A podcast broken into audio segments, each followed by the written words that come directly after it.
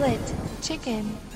Olá a todos, bem-vindos à estreia da quinta temporada. Este é o primeiro episódio depois de umas férias que eu acho que são merecidas. Até da vossa parte, provavelmente já deveriam estar a necessitar de limpar um bocadinho os ouvidos, de nos ouvirem semanalmente durante 3 ou 4 horas, ou o que quer que seja, ou o tempo que aguentam a ouvir o Split Chicken. Para nós é uma grande alegria estar de volta.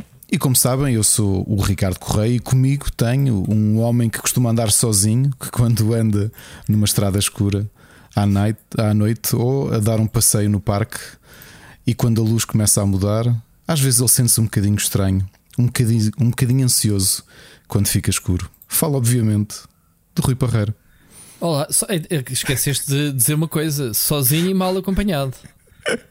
Portanto, sim. Isto tem, estás isto tem segue a esta piada, estar aqui a. Reconheceste, não é? Reconheceste, claro, pois. não é? Claro que sim. Rui, estamos de Ah, volta. é? estamos de volta. Isto aprecia por Ah, aqui o Adivinha quem voltou dos. do- É da Weasel, não é? Acho que sim. É o Eles Adivinha quem voltaram. voltou. Eles também voltaram. Sim, sim, sim, E sim, acho que não é sim. para parar, porque gostaram, estão a ganhar guito e pronto. Muito bem, olha, eh, isto é uma sensação estranha porque, por um lado, era aquela saudade, não era? De, da nossa rotina de segunda-feira. Por outro lado, era o espírito libertino, tipo, oh, não tenho nada para fazer, não tenho que andar aqui a programar, nem a alinhar o podcast, nem ver as mensagens e, e, e é mais um dia que fico no sofá. Não é? Não é essa a sensação que que ficavas? Olha, eh, Fora da para mim- responsabilidade. É, Para mim fez-me bem, não só o tempo, obviamente, que, que sabes que eu tive de férias nas últimas três semanas, Jesus. porque não tinha gasto ainda férias, não é? Não é como tu que Ainda andaste dão, aí a não minha férias tira a minha férias. A minha mulher tira férias três semanas. Eu não sei, eu acho que só tirei uma vez férias três semanas e deve ter sido, não sei se foi três ou mesmo quatro semanas, quando juntei férias com ahm, ah, como é que se diz? O, a licença de casamento ou né? Ah. Aquela, acho Mas- que foi a aqui- única vez. Aqui com o feriado pelo meio, tudo teve que ser, até porque os miúdos estavam em casa e, e andamos a revezar-nos um bocadinho. Boa. Mas hum, nós já não me lembro qual é que foi o último dia que lançámos episódio. Acho que ainda foi em. Foi, no, foi no mesmo no final de junho, portanto estivemos Uhum. um mês e, e quase dois meses fora. Portanto, tivemos para aí Sim, umas e sete pensávamos semanas que fora. íamos ter os extras e que a malta ia fazendo, mas afinal a malta foi toda de férias e de repente, hoje que começamos a gravar, tivemos vários podcasts. O Pixel Hunters da semana passada, Tivemos o, Entre Marido, e Mulher domingo. Eu nas férias ainda gravei o segundo do Talk at the Abyss. Que Uhum. tem um novo nome, não é? Para quem ouviu, é o nome definitivo, já não se chama Para Cá do Abismo Interviews, porque realmente era muito estranho. Mas Hum. Toca da Biz, Toca da Biz também é Toca da Biz. É, exato, eu sabia, é piadola. Toca da. Biz. Mas lá, diz lá então. Olha, mas sabes uma coisa, eh, tirando esse- isso que fiz para aqui para o podcast, a realidade é que mesmo para quem segue o Rubber, eu, eu desliguei mesmo, que era uma coisa. Eu já tentei fazer isso nos anos anteriores, estar uma ou duas semanas sem. Epá, sem escrever, sem, sem me preocupar com o podcast, mas desta vez foram mesmo três semanas de desligar por completo. Eu lembro-me de uma dessa, de- desses teus hiatos. Precisaste mesmo na altura, estavas a Precisei há dois anos, foi em 2020, acho Sim, eu. sim, mas sim. mas o- E depois voltaste foi, com uma pica do caraças. Agora não sei se vais com a mesma pica. este ano foi o ano em que. Hoje já comecei a escrever. É que estava-me a acontecer várias coisas. A primeira é que eu não tinha energia. Eu estava, eu estava deprimido, não, não vale a pena dizer Sim. o porquê. Estava-me a sentir muito mal. Em junho e julho foram meses muito duros para mim. Hum, estava muito esgotado, portanto, não tinha mesmo vontade de jogar sequer. Portanto, eu ainda tenho o meu ecrã, o meu, o meu monitor direito cheio de jogos que eu tenho indies em atraso, porque Uhum. estou mesmo. Não conseguia sequer jogar, não tinha vontade nenhuma, nenhuma de jogar. Uh, pá, que- aqueles momentos de, de exaustão, não é? Como o malta agora chama o burnout, não é? Mas é mesmo exaustão a um ponto em que já não conseguia escrever, não conseguia nada. E questionava até eu- se valia a pena Eu, sair. eu do- também tenho do- andado assim, tu sabes, né? Mas Pois, eu uma pessoa vai, vai gerindo, vai gerindo as coisas. Por acaso também não tenho falado. A gente às vezes fala aqui do podcast, faz terapia, mas eh, É. é- é- eu sinto perfeitamente, sei o que, o que passaste e estás a passar, porque depois isso reflete-se nas coisas, né? O, o meu canal, por exemplo, está meio parado, tenho voltado devagarinho. Ehm, apesar de eu um, ao contrário, sabes como é que eu. O, e desculpa estar-te a roubar. Estavas uh -uh. a falar. Eu, estas semanas, ou estes últimos meses, tenho refugiado mesmo nos jogos. Ou seja, tenho escolhido um, alguns títulos que eu vou jogar diariamente, que até já vamos falar mais à frente, um, e só me apetece é jogá-los e estou a jogar por jogá-los, sem preocupação de ter que escrever ou fazer, um, ou fazer vídeos sobre eles, percebes? Uh, eu, eu, eu acho tanto esqueci-me o que é que era isso. E tenho conseguido. Tenho é conseguido isso, um é, ou outro título, é, estás a ver? Jogar sabes, só para jogar, meu. Jogar pelo meu prazer. É, esse é, é que eu, eu, anos, não é? Quer dizer, tu, tu ainda tens mais anos disto do que eu, mas no meu caso são 11 anos ininterruptos, não é? Eu farto-me de contar a situação anedótica de ter escrito dois artigos durante o. O, o parto uh, dos 24, 26 horas que a Ana teve com a bolsa rota do, no nosso filho mais velho, no nascimento do nosso filho mais velho. Uhum. Eu ainda escrevi dois artigos, porque estava lá no hospital, não tinha nada para fazer.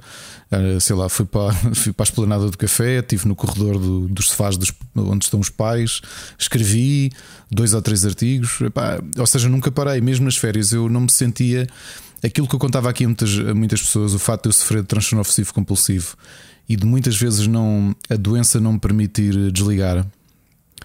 Uh, eu, eu, acho que este ano senti finalmente o, a coisa a quebrar, que é não é saudável. Tu precisas mesmo de. Porque depois queima-te a vontade de fazer tudo. No meu caso era jogar, eu não tinha vontade nenhuma de jogar. E sim. também não tinha vontade nenhuma de. Isto é um misto de depressão com exaustão, percebes? Sim, sim, sim. Era... Eu, por exemplo, quando fui de férias, eh, mesmo de férias, eh, parei tudo. Eh, não deixei.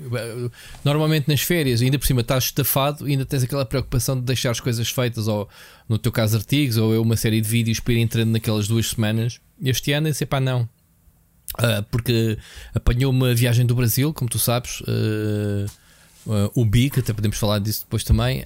Um, e apanhei, vim do Brasil e fui, fui de férias. E, pá, e foram quase três semanas em que eu não tinha conteúdos, pronto, não, não, não tive tempo, não tive vontade e não deixei. Epá, mas é defeito terapêutico. Uma pessoa vem com a saudade para fazer as coisas, não é? Eu, eu, eu, venho um bocadinho, até te digo, havia um problema, não é? Por, por, novamente, sem, sem qualquer desrespeito para as pessoas que estão comigo no Rubber, né, tu inclusivamente, uh, mas a realidade é que, quer dizer, eu acabo por produzir 60% ou qualquer coisa, qualquer coisa por cento ou 70% daquilo que o Rubber faz, e era uma coisa que me, que me pesava muito nos anos anteriores, sabes? Que é, eu não posso ter aquilo parado.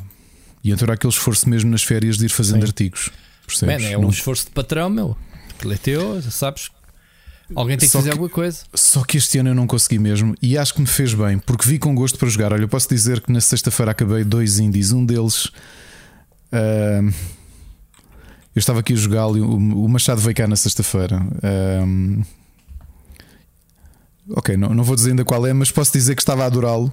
Estava a jogá-lo e o Machado pensava que eu já estava a fazer a pré-análise para o IndieX, porque nós já temos muitos candidatos. Rui, e digo-te uhum. uma coisa: que nós ainda não temos os, os candidatos fechados, mas posso dizer que este ano, uf, pela amostra que nós temos, este IndieX vai ser, vai ser mesmo muito, muito bom.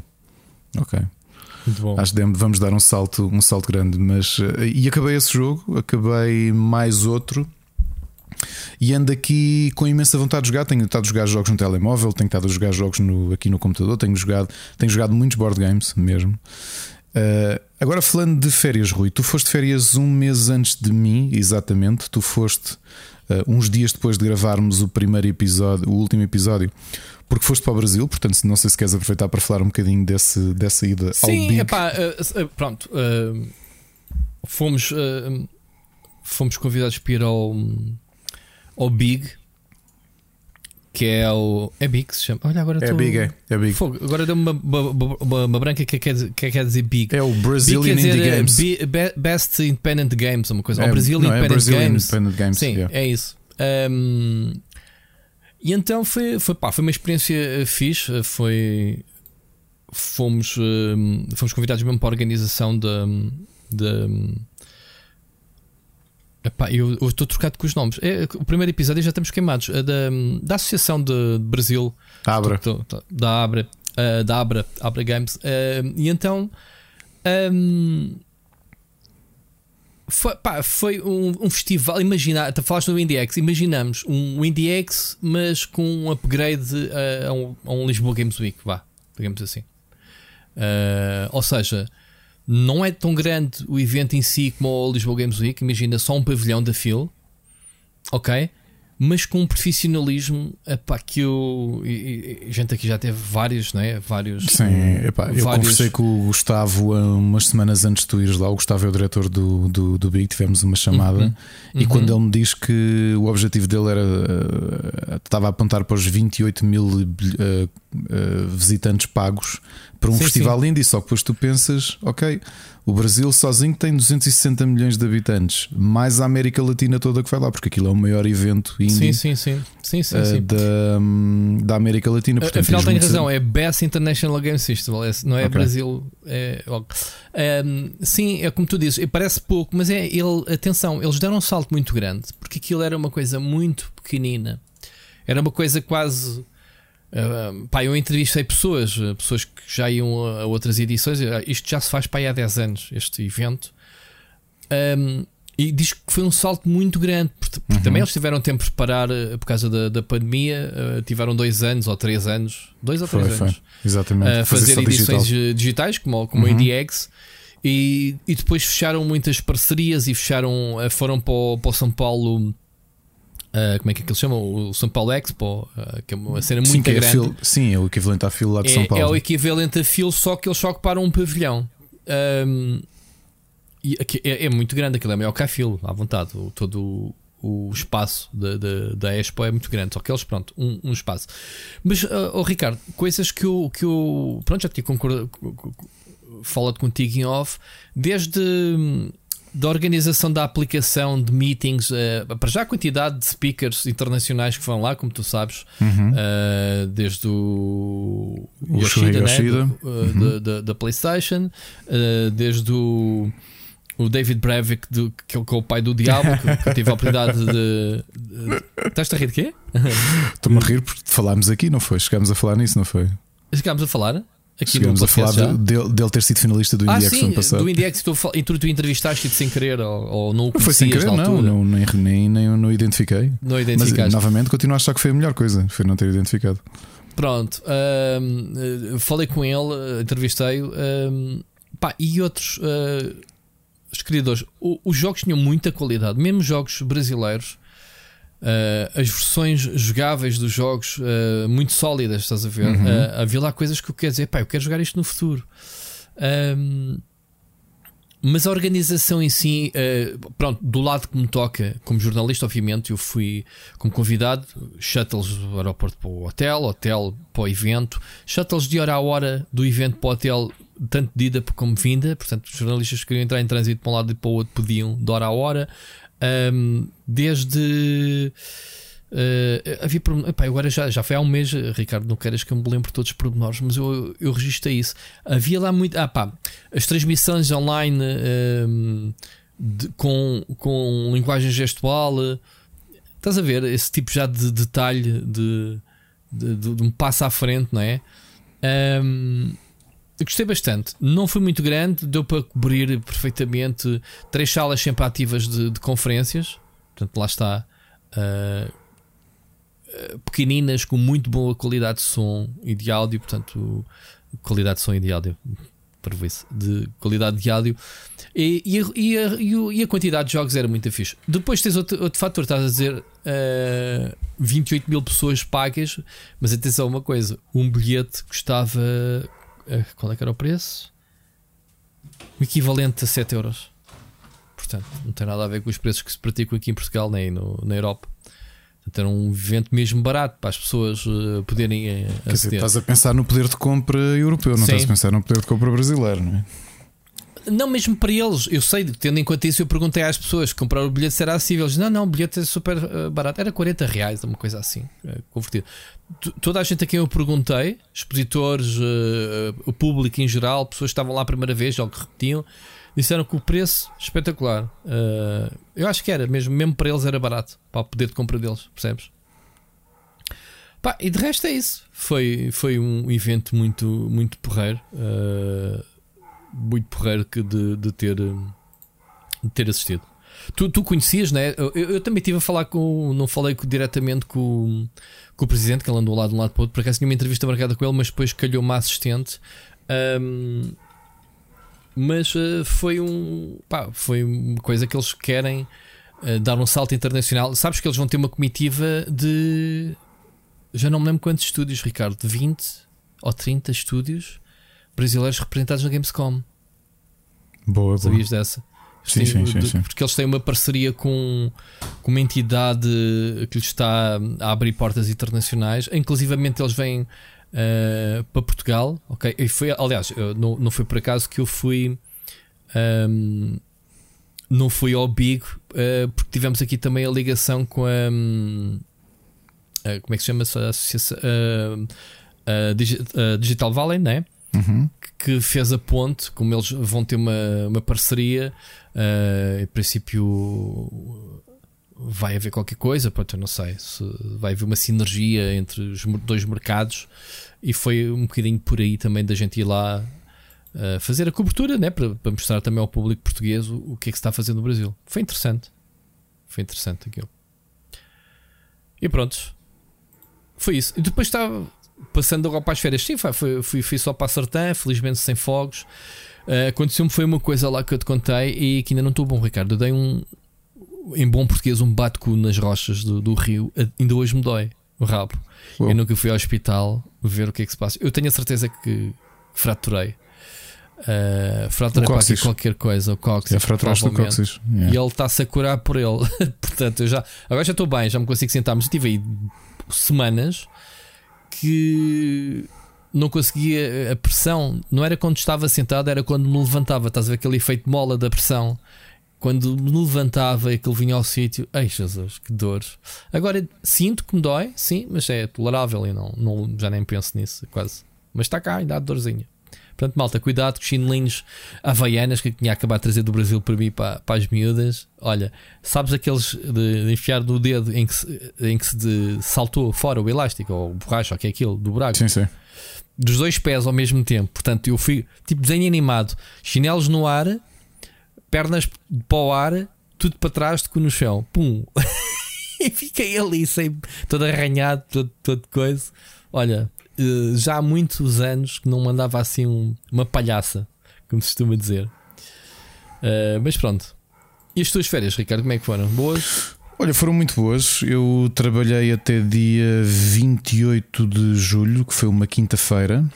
Uh, e fizemos. Foi, as férias foram sim todas, como tu sabes, parte delas foram sim todas contadas a, quase a, ao minuto, porque fomos buscar, tratámos das malas, fomos buscar os miúdos às quatro ao colégio, foi o último dia que tiveram, uh, o último dia que foram à, à escola e seguimos logo viagem para Ilhavo. Chegámos lá por volta das sete ah. e tal, uma casa que alugámos muito porreira. Uh, ficámos ali na zona de Ilhavo, mesmo ao lado da Câmara Municipal. Uh, um T3 muito porreiro. Uh, depois, uma amiga nossa que, que, que, se tinha oferecido, ela mora ali em Aveiro. Ofereceu-se para ficar com os miúdos depois de jantar, portanto ficou lá em, em, casa connosco, passou aquele fim de semana connosco. E eu e Ana apanhávamos Uber de Ilhavo até ao recinto do Vagos Metal Fest que eram 9 minutos de carro. Uh, pá, nós só não levámos o carro porque a, a, cidade de Vagos fica muito, muito cheia de gente porque vão milhares de pessoas, percebes? Portugueses, espanhóis, franceses. Um, ehm, e então eh, estás a ver aquela, aquele andarmos ali com a dor de cabeça, tentar estacionar. Então íamos de Uber, ainda por cima yeah. estava ali com umas promoções, aquilo ficava-me sempre a 3 euros e tal, 4 euros e podia beber à vontade. Podíamos os dois beber à vontade, que nem por acaso nem sequer bebemos. Uh, o que aconteceu este ano? Uh, dois tu anos... que andavas sempre a fazer refill ao corno. não, não levou. Pera, olha, antes disso, espera, antes disso, antes disso. Feira Medieval de Óbidos, no, no, uns dias antes de irmos de, para a ilha, uh, tivemos lá, dormimos lá uma noite, portanto tivemos dois dias em Óbidos e foi, foi muito bom voltar depois da pandemia, levar a minha espada. No, uh, houve uma altura um, dois dias antes de ir, que estive a limpar a espada ali na varanda, mas felizmente acho que nenhum vizinho viu, porque ela tinha pó e tive aproveitei para limpá-la um bocadinho, limpar as botas e isso tudo. E foi. Foi engraçado.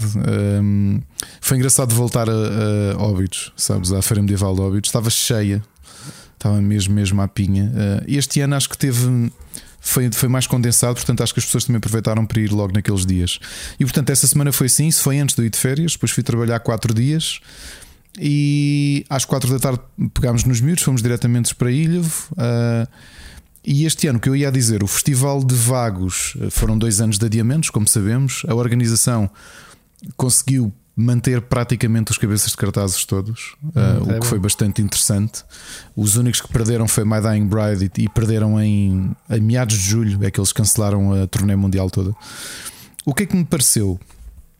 Uh, tirando as bandas grandes, para mim foi talvez o festival com o cartaz, ou seja, das edições todas de Vagos, das edições mais.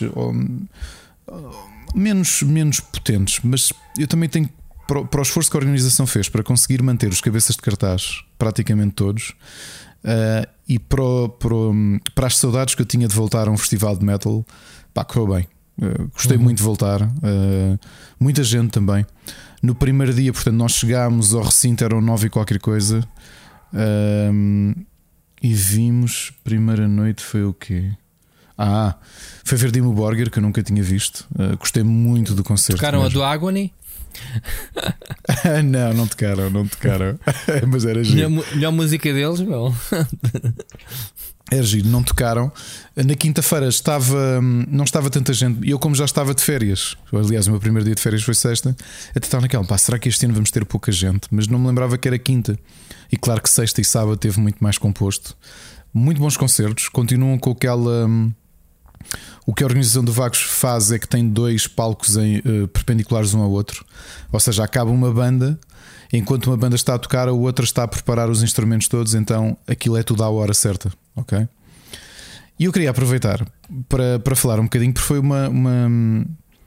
Nós já falámos aqui em várias situações ao longo destes três anos, não é? De Split Chicken, que o, que o público do metal eu acho que é muito sui generis e, e e este, este Vagos, depois de estar uns anos a ir a concertos ir logo ali ao Vagos, que é um sítio onde eu me sinto bem, deu um bocadinho para sentir isto, que é primeiro as pessoas vão ali por causa da música.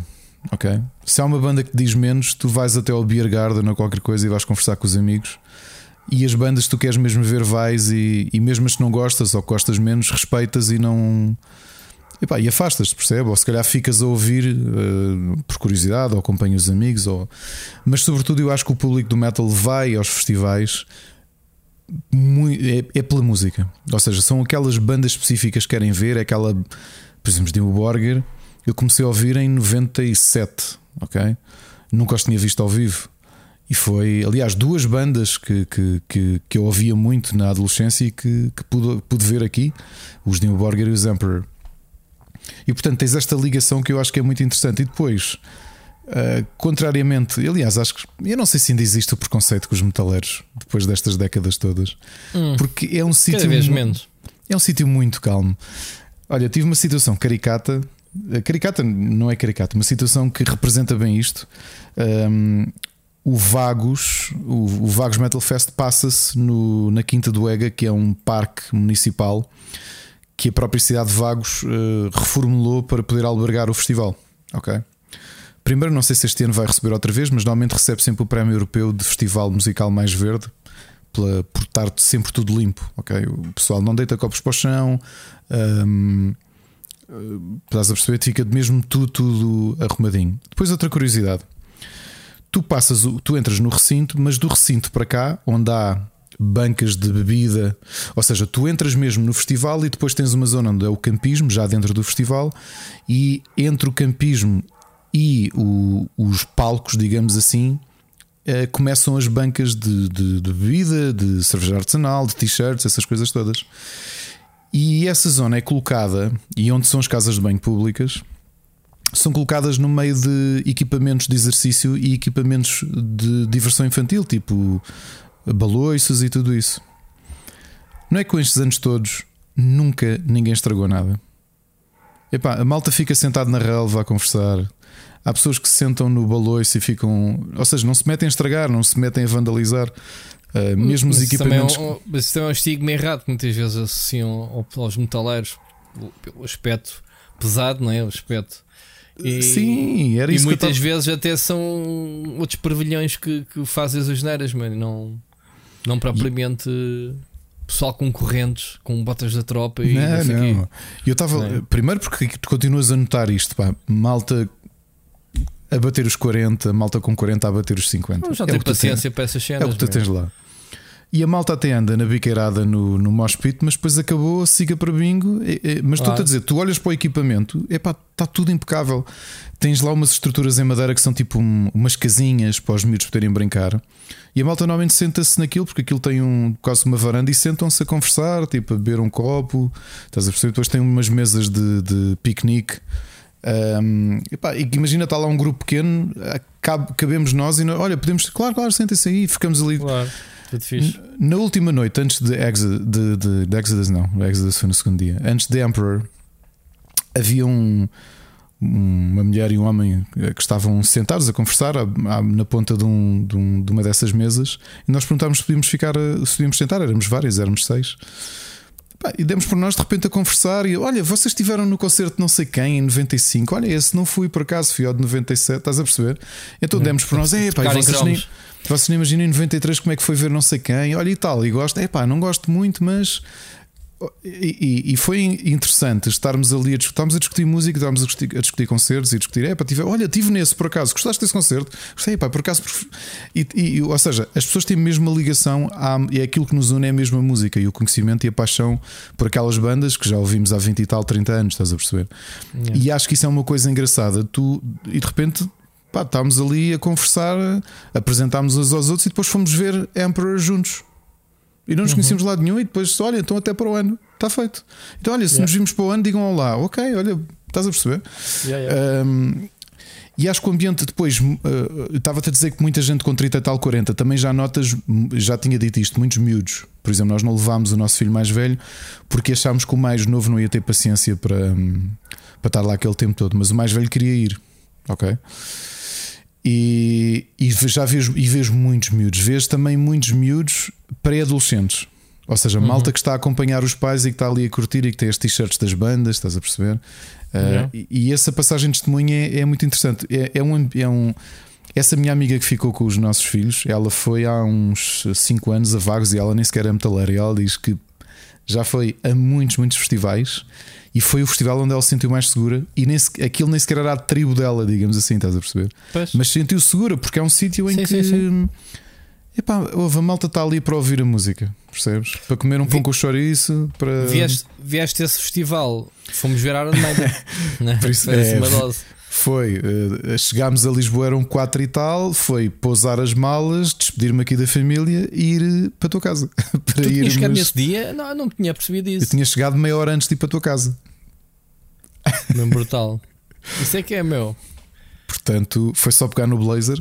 Foi um, foi um grande concerto. Já agora, obviamente, foi a vossa é prenda de aniversário que vocês é juntaram é o Mocas, o Bruno. Foi a piadinha do Fear of the Dark e o João Machado.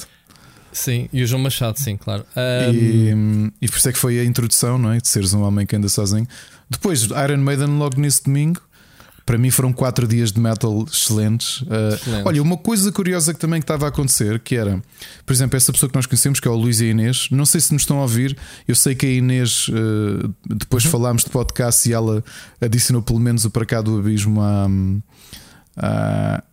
aos podcasts para ouvir. Um, e o Toca do Bicho também já. já o, o Toca, já toca TBS, não sei. Portanto, se o Luís e a Inês estiverem a ouvir, não, não sei se chegaram a ir ver Maiden, mas espero que tenham gostado. Uh, mas, mas, era isso. Eu ouvia muita gente. Eu, estás a ver, naquela zona mais, mais resguardada, estás no jardim, no beer garden, a, a beber ali. Estive a beber uma Finisterra. Uh, que é uma. Teve, estava lá dois corvos, não sei se conheces a, a cervejaria. Sim, dois corvos conhece a Dois Corvos, eles tinham lá. Uh, estavam lá com uma banca e foi. Epá, bebi muito um, hidromel e bebi.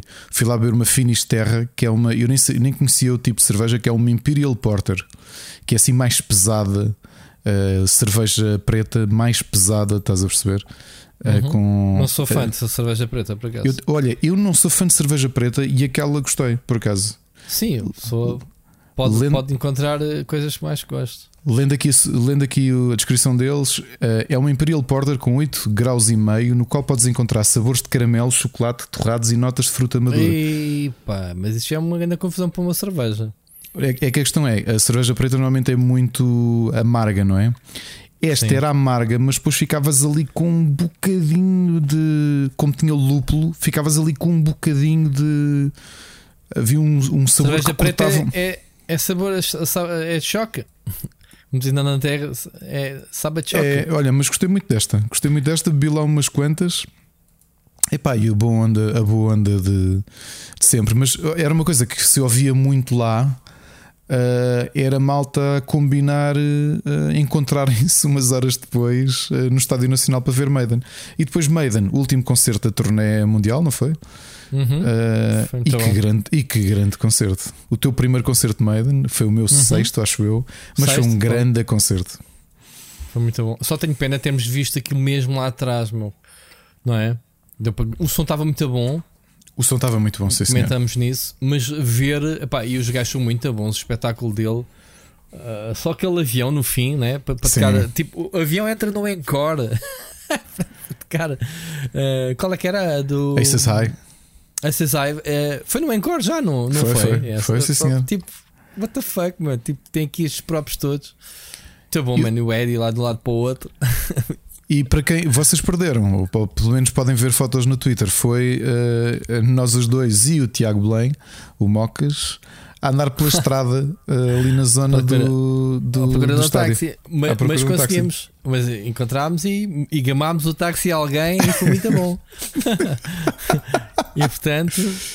Mas alguém ficou apiado, alguém que o chamou, o homem foi lá ter. Disse: Olha, chamaram-me, não me disseram o nome, vocês são para apanhar o táxi. Então eu não sei se são outros, são vocês. Então entrem, bora. Ou seja, eu não, nem sequer vou lá para baixo para a confusão. Epá, e era absurdo, o homem a receber tickets de chamadas era tipo pim, pim, pim, pim. O homem tinha para uns 50 na lista, meu. Foi ter e ainda foi para lá outra vez. Foi lá, foi lá pôr-nos casa. Mas foi, bom. foi, um, foi um excelente concerto. Um excelente, Yeah. excelente, excelente concerto. Ahm, Eu continuei em forma, o, o Bruce Dickinson. Aqui há Sim, dias sim. eh, apareceu aí cenas na- nas redes sociais dele a dançar, eh, dançar na festa de, de- de casamento do filho dele que se casou esta semana. Todo contente, meu. O gajo está fixe, meu. É aquela do. É a última vez que eles cá vêm, né? Andamos sempre a dizer isso. Até porque ele já teve problemas de saúde. Isso. Já anda. Desde. Acho que desde o lançamento do Fear of the Dark que eles andam a dizer que este é o último. Eles já não, já não voltam cá. E já vieram para aí 20 vezes depois disso. Mas pronto, vamos ver agora quantas vezes é que eles vêm mais. e funciona, e funciona. que Funciona. E, e Ah, digo já quem que se vierem cá outra chantagem é- vez. Os Coldplay fartam-se fazer essa chantagem com, com os fãs e resulta do género: Ah, se este álbum não for bem sucedido, a gente não grava mais nada. Pronto. Eu vou, eu vou dizer uma coisa agora que eles anunciaram que vêm cá. Depois vem e tu não sabes o, o que é que se está aqui a passar em casa. Isto está para aqui um drama, drama brutal. Já literalmente, que, houve literalmente, nem que me pagassem, eu ia ver Coldplay. Pronto. É que Coldplay há, há um conjunto de.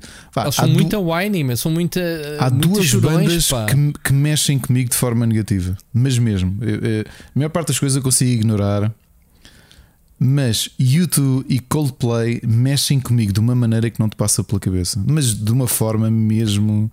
Pronto, Sendo que YouTube ainda estás a gosto de uma o- outra coisa, agora Coldplay não consigo gostar de nada. Não, nada. não estás a ver o drama com a Miss Carolina. Tipo, Ela gosta? Epá, começou. Eles vêm cá, eu quero ir ver. Até aquilo é em Coimbra, numa quarta-feira, com preços absurdos. Quer dizer, já viste a logística? É 65 É, euros o relevado, pá, 160 esquece- o. Não, acho que 80 o relevado. 80 o relevado e 160 o. Sim. Esquece, man. Tipo, chulos! que é mesmo assim. Dói, não dói? Pá, ainda se fosse a Lisboa, agora ainda ter que pagar eh, eh, transporte. eh, pá, tipo, que se tirar um dia de férias ver esse dia. É pá, não esquece, esquece, esquece isso. Aquilo não vai precisar da gente, aquilo esgota na mesma, né? Mas de qualquer forma é, é um, é, um, é um esforço muito grande. É, é. Mas pronto, é drama E já cá em casa. E então, da minha parte, uh, foi isso. Depois, uma semaninha aqui em casa, porque eu ainda estava a trabalhar. E esse foi assim um bocadinho mais para, para estar aqui com os miúdos, para jogarmos, para descansar. Esse foi mais para descansar. Ahm, e há duas semanas fomos passar uma semana ao Vimeiro. Nós gostamos muito do hotel de lá. Uhum. E foi mesmo parar o carro. O hotel fica lá no topo do penhasco. E andámos a pé para, para. Fomos muito à piscina, andámos até à praia, fizemos uma série de coisas. E, hum, mas esse também foi mesmo para descansar, ou seja, os jantares foram todos no hotel, nós já tínhamos, nós preferimos assim para não termos que nos preocupar com nada e podemos beber à vontade, que nem é o caso, uh, foi mesmo para, para não, não nos preocuparmos. Parámos o carro e depois andámos e passeámos e, e deu para descansar. E hum, a última semana foi praia praticamente todos os dias, a maior parte dos dias com o Nuno Marques e com a família dele, que ele tentava. Este ano está muito boa a praia, também tenho ido, ainda sábado yeah. fui, mesmo aqui em Oeiras está, está bem porreira. Olha, tá, e estava-te a dizer, mal... este ano que o que é que isto me fez para, para, fazer ligação ao que, eu, que eu estava a conversar no início? Sim, sim mas deixa-me só hum. fazer aqui uma, uma nota que não, não, não fizemos. Malta que nos está a ouvir e, e está a pensar neste momento, olhar para o relógio e dizer, porra, os gajos já vão com 35 minutos e não passaram da introdução. Este programa vai ser isto. Esquecemos de dizer que era um programa de chill out sem grandes temas, acho que temos aí um ao outro, é. mas sem, sem temas é, é, fazemos aqui um, um bocadinho de falar. É como se a gente se encontrasse, é né, Ricardo? Passado um mês no café, os dois, e contássemos as férias um do outro, o que é que andas é. a jogar um e aviso, ver. Eu acho que vão ser duas horas e tal de sugestões, e não estou a brincar. É de sugestões, Portanto, este, é mesmo é. isso que é. Temos é muita coisa para pôr em dia Uh, porque senão tínhamos, íamos fazer um episódio uh, com temas, não é? Não é que haja muitos temas da indústria, mas ainda há, algumas coisas que se poderiam discutir. Mais as recomendações, isto era um programa para 7 horas, era para meter mesmo em dia. Portanto, depois tínhamos que dividir isto em quatro partes, tipo Avengers, coisa assim. Mas pronto, malta, isto é um, um, um, episódio completamente chill out. Vamos ter aí já de seguida a primeira mensagem do ouvinte, a primeira e a única deste programa do Oscar Morgado. Mas, Ricardo, podes fazer as ligações que quiseres, porque o pessoal que não quiser. Uh, este episódio é o regresso à vida, não é? No é. Split Chicken é vida, é o regresso à vida. Um, é isto, vai ser tudo isto. Força, mas há muita coisa que a gente, de sugestões, que quiserem ficar para ouvir, uh, muito, muito coisas muito boas. Pá, dezenas de coisas de sugestões, digo já que eu estou a olhar para as nossas listas.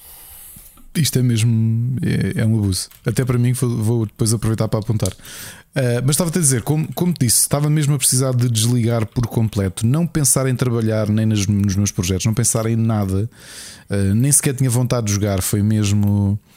Joguei telemóvel volta e meia, depois já te digo o quê, uh, e joguei board games e pá, passei tempo com os miúdos e divertimos e descansámos e fez-me também. Eu sinto-me. Uh, hoje voltei para o escritório, voltei hoje a trabalhar e sinto-me muito mais. Uh, parece que tirei um peso de cima uh, brutal. Tinha assim uma nuvem e parece-me que essa nuvem se dissipou. Hoje já comecei a escrever, só não acabei o artigo porque Uh, pronto, hoje também foi assim um dia meio complicado. A minha sogra estava há uns meses para ser. Já está. Já se esperava que ela fosse operada há um ano e qualquer coisa. E na quinta ligaram a dizer que era hoje e foi operada hoje.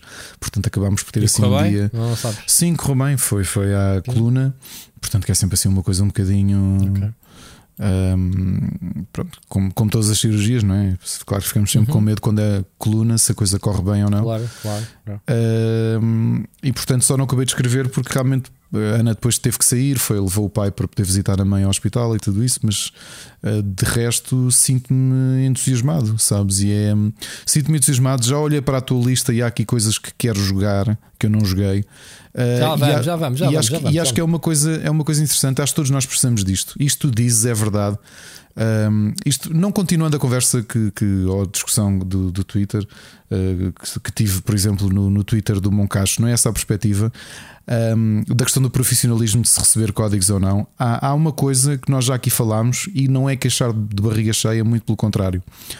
Mas eu acho que, que depois de 11 anos a trabalhar quase ininterruptamente, praticamente ininterruptamente, porque já, man, Natal, escrever artigos, escrever análise de Natal, isto é mesmo ser doente. Uh, eu, uh, eu acho que és uma altura que te sensibilizas quando jogas demasiada coisa. Uh, e acho que precisava mesmo de respirar e de me apetecer jogar jogos. por exemplo, olha, estas, só para ver como é que eu estava, Rui. O que é que eu levo todas as férias para jogar? Lembras-te? Há uma consola. 3DS. A, a, não, a DS. A DS, a DS. Eu este ano não levei a DS, não levei consolas, não levei nada, nada, nada. Ou seja, levei coisas para ler, li três livros, hum, tive ideias para, para contos para escrever, tive ideias de uma série de coisas, mas não, não me apeteceu jogar. E o que é que isso fez? Voltei de férias e sexta-feira passada apeteceu-me imenso jogar.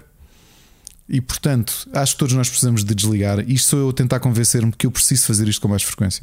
Uhum. Porque não é, não, é, não é sustentável eu continuar no ritmo em que, em que ando sempre, de nunca desligar, de sair de um trabalho. É que tu até sentes mal estares a jogar sem, sem estares preocupado de escrever algo sobre o jogo, né? Normalmente, o nosso dia a dia.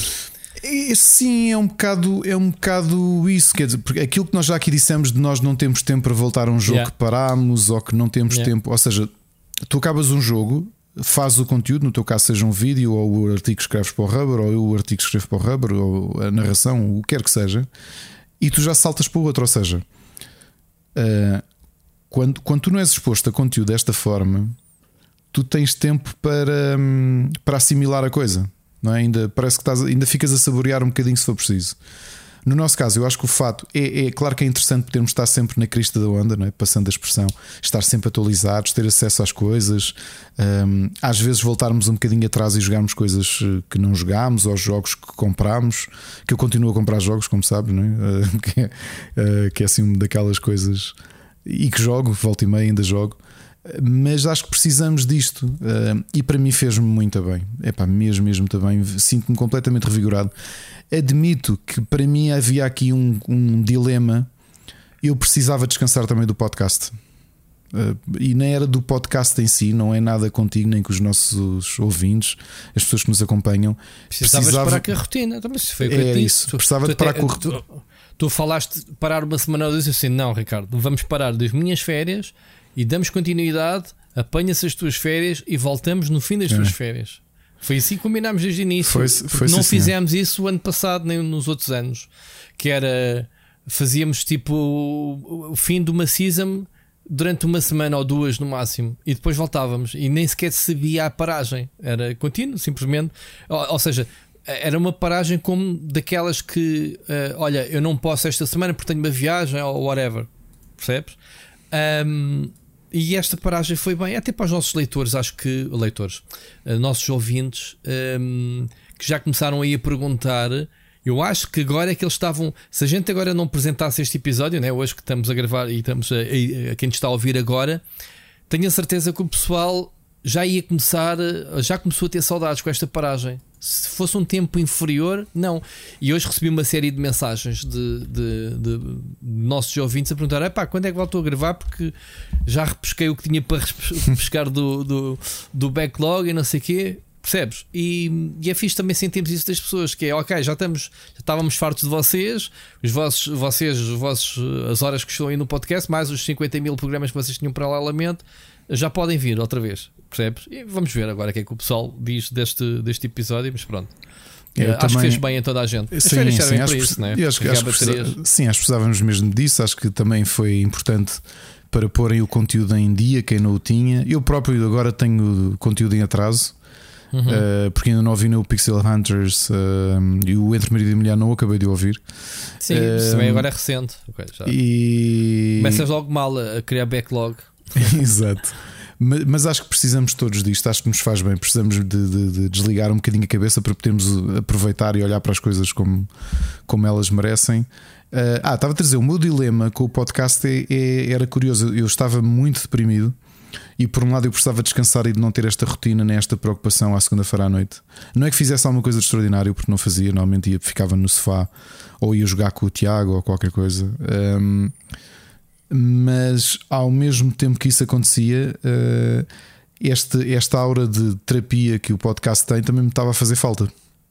Sim, e, eu tive um, cuidado especial, e tu podes interpretar isso como quiseres.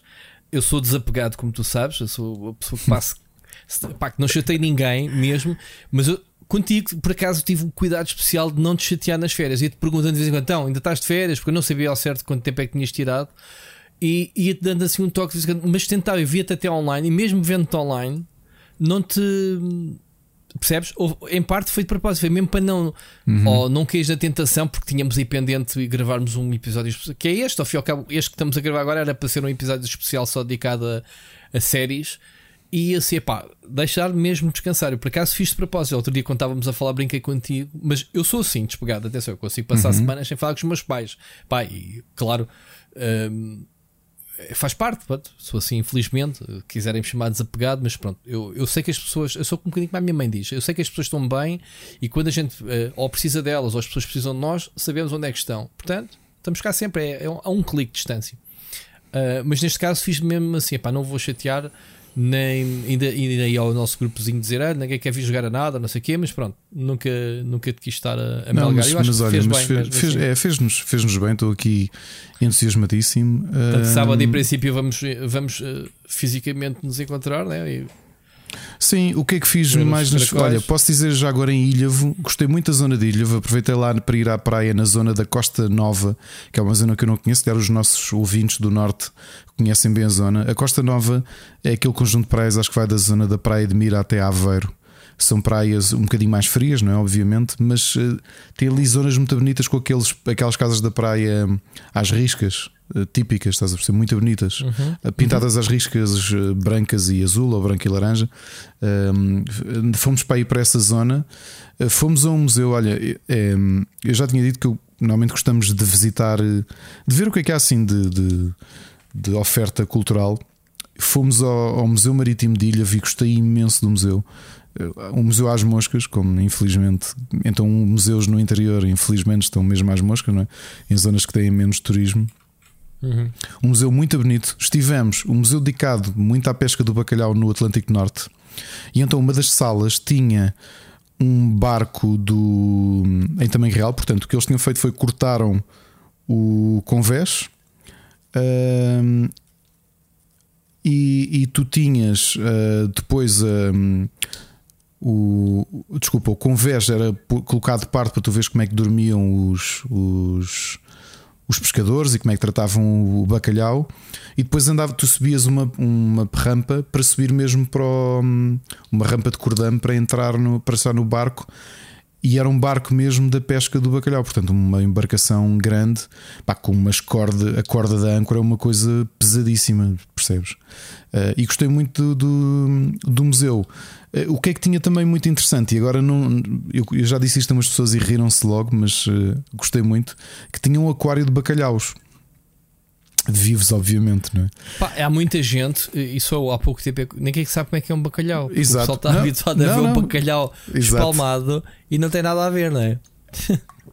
Nada que ele tem assim um, uns, parece uns, uns, uns pelos da pera, parece ter uma cena no queixo, tem um ar muito é sério, é grande. E então, como, como eles, o bacalhau é um peixe de águas muito frias, aquilo é uma sala que tu tens de atravessar, atravessas um corredor elevado e começas a, a, sentir o frio a vir dessa sala. Pá, e como é um museu muito recente, é muito bonito mesmo. E então tu começas a chegar a uma zona, estás no equivalente a um primeiro andar ou um segundo, um primeiro andar, sim. Começas a entrar na sala e tu vês umas ondas e vês água, portanto estás no topo do aquário. Portanto, há bacalhaus até que vêm ao topo do, do aquário, não é? é Onde é que é esse? Em Ilhavo? Ilhavo. Ilhavo. Oh. Se puderem, procurem imagens do, do museu porque é mesmo muito bonito e é mesmo muito recente. Parece ser bonito. Sim. Houve simpaticíssimos as pessoas de lá. Como eu disse, eu tinha feito o cartão Ciência Viva Família uhum. e perguntei se dava desconto e eles acreditam que não sei em quantos anos nunca, nunca ninguém nos perguntou isso. Façam uma coisa, vão ver a exposição e depois nós vamos telefonar a algumas pessoas para saber se há desconto ou não. Mas vão ver a exposição. E nós fomos, depois a meio da exposição voltei já sabe, ah, já sabemos quanto é que é. Sim, depois fazer, foi mesmo isso. Depois fazemos contas e a meio fizemos contas. Uh, o que é que depois tem? Tu, tu depois começas a descer uma rampa em espiral à volta do, do aquário de bacalhaus.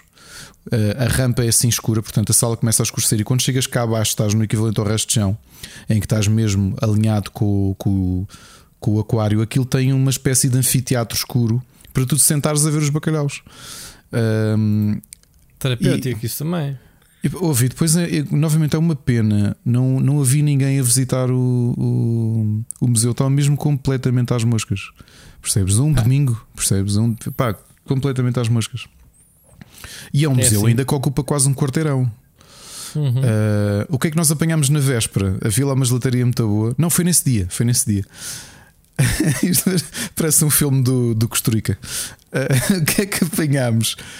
Pá, não, não, não, não. Para ser não, um filme de Costa Rica. Não é de Costa Rica, mas não é por causa disso, é por causa da música. Não, devia, okay. não por causa devia ser de Costa Rica, mas, mas só por seres um bocado surrealista. Começámos a andar, nós estávamos ali no, junto ao, à Câmara, foi onde alugámos a, a casa, e essa zona epá, mora muito pouca gente, é uma zona de escritórios. Tanto que o prédio onde ficámos tinha duas pessoas a viver, o resto eram apartamentos de advogados. E então, ao fim de semana não havia ninguém. Mas quando saímos de casa, um, parecia uma cena do Trigger Happy, era da Costa Rica. Nós, nós viramos a esquina e vi uma banda filarmónica andar pela rua. Então, as fanfarras, isso também é Costa Rica, meu. E então havia um encontro de bandas filarmónicas nacionais lá. Então tu de repente vinham de várias ruas, bandas diferentes, parecia que estás a ser e, só, e, e, só falavam e comunicavam com os instrumentos. Havia lá uns que nós nos encontrámos, estavam junto às arcadas do, do, da casa onde ficámos a fumar umas ganzas por acaso. Eu sentia assim aquele. São aquele, Aquele São cheirinho da pesada, meu. Aquele cheirinho a erva. um, mas, mas foi muito bom. Gostei, gostei da cidade de Ilha e para o ano quero voltar e estou a pensar em, em vou a vaga. Aliás, ainda mal se sabe o, cartaz do ano que vem. Eu devo comprar o passe, mas vou aproveitar com os amigos e vamos lá passar férias mesmo para a zona da Costa Nova e aproveitar a praia. Porque é uma zona muito bonita. Olha, quando puderes depois ver imagens da Costa Nova. Sim, quem sabe, olha. Não, não, não chegámos a ver foto, não chegámos a ir ao Museu de Vista Alegre, porque a Vista Alegre também é ali na zona, em Ilhavo. E eles têm um museu e têm um hotel. Uh, mas a zona da Costa Nova, se, para quem não conhece, vejam fotos da Marina e tudo, porque é mesmo muito bonita. E portanto, estou aqui a fazer publicidade. Um, juro que não fui, não recebi qualquer tipo de comissão para. Foi para, desconto. Para... Olha, fala lá no podcast e a gente dá aqui um descontozinho. Mas tu, olha, Rui, depois faça só o teste, escreve Costa Nova no Google e vês logo o tipo de casas que são mesmo muito bonitas, às riscas, que são aquelas uhum. casas ali da praia. E, hum, e são praias ah, que não. Ver. Às riscas, é? É, estás a ver? Se escreves Costa Nova sim, no sim. Google, é logo que encontras. São sim, assim as casas da praia, são muito bonitas naquela zona. E, bom, muito bom. Olha, já, e vou dizer que já andamos a ver, ainda não dá para reservar casas, porque só começam em. em ou seja, estás a, a, planear o próximo ano. Já, já. Não, mas isso a Ana, a Ana funciona assim. A Ana planeia.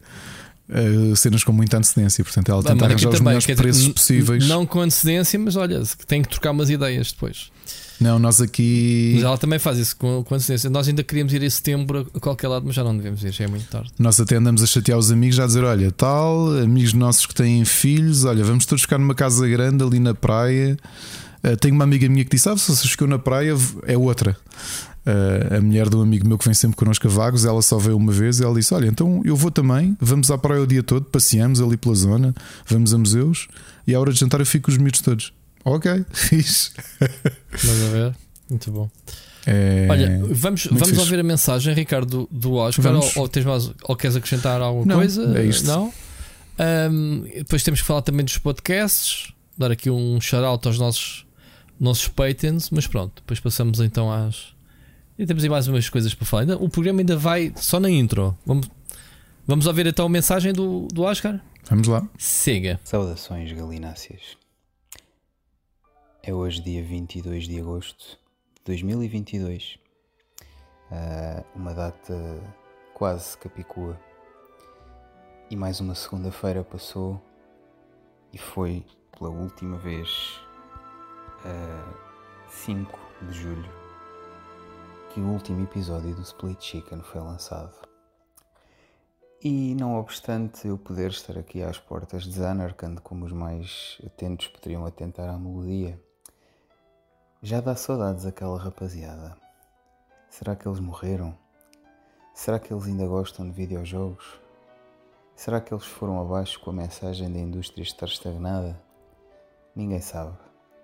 Eu gravo esta mensagem não sabendo quando é que ela vai efetivamente passar, mas com uma palavra de saudade e de carinho. Voltem, estão perdoados. Nós gostamos de vocês. O Carlos, que também aguentou aqui uns tempos, também acabou por desistir. Uh, e não há universo sem vocês no centro dele.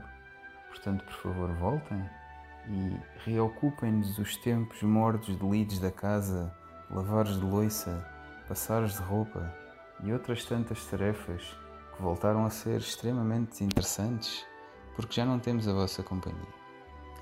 Voltem, vocês estão perdoados tal como, sei lá, quer que volte o Hogwarts Mystery ou o Hogwarts Legacy, não me esqueci do nome daquela treta, que foi adiada até o ano que vem.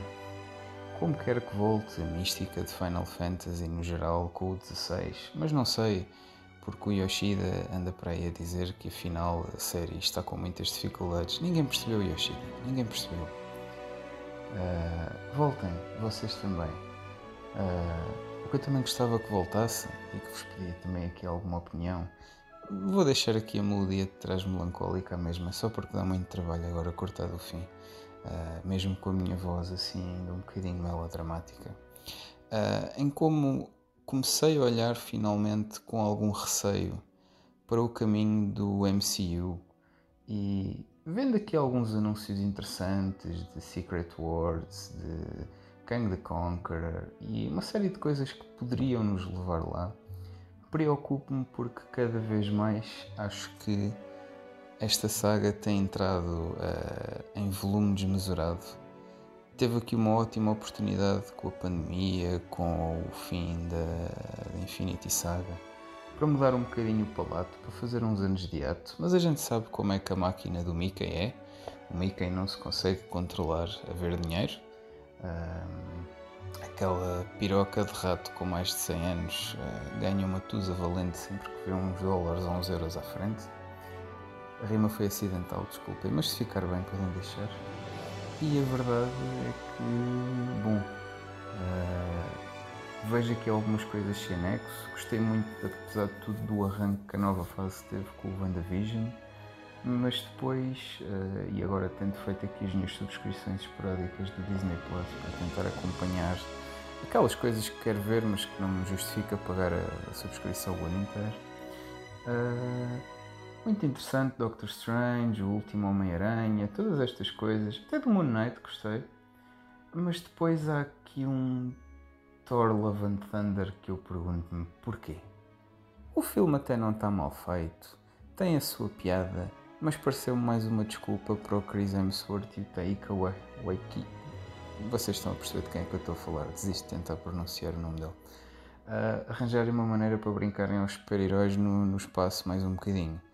Uh, e tudo que começa ali acaba ali, não saem grandes arcos para a frente, interesse amoroso reaparece e morre outra vez dentro do próprio filme. Ah, desculpem se isto era spoiler, depois podem editar mas enfim, uma grande mão cheia de nada a ir para lado nenhum para um personagem que já devia ter sido retirado e dar lugar aos outros, como bem estão a fazer para muitos dos casos. Uh, há muitas coisas boas, mas tenho medo que as coisas boas que ainda daí vêm continuem a ser combinados por coisas contaminados, desculpem, por coisas menos boas ou por coisas só que não têm razão de ser. E uma das coisas que valorizava no MCU era as coisas terem uma certa raridade, havia uma certa. Como é que eu ia dizer? Aqueles momentos em que as coisas apareciam, aqueles filmes a ligar, aquelas cenas de pós-créditos, aquelas coisas todas, ganhava uma certa dinâmica, aquele peso do momento. E agora todos os meses há qualquer coisa e, portanto, sinto que se está a banalizar e perde-se o hype e perde-se aquele entusiasmo das coisas. Bom, eu sei, Ricardo, tu vais dizer, tu como OG das BDs e eu como assumidamente sinto que não vou dar a oportunidade de, ao meu próprio tempo de explorar isso a fundo como gostaria. Vou-me ficar por este meu amor ao MCU, mas cujo coração está a ficar um bocadinho desfeito. Mas pronto, se vocês veem daqui coisas interessantes e estão entusiasmados com alguma, Ricardo, que isso a última Homem-Aranha até foi de encontro àquilo que tu chegavas aí a falar de, daqueles coleções de vilões do, do Homem-Aranha que podia dar uma coisa gira. Eu até acho que deu. Mas pronto, não sei o que é que vocês acham do que aí vem. Mas acima de tudo, voltem. Ouvimos-nos para a semana. Vocês vão ser adiados para o ano que vem, não sei. Ouvimos-nos, irmãos.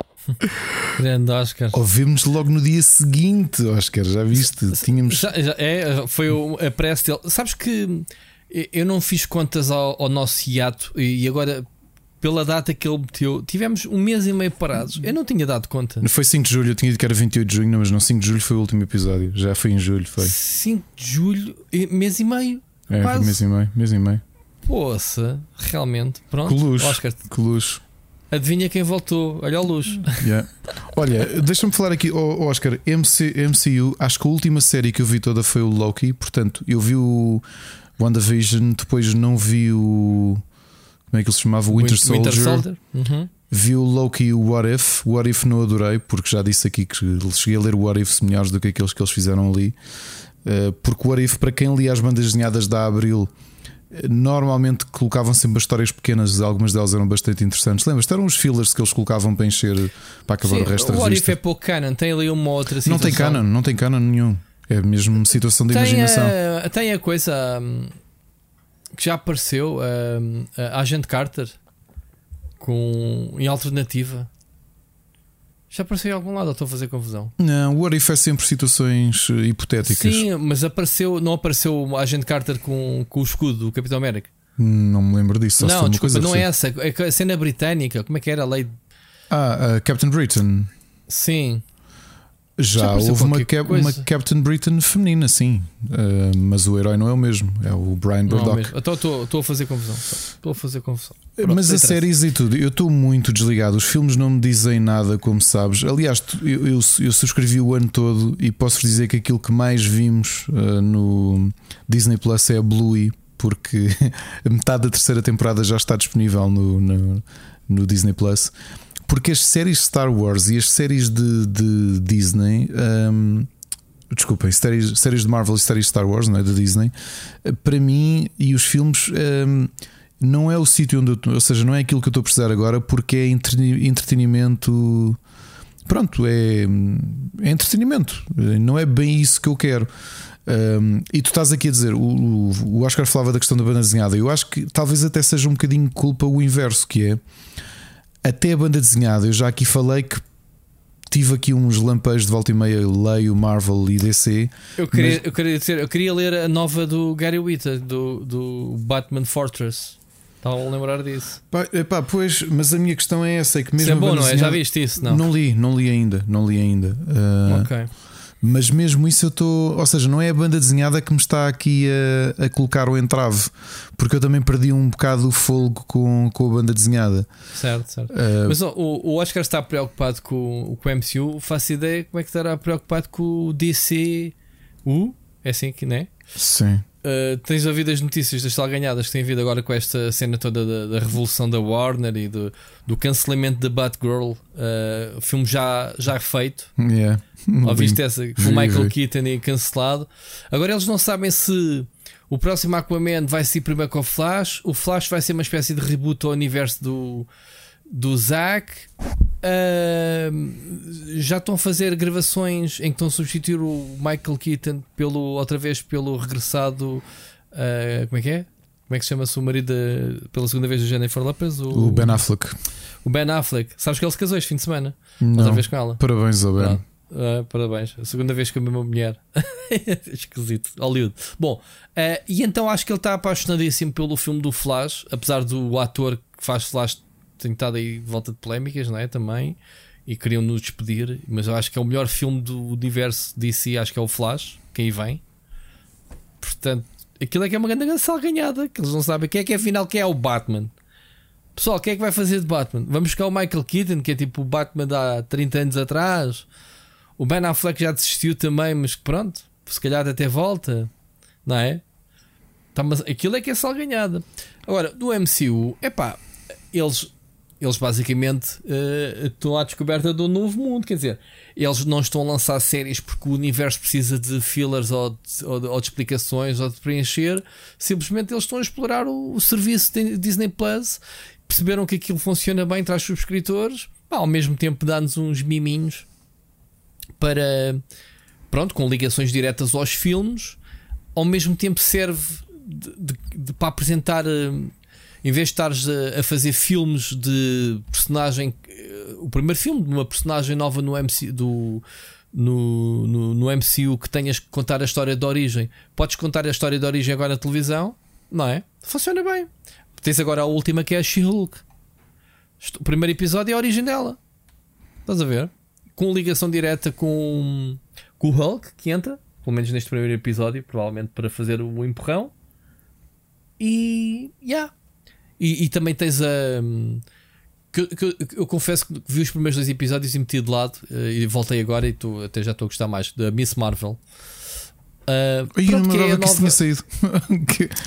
Estou muito desligado. Eu estou muito, muito desligado. Estou. Uh, tu vais Já viste o I Am Groot e se calhar vais gostar, porque isso é, é, é, animação. É de é? animação e é.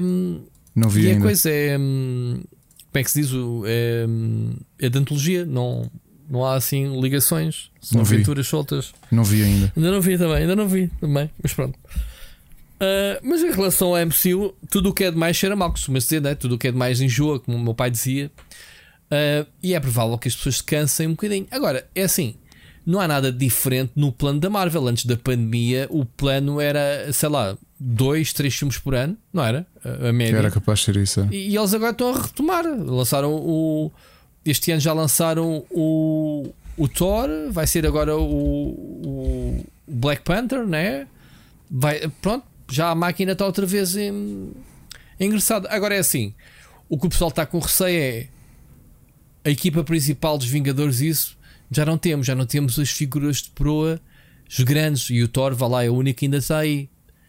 O que é que vem a seguir? Pá, até pode ser mais fixe trazerem. Uh, para já, tu vais discordar comigo, as cartadas brutais ainda estão para lançar, não é? Basta olhar para os Fantastic Four uh, não é? e, e, outros grupos, os X-Men, que ainda não, não entraram no MCU, para saber que há muita coisa boa para lá de Vingadores, não é?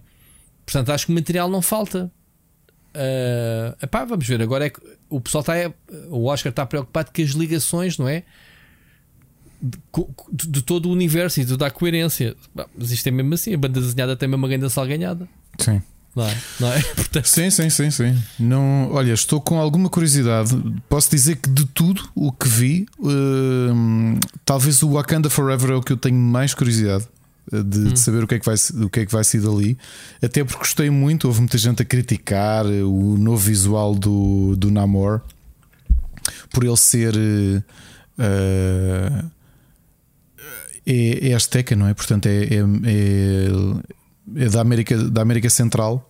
É? O ator, ah, que é essa, é essa ator, preocupação da Disney em trazer um, ensino inclusiva, né? Uh, Sim, mas eu acho que no caso eu não percebo muito a, a pois o, o Tenno Eu não sei o namoro é... da banda desenhada de onde é que é a origem, portanto não faço ideia. Pá, o namoro é, é, se tu vires, ele não. É o Atlantean, né? ele, sim, é? ele é ele não tem um arco, mas já estava aqui, ah, mas é, não, não é. Aliás, ele tem.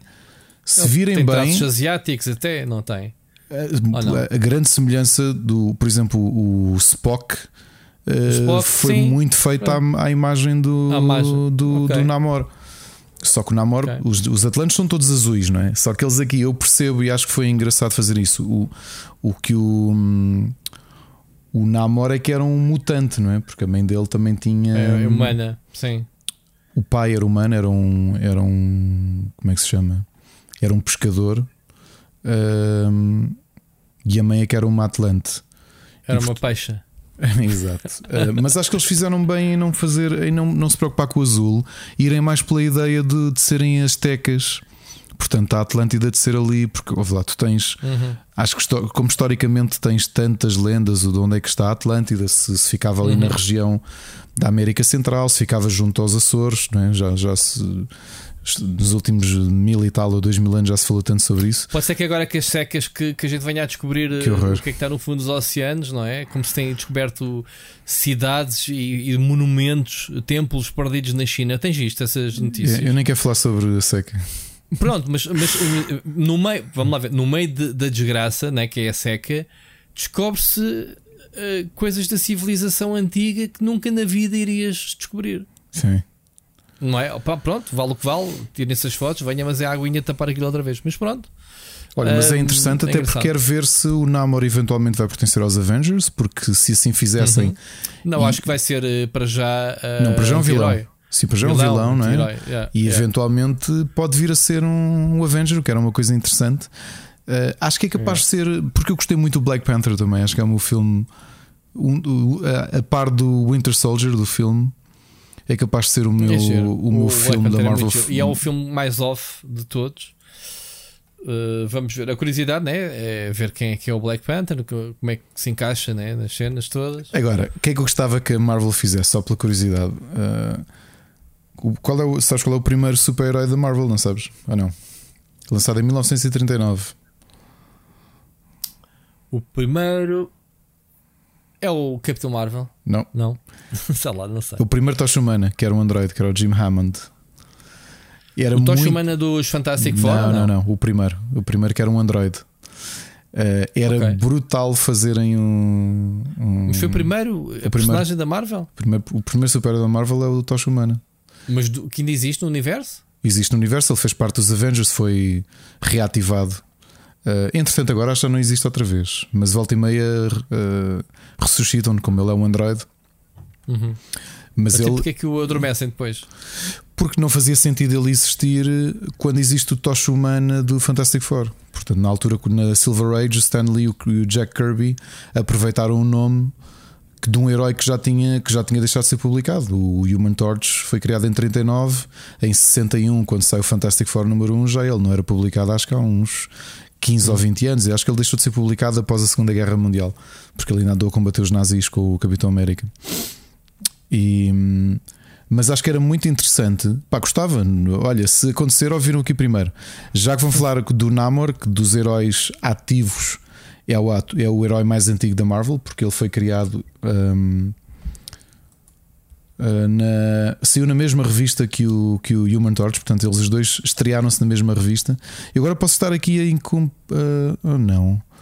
Estou a tentar pensar, eu já não me lembro de reler quem é que foi publicado, é, quem são as primeiras páginas, se é o Human Torch ou é o, é o Namor, mas era muito giro, já que já tens o Namor, que é um dos dois primeiros super-heróis da, da Marvel, uh, ires buscar o Human Torch e fazes um filme old school, anos 30, um, tipo retro nostálgico. Tinha curiosidade, mas isso é Sabes quem é que podia fazer de namoro, por acaso? Quem? O. Ia bem. Como é que se chama-se o quebra-ossos, meu? O Steven Seagal. Ele tem a cara do Steven Seagal da banda desenhada, já reparaste? Aquele cabelo todo penteado para trás e aquelas sobrancelhas bicudas. É o Steven Seagal, meu. Muito bom. Bom, continuando. Oscar, obrigado pela tua mensagem. Um, Deixa-me só aqui uh, para dar um shout-out aos nossos uh, patrons, que apesar de termos ido de férias, calinas que nós somos, o pessoal manteve-se todo fiel epá, e atribuímos passatempos. Né? Este mês, qual foi o jogo que demos, Ricardo? Foi o, o Live, Alive. Live Alive.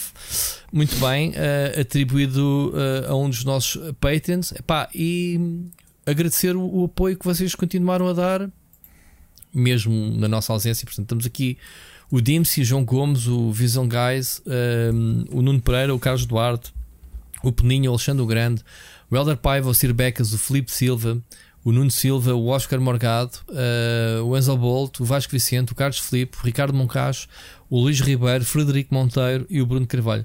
Malta, vocês são o máximo. Muito obrigado a todos por continuarem a acompanhar-nos e pronto, olha, estamos de volta ao trabalho. Próximo passatempo será em setembro, logo anunciamos das novidades estão aí para vir, a ver se o que é que a gente consegue um, trazer aqui para os nossos fiéis Patreons. Alright, Ricardo. Um, agora é aquela parte que diz vamos, vamos aos temas, tipo com uma hora e um quarto de podcast. Muitos podcasts nesta altura estão-se a despedir e a gente está só a começar. Ah, ah. Gostaste, Ricardo? Sim, tu que fazes um podcast só com uma hora, seu Calinas. Bom, não sei quem é, mandem para o ar, não sei, sinceramente. Atenção, malta. Enfim, a carapuça quem quiser, mas pronto. Um, tens aqui duas coisinhas. Uh, tenho aqui dois temas que é discutir contigo. Um direto, lá está. Uh, tens um orbitório se quer, queres falar? Epá, o Stuart Anstice? O Stuart Anstice morreu uma hora antes de começarmos a gravar e o Stuart Anstice para, para os metaleiros o nome vai, vai quer, soar. Porque o fantasma foi, dele ainda anda aí. Ele, é o, parar, ele foi o é? guitarrista uh, dos, do primeiro EP, portanto, do primeiro EP e dos quatro primeiros do primeiro e do segundo EP dos Cradle of Filth e dos quatro primeiros dos quatro álbuns entre esses dois EPs. Um, portanto, é uma figura marcante do, da música pesada que, que, morreu, não, não houve explicações, aos 48 anos, há bocadinho, portanto, antes de, de gravarmos. Para mim, obviamente, os Cradle são uma banda emblemática. Os álbuns em que ele participou são os meus álbuns favoritos. Aliás, volto a lembrar a minha. Não é esse. Não é esse. Se esse tivesse 40. Desculpa, é que o Rui, o Rui acabou de pesquisar Stuart Anstey no Google e há duas pessoas que aparecem. Aparece um senhor que parece um personagem do Cluedo. Não, é professor de universitário, coitado. Mas parece um personagem do Cluedo. Foi o, foi o professor Stuart Anstey na biblioteca com o candelabro. Uh, ou o músico de, de, de metal. Um, e pronto, eu gosto muito de Cradle, como toda a gente sabe. Aliás, o meu nick deve-se a uma música dos Cradle. Uh, e portanto, para mim foi uma surpresa ver, uma surpresa triste ver já, a morte uh, dele. Tinha que idade já agora? 48 anos. 48 anos. Yeah. Morreu de quê, sabes? Não. não, não disseram. Eu calculo que seja qualquer coisa má. Sim, epá, quando, normalmente quando não contam, eu costumo ir logo para. O, imagino que seja suicídio, como aconteceu ao vocalista de Metal Church também, que eu ainda vi certo. no último Vagos antes deste, e que entretanto, no meio da pandemia, não, não acabou por. A depressão foi muito, foi muito forte e ele acabou por, por suicidar-se. Aliás, eles até diziam o que a banda oficialmente disse foi, como eles são americanos, que ele foi uma vítima de, do péssimo serviço de sistema de saúde que os americanos têm, porque ele não conseguiu qualquer tipo de apoio para o problema mental que tinha. E é um músico, era um músico com 30 e tal anos de carreira e que vivia daquilo, né? sempre viveu da música, eh, que fazia torneios mundiais e tudo. É o que é. Outra, uma notícia um bocadinho mais uh, animadora. Uh, fomos com no domingo do outro fim de semana. Fomos os quatro, eu, a minha mulher e os meus dois filhos, Uh, há um museu que eu gosto muito, que é o Museu Nacional de Arte Antiga, que é no Rua das Janelas Verdes, e para surpresa nossa, estava lá uma coleção que parecia de propósito. Uh, que parecia de propósito que, que, a, que a visitámos. É uma exposição chamada Jogos Cruzados. É a maior coleção de peças históricas de jogos de tabuleiro. E o que é que são esta, o que é que é esta coleção? Como nós sabemos, o, o inicialmente Portugal, mas depois a Espanha, os Países Baixos e a Inglaterra tiveram grandes trocas comerciais com a Ásia. E estas, estes quatro, especialmente estes quatro países, eh, desde o século XVI, desde que as trocas comerciais começaram a ser eh, estabelecidas ao longo do, pelo, por todo o globo, os jogos de tabuleiro eram sinal de riqueza e começaram a ser produzidos, sejam livros a explicar jogos de cartas ou jogos de tabuleiro, mas a própria concepção de jogos de tabuleiro à mão, fossem. Uh, há lá uma coleção gigantesca de, desde o século XVI de uh, tabuleiros de xadrez lindíssimos, lindíssimos, uh, esculpidos em marfim, esculpidos em, em, alguns com embutidos em madrepérola, portanto, coisas muito originais. E, e é uma das maiores coleções privadas do mundo de jogos de tabuleiro. E, portanto, estamos a falar de peças únicas com 500 anos, 600 anos que estão intactas. Estamos a falar de mesas de jogo que eram vendidas uh, para, para, para para pessoas ricas da Ásia e para pessoas ricas da Europa e vice-versa. Portanto, Isto interessa-me, capaz de ir lá. Houve, a exposição é lindíssima. Uh, atenção só aqui uma coisa, mesmo que vão domingo de manhã, esta exposição é paga à parte, mas não é muito caro. Isto fica a 6 euros o bilhete, a entrada. Uhum. Uh, se bem me lembro, se forem clientes BPI, a entrada é gratuita, acho eu, ou tem desconto. Eu, como não era, um, ah, mas nem sabia que a exposição existe.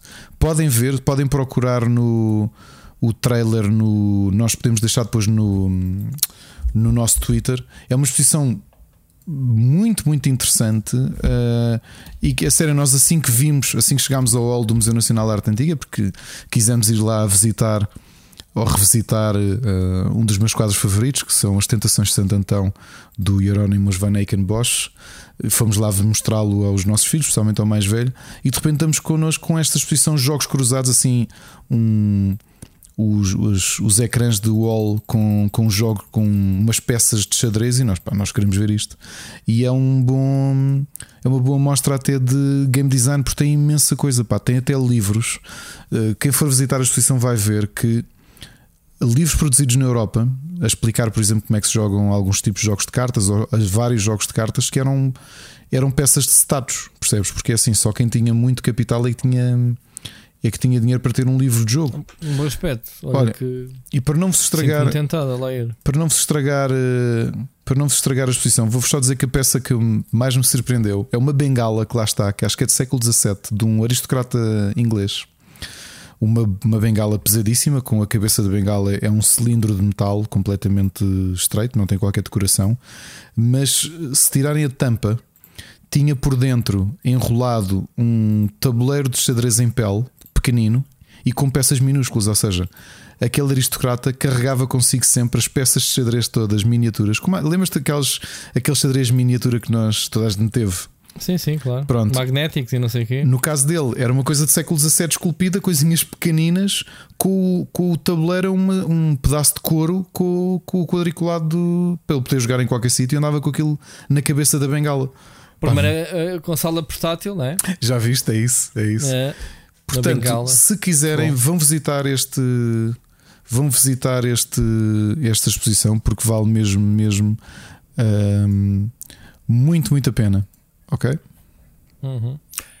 Muito bem. Ricardo, hum, dois, dois assuntozinhos assim mais normais. Uh, um deles, soubeste este da Embracer Group comprou a Tolkien Enterprises? Entre várias coisas, não é? Mas vi. Epá, eles têm comprado muita coisa, estúdios, eh, jogos, mas o que é que isto significa? Eh, isto é o filho do Tolkien que vendeu os direitos de Lord of the Rings e essas coisas todas. A série está ameaçada, não está? Os jogos em produção Lord of the Rings. O que é, que- o que, é que se passa aqui com isto? Eu não acredito que esteja ameaçado. Provavelmente o que eles querem é agora. ahm, agora as contas são feitas com eles, não é? Por exemplo, o Multiversos tinha duas personagens, o Gandalf e isso, eh, para entrarem, apesar de não terem sido apresentadas oficialmente, mas de repente desapareceu as pistas de um jogo sobre. Percebes? Eh, Licença aqui acabou, não é da Warner, já deixou de ser. Estás a ver este tipo de pormenores? Sim, porque há Eh, aqui de coisas curiosas, Rui, que é ahm, o estate de Tolkien tem os direitos dos copyrights dos livros. Dos livros. Sim, é? sim, estou a falar. A Tolkien Enterprise é tudo o que é os derivados É, e, de- ou do seja, universo. essencialmente quem vai gerir agora as licenças, relembrando que quem ainda tem as licenças de videojogo a- desde 2009 é a Warner Brothers, ok? Uhum. Até 2009 era a Electronic Arts, a sendo que a Turbine tinha uma licença que expirou em 2014 do, para o Lord of the Rings Online. Uhum. O que é que Eh, acontece a esse jogo? Vai ser renegociado ou então. Não, fica como está. Está no mesmo limbo. É- Eu acho que não há diferença nenhuma. Portanto, o que é que pode acontecer aqui? A Warner, agora, em vez de falar com os donos do. do da Tolkien Enterprises, que já pertencia a uma companhia que eu nem sequer sabia quem era, que era. Era Sol Zands, Company. Zands. Uhum. É? Uh, Agora negocia diretamente com a Embracer. Uh, Isto para a Embracer, de repente estamos a falar de um monstro que está aqui a tomar forma. é Não na parece. indústria dos jogos, mas do entretenimento em geral, porque acho que eles nem sequer estão só a apontar pelos jogos. É é? assim, se me perguntares o que é que eu acho que vão ser as próximas jogadas deles, eu dir-te-ia que há aqui duas coisas curiosas. Que é ah, e estou aqui a dizer isto, ah, tive a pensar, estava a pensar nisto agora enquanto falamos aqui, não tinha tido a oportunidade para pensar. E eu acho que isto vai resultar em duas coisas e ouviram aqui primeiro se isto realmente acontecer. Quando acabar a negociação com o Warner, o que vai acontecer é que a THQ vai ficar com os direitos da, da adaptação de Lord of the Rings. Ok? Tudo o que é miniaturas que estava neste momento nas mãos da Games Workshop vai passar, no meu entender, para a Fantasy Flight. Porque a Fantasy Flight Miniaturas do Lord of the Rings? jogos de tabuleiro em miniaturas de Lord of the Rings estão na propriedade da Games Workshop. Ok. E eu acho que a licença, quando terminar, tudo isso vai ser convertido para a Fantasy Flight, porque se bem me lembro, faz agora um ano que. ahm, que a. como é que eles chamam? Que a Embracer comprou a Fantasy Flight. Ok? Ah, portanto. Ah, faz sentido, ou seja, dentro da casa deles começam a disparar. ahm, foi Fantasy Flight que eles compraram, não foi? Já, já para não dizer que eles têm a Dark Horse, portanto, se têm Desculpa, várias não coisas. ligues, foi a Asmodee que eles compraram. Foi a Asmodee. Foi a Assim, Asmodee. Sim. Ou em seja, o que- dezembro. O que, é, foi- o que me parece é isso, ou seja, que o que eles vão fazer é, é isso. E não te esqueças que, por exemplo, outra que nós nos A- esquecemos, Assim compram a Disney, certo? hum, não me parece. Não, outra, outra que nós nos esquecemos aqui é que, por exemplo, a Dark Horse, desde dezembro, a Dark Horse Comics e Dark Horse Entertainment, que para quem não se lembra, durante muito tempo, e acho que ainda é a terceira maior editora de banda desenhada americana, foi comprada pela Embracer Yeah. em dezembro passado. Uh, portanto, o que me parece é que eventualmente, uh, quando as licenças forem revogadas das, das várias coisas, eles simplesmente vão, vão trazer uh, para casa. Bem, Ok. eu estava eu estou aqui a ver a lista de, da família subsidiárias. Sim, é gigante.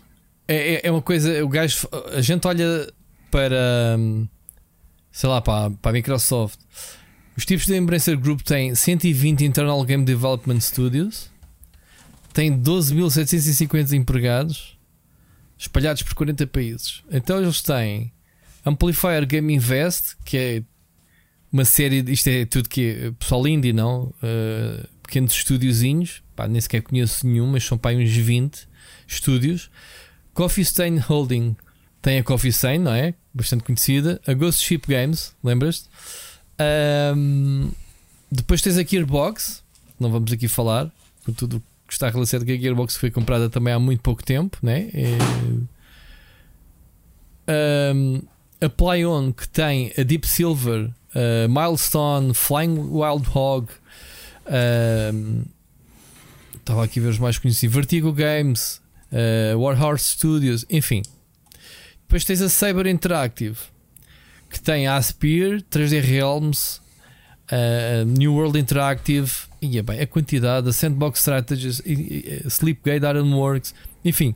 É que só esta, esta brincadeira, uma coisa que ainda não fizemos contas é que fala-se da Ubisoft Exato. e da. É, e A da- Ubisoft cabe aqui na boa. Depois tens a THQ Nordic, Não, também não, por si não, só tem umas 20 estúdios. É que fala-se da Ubisoft e da. hum, e da uh, CD Projekt Red serem as maiores empresas europeias, a maior empresa europeia de videojogos é a Embracer. Sim, mas é- é- aqui a questão é que a Embracer não assina jogos, não é? Eh, E tu não, tu não dás conta, quem não esteja mais por dentro da indústria, que é a Embracer Group. Ah, sei lá. É a mesma coisa que disseres assim: pá, eu não sei quem é a Disney, mas sei quem é a Marvel. A Marvel pertence à Disney, não é? Tu tens sempre uma submarca mais forte, não é? Em termos de. tu tu- o se eu te dissesse Embracer Group, o que é que tu me dizes? Diz-me um jogo, não é? Não tens esse. Como tens com a Ubisoft e, e como tens com a CD Projekt, neste caso. Percebes o que eu quero dizer? Sim, sim. Porque eu acho que estes, estes tipos estão ao nível, a meu ver, ao nível de uma, Tencent. uma Vivendi. Sim, Lembras da. Vivendi? Sim, que andou sim. a comprar eh, eh, labels de, de música, gru- cenas de cinema, videojogos. Estás a ver? Um gigante brutal que se tornaram. Desculpa, eu há bocado estava a corrigir Fantasy Flight. A Fantasy Flight e a Days of Honor fazem parte da Asmodee, portanto eles compraram tudo. Ok. Pronto, lá está. Estes, estes tipos são umas São bestas. gigantes. Epá, e, e depois estamos a falar agora da Tolkien. Estamos a- tá- Está-nos a tocar né, no que nos diz respeito a coisas queridas por nós. Não, e de videojogos, não, o eles, outra, outra que, que. que é que vais fazer com isto? Né? É Olha, isso. oh Rui, duas coisas. Outra, sem ser a, Mi- a Middle Earth que eles acabaram de comprar, dois dos anúncios também curiosos de que eles trouxeram foi a Tripwire, que todos nós conhecemos por causa do Killing Uhum. Floor e do Rising Storm, que eles também compraram na, mesma na mesma sessão de. de, hum, de ajuda-me. De, São de ofertas públicas, de né? compras. Oferta- E o outro é um Sim. projeto muito interessante que o nosso amigo Sírio é um grande fã, que é a Limited Run Games, que eles também acabaram de comprar. A Limited Run Games, que para quem não sabe, é um projeto interessante eh, que faz edições limitadas eh, físicas de jogos. Uhum. Não é? Muitos dos, daquelas edições. Jogos saem para digital, mas depois eles, eles depois fazem. fazem. Exatamente. Sim, sim. E, pá, e é curioso como é que eles vão buscar isto. Uh, estava a ver aqui os números oficiais. A Limited Run, eu conheci-os no primeiro ano, eles iam lançar a Limited Run.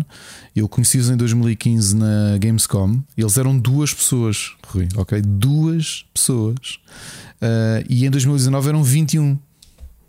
E a Embracer comeu-os, essencialmente. Mas realmente é um nicho de mercado diferente. Já viste? Outra, e outra coisa que acabaram de comprar que é representado cá em Portugal pela Infocapital, que eu não tinha reparado. A Geotech. Anunciaram também nesta sequência de aquisições. Bem, brutal. Brutal. Vamos ver para onde é que isto leva em termos de. A gente quer é conteúdos, não é? Séries, filmes, jogos, jogos de tabuleiro, bonecos. Claro que eles compraram estas licenças não é para, Não. para meterem num cofre. Portanto, Ouve vamos lá. ver. Para- Eh, Sabes que Oh, a coincidência do, e- do. E se tem isto do em maio do- compram tudo, aqueles projetos todos Crystal Dynamics, Eidos Montreal, Square Enix Montreal, não é? E tem a Uhum. Dark Horse, tem board games, isto a ideia deles é começar a vender tudo, está tudo interligado. Não é? Yep. Yep. Estava aqui a ver, eh, a Age nem sequer aparece, nem sequer aparece nesta tabela que eu estava a ver, portanto, ainda nem sequer foi arrumada. Já me tinha esquecido da Square Enix, do- dos estúdios que compraram. Ainda por cima compram as coisas a, a- à borda. Alguém anda a dormir nesta indústria, Ricardo? Yeah. Não sei quanto é que foi o negócio do Lord of the Rings, por acaso tenho curiosidade, eles não disseram, para não? Não. Por acaso não disseram. Mas curiosidade. Muito bem.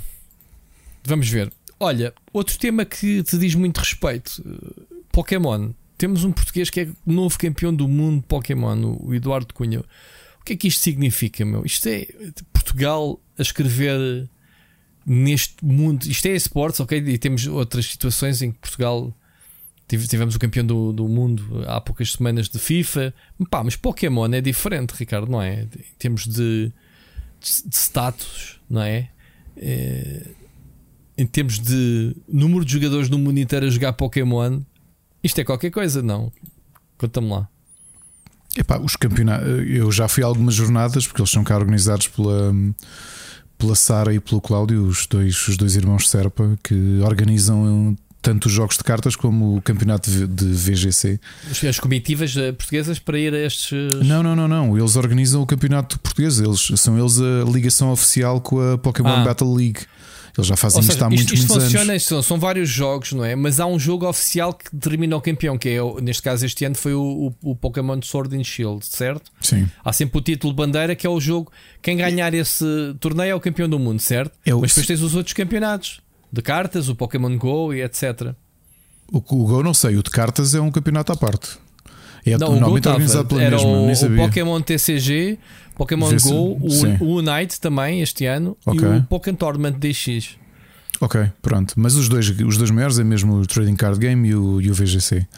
Eu já fui, E o VG, eu, eu- sim. eu já, já assisti a este, o Videogame um, Championship, e, e, e é interessante. Portanto, não é, não é uma coisa que eu concorresse, mas é interessante ver na.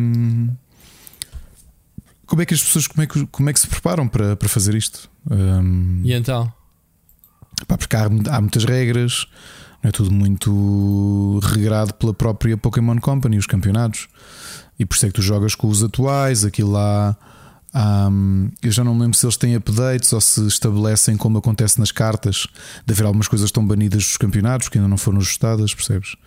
Hum, epá, e, e- mas eu achei interessantíssimo. Pá, porque É, em termos de português- palmarés, o, o- este português, o Eduardo, este jovem, já, já tinha ficado no, no World Top 4 em 2016 e em 2019 no Top 16. Ok? 2019 no Top 16 e em 2016, para- confuso com os números, eh, já tinha ficado no Top 4. E ele já foi campeão do OCIC, que é o da, da Oceânia. Campeão e finalista. Portanto, em 19, campeão, em 20, eh, finalista. Já tem um palmarés do graças, este jovem. Não é? Este- isto, isto acaba por ser os Pokémons em termos de videojogo. As regras mudam de um jogo para o outro, de uma geração para outra.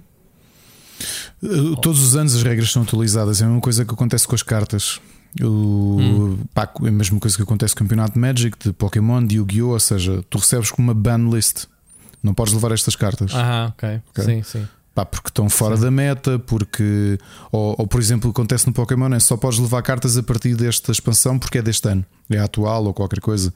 Eu não não estou aqui a dizer de cor as regras, portanto não, sim, não, sim, não quero, não quero Sim. aqui incumprir imprecisão, mas acho que acontece um bocadinho também com, os, com as regras de VGC.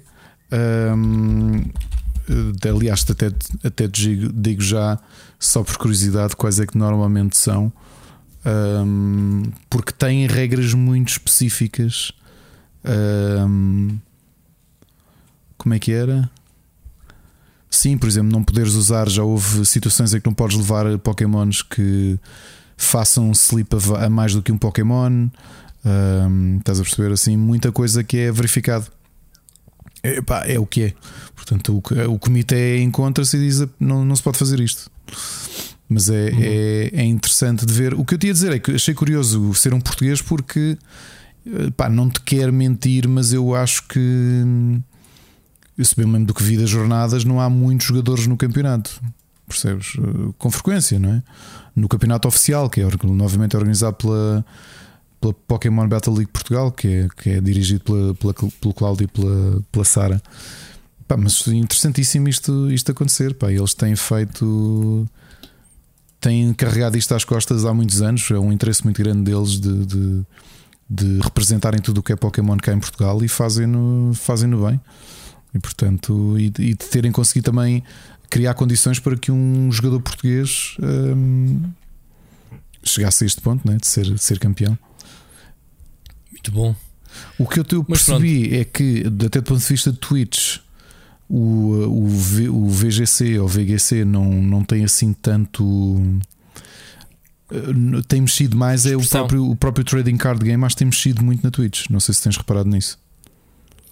Tenho visto muita gente, mas é fazer pack openings e essas pack opening, coisas. sim. Portanto, isto teve aqui um ressurgimento nos últimos tempos de, de atenção em relação ao, ao, ao jogo de cartas. Pá, continuo a dizer que é um jogo de cartas divertidíssimo. Portanto, tu deverias fazer jogo. isso, tu compras todos os meses, não é? Não, cartas? não, não eu, só, não, eu só compro as. Eu só compro os, os baralhos, não compro saquetas. Os Sim, baralhos... Mas viste fazer uma, uma live stream a abrir isso? Não, porque as, as cartas a gente sabe o que é e que é. E a meteres nos sleeves. E depois mandas assim um grito: Olha aqui uma dourada, olha aqui um com, com texturas uh, cor-de-rosa, yeah. com que este aqui é muito raro. Este... Não, porque os, os, os baralhos que eu compro são todos iguais, não há surpresas. Ah, ah você já sabes o que vem lá dentro. É, pois isso é as novas regras, né? já não há o, o random, não, tem é que o tu, checklist não, antes, antes de. É que tu podes comprar, é, tu podes comprar aquilo são baralhos já montados. Pois, é, é que mais, é como aquelas cadernetas que já trazem a coleção colada, ou seja, tu compras, já não, lá está tudo, não, não precisas fazer nada. Não, o que aquilo fazem é por temas. Uh, normalmente enviam dois opostos que é para, para a malta treinar. Ou seja, quem, quem faz coleção ou quem, quem compete não compra aqueles baralhos. Só quando, às vezes acontece, naqueles baralhos vêm cópias de cartas que são caras de, de ou, ou difíceis de sacar. Estás a perceber? Às uhum. vezes acontece isso. É raro acontecer, mas às vezes acontece. Mas eu compro porque não, é, um, é, um, é um plug and play. Porque pá, é seguro para teres o que precisas para jogar. Tens exatamente aquilo, tens o número de energias suficientes, tens as cartas todas, as cópias máximas de cada uma e, e são pensados pelos criadores, ou seja, é um set. Aquilo não é competitivo, ou seja, não há ninguém não há ninguém que jogue a sério que pegue num baralho que compra e, e, leve. Mas para casuais como eu, para jogar assim com o meu filho, é, é porreiro. Em vez de estarmos a montar eh, decks, eh, experimentamos aquilo que, que, que há ali, percebes? Sabes quem é que faz coleção de cartas de Pokémon? Quem? O Jack Paul. pois é. Eu sei que ele tem uma, pelo menos. Tem, e a cara. é carote. É raro, acho eu, né? Muito bom. Olha, vamos finalmente entrar nas recomendações. E quer dizer, e recomendações a 1 hora e 38 do programa. O pessoal pensa, é lá, os gajos vão acabar o programa rápido. Hum, não. Não, não. Agora são mais não. duas horas e tal do programa. Não, vamos, vamos tentar. Eh, vamos, ter, vamos ser sucintos nas coisas menos interessantes e se calhar mais aprofundados nas coisas mais, mais mereçam. Coisas repetidas. Como é que, como é que fazemos? Não, falamos não vais limitar a tua lista não, não, não. Falamos falar os dois, não é? É. Muito bem, então vamos passar às recomendações de jogos. Split Chicken Gameplay. Um, Ricardo, queres começar? Começa tu, começa tu. Não, começa tu, começa tu. Opa, olha, estava de férias, recebi o Stray na altura, mais cedo até uh, para PC, do lançamento, com embargo, não sei o quê. Tive tempo de o jogar nas, nas férias, antes de ser no Plus até fazer a análise. Chegaste a jogar? Não. O jogo do gato, deu tanto que falar. Não joguei, olha, joguei e tive um problema que é a história das interrupções. É que estive a jogá-lo na véspera de ir para Vagos uh, ah, e depois, quando férias, voltei, perdi-lhe o, perdi o, o rastro. ok. Mas o que Pá, joguei jogo estava é, a gostar é muito bastante. giro, mas, mas estás a ver, é daqueles jogos fenómeno que ganda hype quando sai ou quando está para lançar e neste momento já, já está arrumado, ninguém ouve falar Sim, nele. também é um jogo Esta curto, indústria é? está a cada. Sim, mas é, é um sinal também que a indústria é um bocado efêmero, né? Há, É. há muitos jogos que pá, grande hype, grande maluquice, jogo do momento. O Seixas é um bocadinho eh, frio nestas coisas e tem razão. Tipo, ah, o multiverso, ah, vais ver que daqui a dois meses já ninguém está a jogar o jogo. Pá, ele tem um bocado de razão e é assustador. Eh, e isto é um exemplo. O Stray, ehm, pronto, é um jogo curto, como tu dizes, eh, pá, mas é um jogo muito a giro. A forma como, como o estúdio consegue contar uma história na, na perspectiva. Não do gato, porque é um gato banal, é um gato normalíssimo que anda ali perdido na cidade e, e perdido literalmente faz parte da história que ele quer é regressar a casa, portanto é a sinopse, né? Mas a, a história é contada por um drone que o acompanha que faz ligação a um mundo Yeah. utópico, eh, um mundo distópico, Distópico, aliás, eh, eh, eh, Cyberpunk. cyberpunk eh, no, no futuro, mas onde não existe humanos. Eh, existem robôs que vivem a vida dos humanos, diga-se de passagem, e bem vivida. Eh, e é engraçado ver o, o, o que é que se passa ali, as historiazinhas ah, em, em termos dos, dos, dos robôs. Ehm, pá, controlando um gato com as ações banais como ronronar, arranhar, eh, saltar do- entre plataformas, mas o jogo está super giro, muito cute realmente, mas em termos de audiovisuais, em termos de som, eu adorei as músicas do jogo, muito envolventes hum, e graficamente muito bonito também. Uh, pá, grande jogão, malta. Quem não jogou no Plus, uh, jogue. Uh, obviamente serei daqueles jogos, estar a falar a esta altura do campeonato, como eu disse, já está arrumado na prateleira, mas para quem nos ouve e ainda não teve a oportunidade de experimentar, uh, vale, vale bem a pena. E é um jogo curto, são 5 horitas tanto de, de jogo. Uh, portanto, jogas isso numa tarde, Ricardo, se quiseres uh, apanhar. Pronto, agora dizes tu, yeah, vamos, vamos saltando um, um para o outro. Vamos começar como, sabes por causa do, do, do Play Pass da- do Android. Andei a Uhum. jogar alguns jogos da Kairosoft, que é uma, uma empresa. São, o que é? São, japoneses, são japoneses, já fazem jogos há uns eh, 15 anos e fazem assim com um ar eh, pixel art de 16 bits, fazem jogos para telemóvel e têm trazido quase todos para, para PC. São city builders, eh, dungeon crawlers, mas, mas essencialmente tudo, o tema é sempre um city builder e depois dão-lhe temas diferentes. Uh, Uhum. Portanto, eu tinha passado um deles, acho que falei, foi um dos últimos jogos que eu trouxe que tinha- tinha-lhe dado a volta, que foi o Dungeon Village, em que tu fazias uma, uma vilazinha e as. hum, ou seja, uh, tu não controlavas os heróis, tu melhoravas era a cidade para conseguir vender itens. E era um jogo muito simples, é muito casual, uh, muito interessante jogar no telemóvel. E pá, tu olhas para o Steam e aquilo vendeu imenso também. Uh, experimentei outro jogo deles que foi o.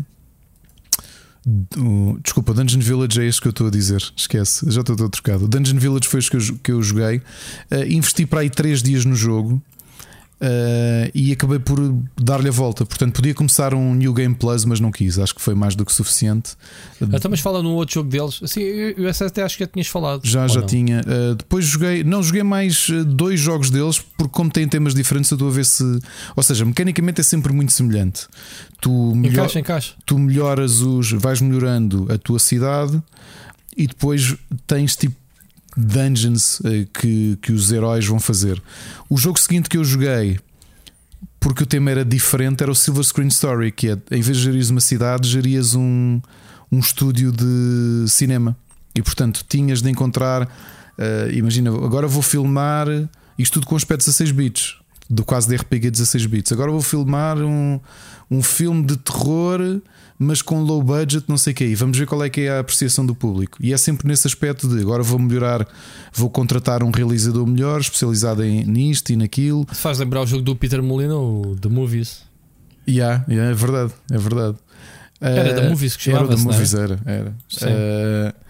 Só que este por acaso não me bateu tanto o Dungeon Village como era como tinha aquela temática de fantasia. Novamente, tu, mesmo no, no Silver Screen Story, tu controlas é o estúdio, tu, é, é um management game. Isto são tudo management games em que o que uhum. vai acontecendo com os personagens eles é que fazem mediante os status que tu lhes deste, ou os itens que conseguiste comprar, ou que lhes ensinaste, ou tudo isso.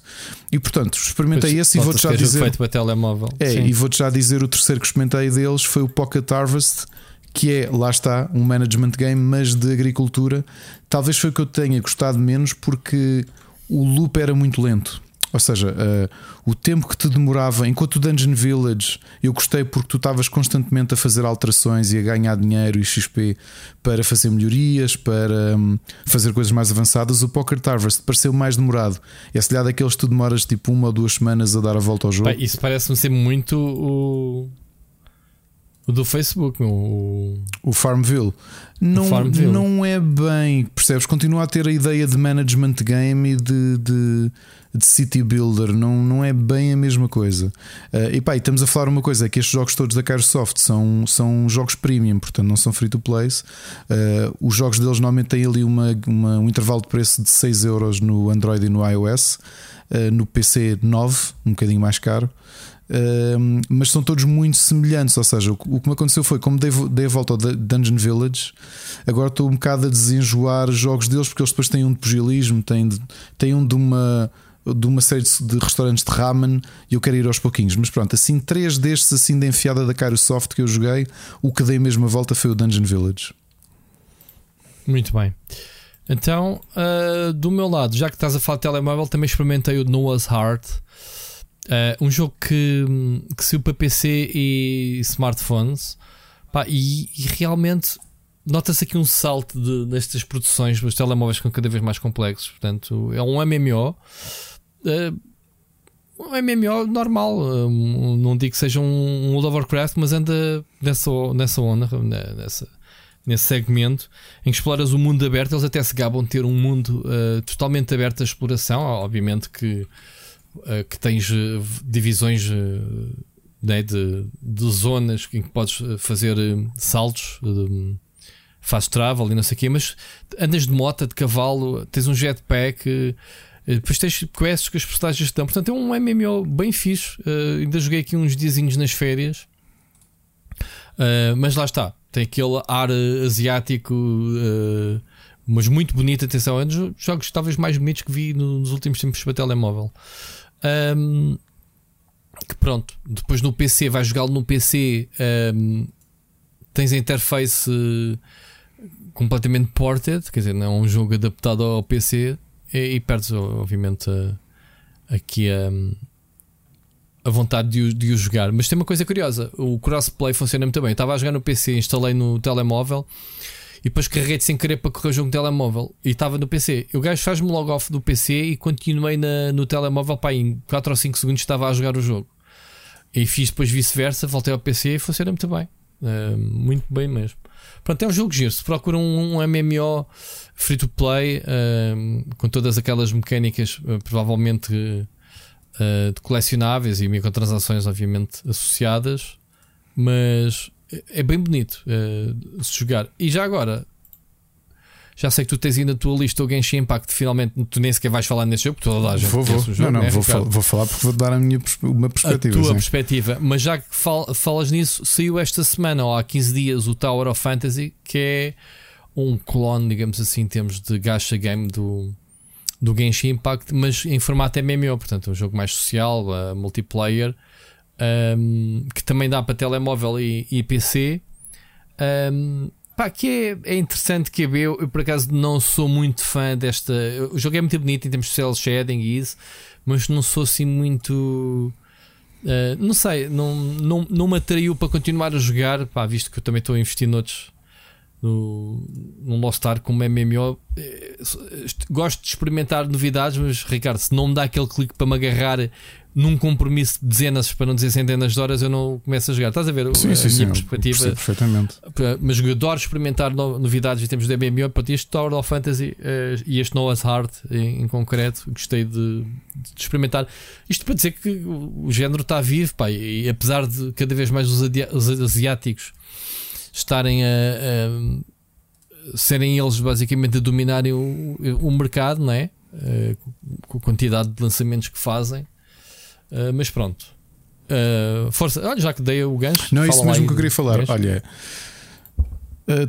tenho andado a jogar, não, não muito, aliás, parei desde que, desde que fui. Antes de ir para o Vimeiro, andei a jogar bastante uma semana Genshin Impact e vou lá, volta e meia. Estou a jogar com, com, com tempo.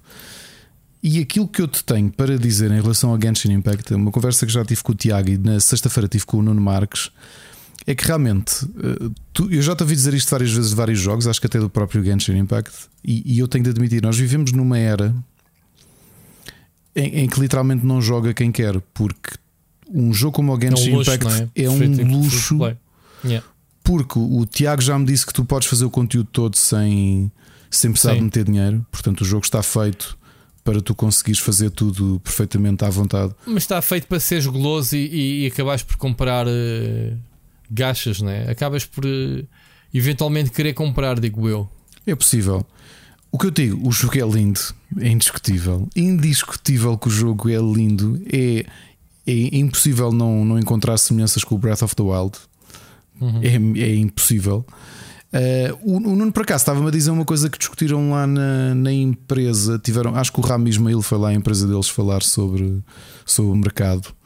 Uh, eles contrataram para ele dar uma talk um, e o Nuno estava-me a dizer isso: que é há, há, talvez haja aqui um, um, reverso da medalha não muito positivo de tu teres jogos do, da qualidade, não é? Porque o Genshin Impact já roça ali mais do que um Double A, não é? No, nos valores de produção, uhum. na qualidade e ser totalmente gratuito, que é tu estás a criar uma. E ser single player, ou seja, nem, se dá, nem sequer. Exatamente.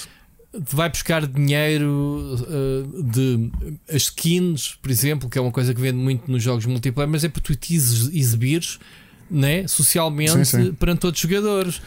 Como é que tu vendes isso num jogo single player, que é só tu que estás a olhar para o jogo, não é? Isso, há aí um fenómeno a acontecer com o jogo. É, é muito interessante, mas, e, mas olhando para quem não mete dinheiro, não olhando para as whales, nem para as pessoas como nós, que não somos uhum. whales, mas que, uhum. que, quando gostamos de um jogo free to play, uh, costumamos investir qualquer coisa como forma de compensar. Mas uh, uhum. o Nuno dizia-me isto e, e, com alguma razão, que é tu, o que estás a, há um. Há uma coisa, ele chamou-me a atenção a isto e eu, eu tenho que concordar que há aqui uma parte perversa eh, de ter jogos tão bons gratuitos. Que é tu começas a ter uma geração de, de miúdos e adolescentes. Ah, sim, sim, sim, sim mas já falámos que... os serviços, que perde qualquer. Eh, aquilo que estás a viver neste momento no Android. Um... Quem, quem, é que te, quem é que diz que vais pagar por um jogo Android? Vai lá comprar um jogo Android, Ricardo. Pois, sim, o que ele, porque ele me dizia e, é? e porque e ele, há bons jogos, de grande qualidade. Porque ele disse que algumas empresas que notam já tiveram esse feedback de adolescentes em alguns eventos, que é porque é que eu vou dar 15 ou 20 euros por um indie que me dura 4 ou 5 horas e é um bom jogo quando eu tenho um Genshin Impact ou quando tenho outro jogo que eu tenho jogado muito, o Fortnite. Eu volto e meio jogo o Fortnite. Olha, nas uhum. férias, e curioso, o meu filho mais velho ensinou o mais novo a jogar Fortnite. Explicou-lhe só umas coisas. O miúdo com 4 anos. Só, qualquer cena do Dragon Ball brutal. Não, mas antes até do tá Dragon Ball. O mais uhum. novo a saber jogar Fortnite e a jogarem. Um, um dia acordei, porque deixaram-me dormir até um bocadinho mais tarde. Chego aqui, estão os dois a jogar Fortnite. Um na PlayStation e outro no PC. E eu tipo, eu estou a ver isto bem. E entretanto, volta e meia jogo algumas partidas com, com o meu filho mais velho. E até o Fortnite. O Fortnite é um jogo muito bem feito. Muito, muito, muito bem feito. É um jogo. Estou sorte de falar nisso tecnicamente. Pá, é um é, luxo. É, uh, e agora tu olhas para um, para um Genshin Impact, para um. Uh, como é que chama o jogo? O, o Lost Ark. O? O, o Lost Ark. O Lost Ark. Olhas para uma. you name it. Os jogos que eu mais tenho jogado este ano são jogos free to play, Ricardo. Tu... Apesar de termos recebido os jogos todos né, que Sim. recebemos, onde, onde está o meu tempo é nos jogos free to play. Mas tu olhas... Não é por serem free to play, é porque são bons, caraças. É, mas tu olhas para isto e realmente se calhar todos nós que crescemos a jogar e que tu ou tinhas pirataria, não é? Ou mal te emprestava jogos uns aos outros, ou eram cassetes gravadas, ou o que, for, o que fosse. E nos dias de hoje tu tens acesso a jogos. Já nem, eu nem digo serviços, porque os serviços não são gratuitos. Os serviços paga-se a mensalidade ou a anuidade para ter acesso a eles. Estamos a falar literalmente de tu não teres League of Legends, Hearthstone, um, Teamfight Tactics, que eu até dizia uma coisa ao Nuno, e tu repara que isto só vai piorar ou melhorar, depende do ponto de vista. Tu já Sim. viste imagens do fighting game da Riot.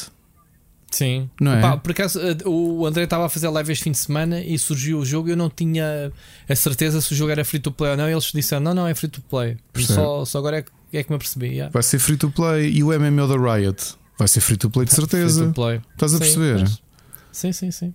E isto, co- como é que tu competes com isto? Pois. É que tens, tens mesmo a geração que já não é uma Bem, questão. vamos de- lá ver uma coisa. Também estamos a ser um bocado naivos, porque eh, os jogos free to play vendem mais ou geram mais dinheiro que os jogos vendidos. Portanto, se a indústria de repente se transformar para um mercado de jogos free to play, não vai empobrecer. Depende do ponto de vista. Vou dar o exemplo: o Multiversos estreou este mês, não é? Ahm, eu até fiz um blog este fim de semana. eh, retirou o Elden Ring do primeiro lugar dos jogos mais faturou nos Estados Unidos de julho. Portanto, o Multiversos é o jogo que mais faturou em julho.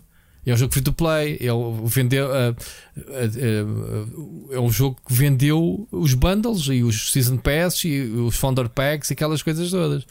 Estás a perceber, Ricardo? Em, em termos de, de a indústria ficar pobre em termos de dinheiro, eu não acredito Não, nisso. não, não, não, não, não. Aqui Porque não. de repente estão todos a querer jogar free to play. Porque é assim, olha, sabes o que é que me dizia? Estava a falar um bocado do David Brevik.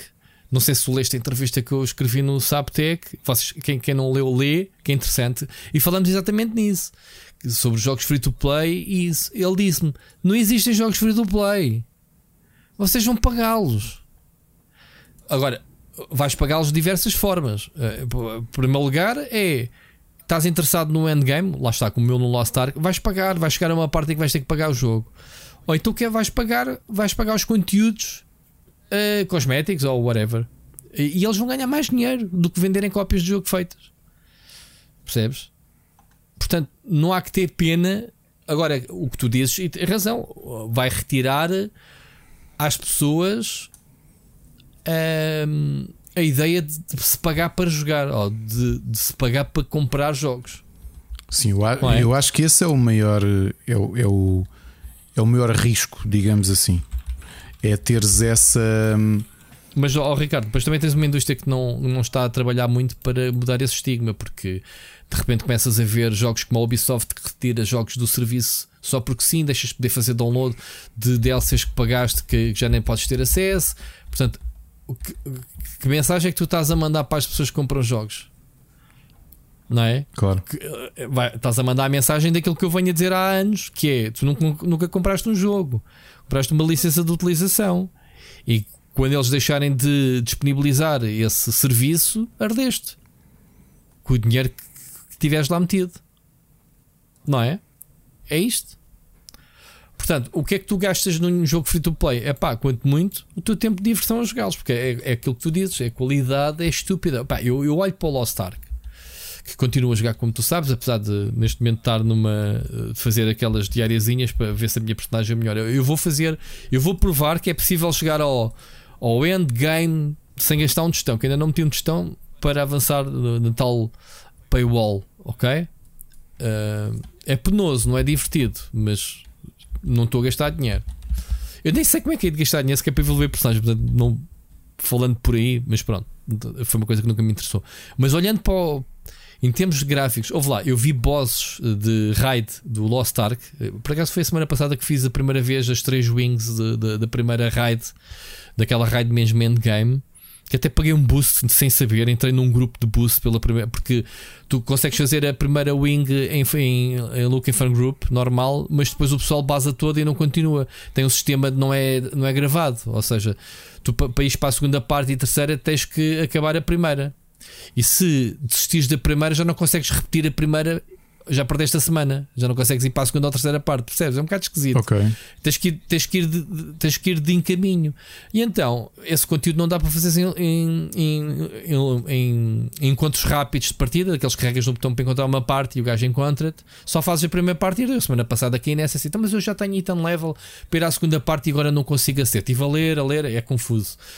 E então a explicação é essa: tens que começar, tens que criar eh, o ideal, uh, o conceito do jogo é criar o teu grupo com amigos ou com whatever e fazeres o, o, conteúdo todo de seguida. Neste caso, como não tens, também tens uma ferramenta no jogo que são grupos pré-definidos, escritos, que é pá, pessoal, precisamos de um tanque, como o World of Warcraft, como o Guild Wars, whatever. Precisamos de um tanque, ou precisamos de um healer, ou precisamos de não sei o quê. E entrei num grupo sem ler bem a descrição, o gajo estava a pedir 1200 de ouro a partir da fase 3, mas aquilo cheio de abreviamento e não sei o que, eu não percebi que tinha entrado num grupo em que, ok, fazíamos a primeira e a segunda parte, e eu nunca tinha feito a segunda parte, portanto, levei um boost autêntico, três gajos, era um grupo de oito, três gajos a matar aquilo tudo, tipo a limpar os bosses. Uh, e para avançarmos para a terceira parte, o gajo não me deixou sair dali enquanto eu não paguei. Eu sei, mas tenho que pagar. E o modo de pagamento, como não dá para dar dinheiro direto à pessoa, tens que lhe comprar um item que ele diz: Olha, estou a vender este item por este preço. Nesse caso, pediu 1200 de ouro na Action House. Vais lá e pedes que o item é meu. Portanto, é uma coisa que lhe custa um, um, um gold, né, por exemplo, e eu paguei-lhe 1200 por aquele item para pagar a, a, a run. Uh, o certo é que. Ah, pois o jogo tem um mecanismo que é: tu não podes fazer quit. O quit dá-te como uh, abortaste da tua run da semana. É mesmo uh, contra quitters. Portanto, o gajo tem faca e o queijo na mão. Tipo, ou, ou, ou, acabas o conteúdo e ficas com, com, com o, o, o loot, né? Uh, e, e, e, com a cena preenchida que fizeste o conteúdo desta semana, ou então levas aqui um kick e perdeste a run que fizeste, o tempo que perdeste nestas duas partes da, da, da raid. Estás a ver a lógica sim, sim, da, sim, da, cena do, do, dos boosts? Funciona, aquela merda. Pá, eu assim, epá, eu até agradeci, epá, então realmente se vamos acabar, nunca vi este conteúdo sequer. Olha, fixe, olha, 1200 eu tenho, toma, dei-lhe. Mas eh, foi uma inocência da minha parte, ou seja, não vou voltar a entrar num grupo para levar boost, mas também já percebi que não vai ser fácil encontrar um grupo para fazer conteúdo. E daí então é que eu vejo que o Lost Ark é difícil de fazer o conteúdo endgame por causa disso. E atenção, Ricardo, foi por causa disso que eu desisti do Guild Wars, lembras-te? Queria fazer raids, uhum. pelo mesmo motivo, eu não conseguia encontrar grupos, entrava no grupo que me ou porque nunca tinha feito, ou whatever, não tinha o item level que eles precisavam, não sei o que, era uma, é uma, uma treta. Pronto. Mas pronto, uh, pelo que estás a, a, a, estávamos a dizer, é isso. Free to play são cada vez melhores os jogos pá, e, e mais bonitos e já vamos falar no, no multiverso que eu joguei. Sim, até podemos passar já para, para esse, se quiseres. Apá, pronto, é um... exato. Sim, sim. Apá, é o jogo que eu mais tenho jogado desde que saiu. Eu posso dizer que tenho, Ricardo, neste momento. Estou a ver aqui no meu Steam 43 horas de jogo. Atenção que eu não estou sempre batido. Eu neste momento vou fazer as diárias divirto-me para fazer as diárias tenho que fazer mais combates porque há uns que perco, não consigo cumprir os objetivos e whatever, e estou ali tipo uma hora, hora e meia a jogar o jogo por dia pelo menos. Mas o passo não Super parece demorar divertido. muito tempo a fazer, por acaso, tu vais fazendo com calma, o que é interessante. Ah pá, vais, o passo pelo. Também são 3 meses, tens 3 meses para fazer 50 níveis, eu já vou. Uh, não podes se lacar muito. Se, se, por exemplo, eu se, se o pré-season acabasse na data em que eles queriam, eu, eu, tinha acabado nesse dia mesmo à conta. Jogando só assim, pronto, fazendo as diárias, que dá mais. Eh. Agora, estamos a falar do jogo. Ricardo, para quem não conhece o multiverso, é um clone do Super Smash Bros. Ok? A base é mesmo, é um, é um brawl game uh, side-scrolling 2D, plataformas quatro jogadores à batatadas com os outros. Neste caso tem a particularidade, eu não me lembro se o Super Smash tem esse modo 2 para 2.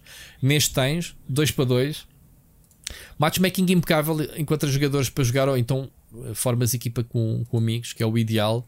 Pá, e as personagens da Warner Bros. eles têm um potencial de catálogo né, imaginável. Fora as licenças externas e fora as personagens originais que eles já meteram agora uma, aquele cão verde, é, um, é, um, é a única personagem original do jogo. Uh, eu estou-me a divertir imenso com o jogo, Ricardo. Muita tática. Ao início é aquela confusão, de perdes a noção de que está o teu boneco e estás a morrer e, e, não sabes o que é que te aconteceu. Mas quando começas a perceber que todos os movimentos dos bonecos são iguais, uh, iguais, ou seja, uh, tens dois ataques e depois combinação com as direções, tu começas é depois a descobrir qual é que é o catch de cada personagem, não é? O ataque especial, as condições em, em crias, e o jogo acaba por se revelar muito tático porque tens duplo salto, tens os, o, o, o, o, desvianço, não é? Pá, e estou-me a divertir muito porque começas a jogar com uma personagem e dizes: pá, esta é uma, a personagem que eu mais gosto. Curto bué, fazes bué da partidas. Quando experimentas outra, é pá, esta personagem também é bué da fixe. Seja o Super-Homem, a Mulher Maravilha, seja o Finn do, do Adventure Time, eh, sei lá, personagens. O, o, e depois tens aquelas que ainda nem sequer experimentaste o que é fixe. Ou seja, eu com 40 e tal horas de jogo, há personagens que nem sequer lhe toquei. E eu tenho, como tu sabes, um Founders Pack que a Warner me mandou, que dá para comprar as personagens todas. Eu nem sequer as comprei, porque vou comprar à medida que vou precisando delas e as quero experimentar. Portanto, é, é a minha experiência com o jogo tem sido super divertido. Uh, não sei se, qual é que tem sido a tua experiência. Olha, tenho, gost tenho gostado mesmo muito do jogo. É, acho que é realmente o Super Smash. É engraçado o modelo de negócio, como é que a Nintendo não, não o encontrou uh, assim. Como eu, te disse, como eu te disse, o jogo mais vendido de julho, mais faturou em julho nos Estados Unidos. Podem não ter é interesse é para isso, atenção. Também estou aqui a falar porque é que não fizeram. Uh, podem Epá, não... pera, nessa mesma tabela, espera aí, Ricardo, nessa mesma tabela que está o multiverso em primeiro, está lá o Super Smash no top 10. Pois. A vender desde circa mil, 2000 e não sei quantos, sim, ok? Sim, sim, sim, sim, Pronto. Portanto, não tem interesse, vendem os jogos nas lojas. Ah, e, a, e, a, e, essa tabela também não, não, dá, não, não junta números de vendas digitais da Nintendo que não os divulga. Não sei porque é que a Nintendo não divulga os números, mas devem ser bastantes. Acho que é para fugir ao fisco, Ricardo. É, tipo, digital não tem fatura. uh, mas pronto, multiversos, conta, conta-me a tua experiência. Com os teus putos não, não tem sido experiência fixe? Tem, tem gostado, sim. Ainda fizemos uns custom games, especialmente eles os dois, uh, divertem-se. E o meu filho mais velho é que fala. Aliás, os dois, como eu tenho a minha conta ligada ali no, na PlayStation, ou aqui, vem aqui ao PC. Mas os putos vão buscar o boneco preferido deles, não é? É o Super-Homem. Pá, gosto bem de jogar com o Super-Homem neste momento. Uh, comecei a jogar com a Mulher Maravilha. Mas acho que os putos devem delirar por verem, sei lá, os, os bonecos do Adventure Time, né? o Finn e o Jake. Uh, tens lá o outro, como é que se chama? O Steve Universe, né? Como o é Steven Universe, sim. A série. Sim, ele, uh, eles gostaram, gostar, gostam mesmo do. Scooby-Doo e Tom Jerry para nós. Eles, eles, regra geral, têm gostado praticamente dos. Uh, eu, eu, desbloqueei os personagens todos, eu usei também o Founders Pack, mas fui mesmo gastar os, os tokens a Comp... Já, foste, já foste gastar? Fui, Tudo. fui, fui. Fui porque eles queriam jogar. Aliás, foram eles os primeiros a jogar, de, até do que eu. Instalei o jogo porque tu andavas ali a falar tanto. Quando voltei de férias, eu até disse: a primeira uhum. coisa que fiz quando voltei de férias por causa de ti foi, uhum. foi instalar o jogo. E... Mas não te arrependes. Eu, pá, eu acho que quem não jogar o multiverso com um brawler é, pá, é uma parvoíce. Instalem, malta. Experimentem. É, pá, ao início é, é como o Super Smash, é um jogo confuso. Não é um jogo fácil de entrar. Ou seja, é fácil tu esmagares botões e veres o que é que acontece, não é? Yeah, tranquilo, ganhas ou percas, mas divertes-te sempre, ganhas experiência, não sei o quê. Mas tudo quando começas a dominar as personagens, atenção, eu não domino, eu sou muito noob ainda, ok? Mas já faço umas coisas giras. Já pego num super-homem, agarro no gajo e espeto-o para fora do ecrã. Portanto, okay. dá bem pica man, nessas cenas, é bem louco. Um, e, e, é isso, é, pá, mas o multiverso bonito. está muito bem feito, sim, está muito bonito. Está... Parece-me uma coisa, não sei se sou eu de ter jogado muito Super Smash. A nível, a nível de movimentos parece-me um bocadinho mais lento. Eu fiquei a pensar é se não será de de ser só Ou seja, online. Não vês, não vês eh, eh, não, não, para ti não, não sentes o jogo ser tão fluido. Não é tão, Pá, não atenção, é tão fluido como também Super estamos Smash. A, a, comparar valores de produção com o Super Smash também é um bocado mau, pá, porque a Nintendo tem anos e anos e anos de experiência na série para afinar. Né? Como é que se chama-se o produtor? Anda nisto há muito, muitas décadas né? a afinar ao, ao talho Super Smash.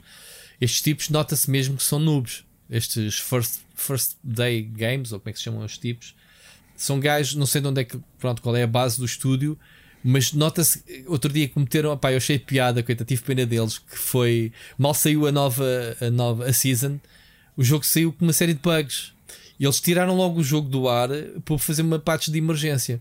Os gajos, pá, foram humildes de abrir o jogo e dizer, pá, ainda andamos aqui a ver como é que isto funciona, e sem querer colocámos uh, código work in progress na build final do jogo. Tipo, pá, yeah, claro que aquilo partiu-se o jogo todo. Claro. Uh, e, e, e, pronto, not, por isso é que estamos a dizer, estar a comparar valores de produção. Nem sequer vou dizer, ah, para um jogo free to play, hoje em dia é horrível dizer isso. Para um jogo free to play não está mal, man, cala-te. Os jogos free to play neste momento têm valores de produção muito superiores a muitos jogos que andam não, no mas, é- mercado. epá, não é? mas o jogo. e, e este sim. Pronto. Eu acho que o jogo está divertido, as partidas são curtas. Eu só acho é que o, o que eu digo, o meu problema não é questões de, de produção de fluidez. Sim, eu não sim. sei se é por causa do netcode para garantir que tu tens que tu não tens lag. É capaz. Atenção, o jogo é crossplay e eu não, não É isso. eu jogo no PC, eu não notei ainda que o jogo brecasse porque e aparecem os logotipos da plataforma onde estás a jogar. Se um tipo está a jogar, eu estou a jogar no Steam, se um outro está a jogar na Epic, se está a jogar na PlayStation ou Xbox, epá, eu nunca tive problemas de matchmaking ou dos ou de alguém ir abaixo ou, ou, ou, ou quebras de fluidez. Aliás, estás, estás a falar nisso agora, eu nem sequer me lembrava de- apontar essa crítica. Tu estás a falar em comparação ao Super Smash. Eu- eu- eu- sem comparar, eu só agora é que me, me lembro de- do netcode estar eh, para estar fixe. Porque este jogo quer. Pá, tu, te- um, um- um- tu, te- tu tens que ter milissegundos para uma esquiva do murro, meu. Sim, não é? sim, no sim, jogo de sim. combate, se não tens essa. Se tu não tens essa, essa, essa latência, pá, o jogo não funciona. E nesse aspecto, o jogo com crossplay funciona muito bem. Olha, eh, críticas. eh, Eu poderia apontar uma que por acaso é um elogio do Seixas que disse. Curto boas arenas. E eu acho que as arenas até são bastante pobres se a gente Opa, olhar para o Super Smash. Aí as a comparação tens que, tens As do. Super Smash são muito. Porque este do Super Smash tens várias camadas de coisas a acontecer. Sim, tu Eh, lembras daquelas são- arenas são- do, do, do Pokémon e aquilo é para te babares todo, não é? Sim, são arenas em que contam uma história, né? que é o cenário da personagem em si, e, e pá, e são multifacetadas, são, são arenas muito dinâmicas, está a acontecer muita coisa de fundo, que até às vezes distrai. Uma pessoa está a jogar, está a curtir as animações de fundo. E achei que as arenas deste são bastante simples e estáticas. Ok, tens, tens barreiras que, que tens que partir da esquerda e da direita para começares a mandar ringaltos de, sem ser na vertical, ok. Mas tirando isso, não há. Acho que ainda faltam aquela arena charan, tipo, ei, olhem só este saco, não é a Batcave que te vai dizer, ei, a grande cena, bem fixe, percebes? Eles têm, lá está, têm o potencial para melhorar até nesse aspecto de cenários, que é pá, não, não se limitem só a despejar-se eh, eh, bonecos, porque uma das coisas que o Super Smash faz muito bem é exatamente contar a história de uma personagem, ter pelo menos as personagens principais terem um, uma arena temática, não é? Uh, pronto, e nesse aspecto não achei que o multiverso tivesse muito bem conseguido nesse, nesse aspecto. Aliás, não tenho nenhuma arena memorável, tirando a do Scooby-Doo, talvez seja mais fixe, mesmo a Batcave, porque pronto, é a Batcave. E depois tens a, a do. Como é que se chama essa do Ricky Morty, né? Ainda nem sequer os personagens estão lá. Mas tem lá um cenário, né? Com a. E são, são um bocadinho deslavados, pronto. Mas o cenário neste, neste caso, pronto, vamos fechar os olhos para já. Agora o jogo tem muito potencial. Adoro a arte dos bonecos. Eu acho que eles conseguiram. Muito difícil juntar Sim, universos uh, com designs totalmente diferentes e tu, como artista, deves saber isso melhor é, que é eu. verdade, muito, muito bem feito. Buscarem uh, o estilo artístico de um Scooby-Doo para um, um Adventure Time é completamente diferente. Buscarem as personagens ultra realistas um, do, do Game of Thrones uh, e das personagens da DC. Está bem que DC podes ir buscar qualquer estilo, seja animação ou banda desenhada, tens sempre ali um contraponto. Mas estás a ver, misturar tudo em que dá uma, uh, a meu ver, uma consistência, não é? De design, com uma, com uma, uma comunicação muito própria neste multiverso. Eu gostei bastante. Não sei se concordas com isso. Também, também gostei. Pá, acho que foi, não, é, É. não é algo fácil de fazer. eh, e para mim conseguiram, sem, sem qualquer dúvida. Portanto, Muito bom.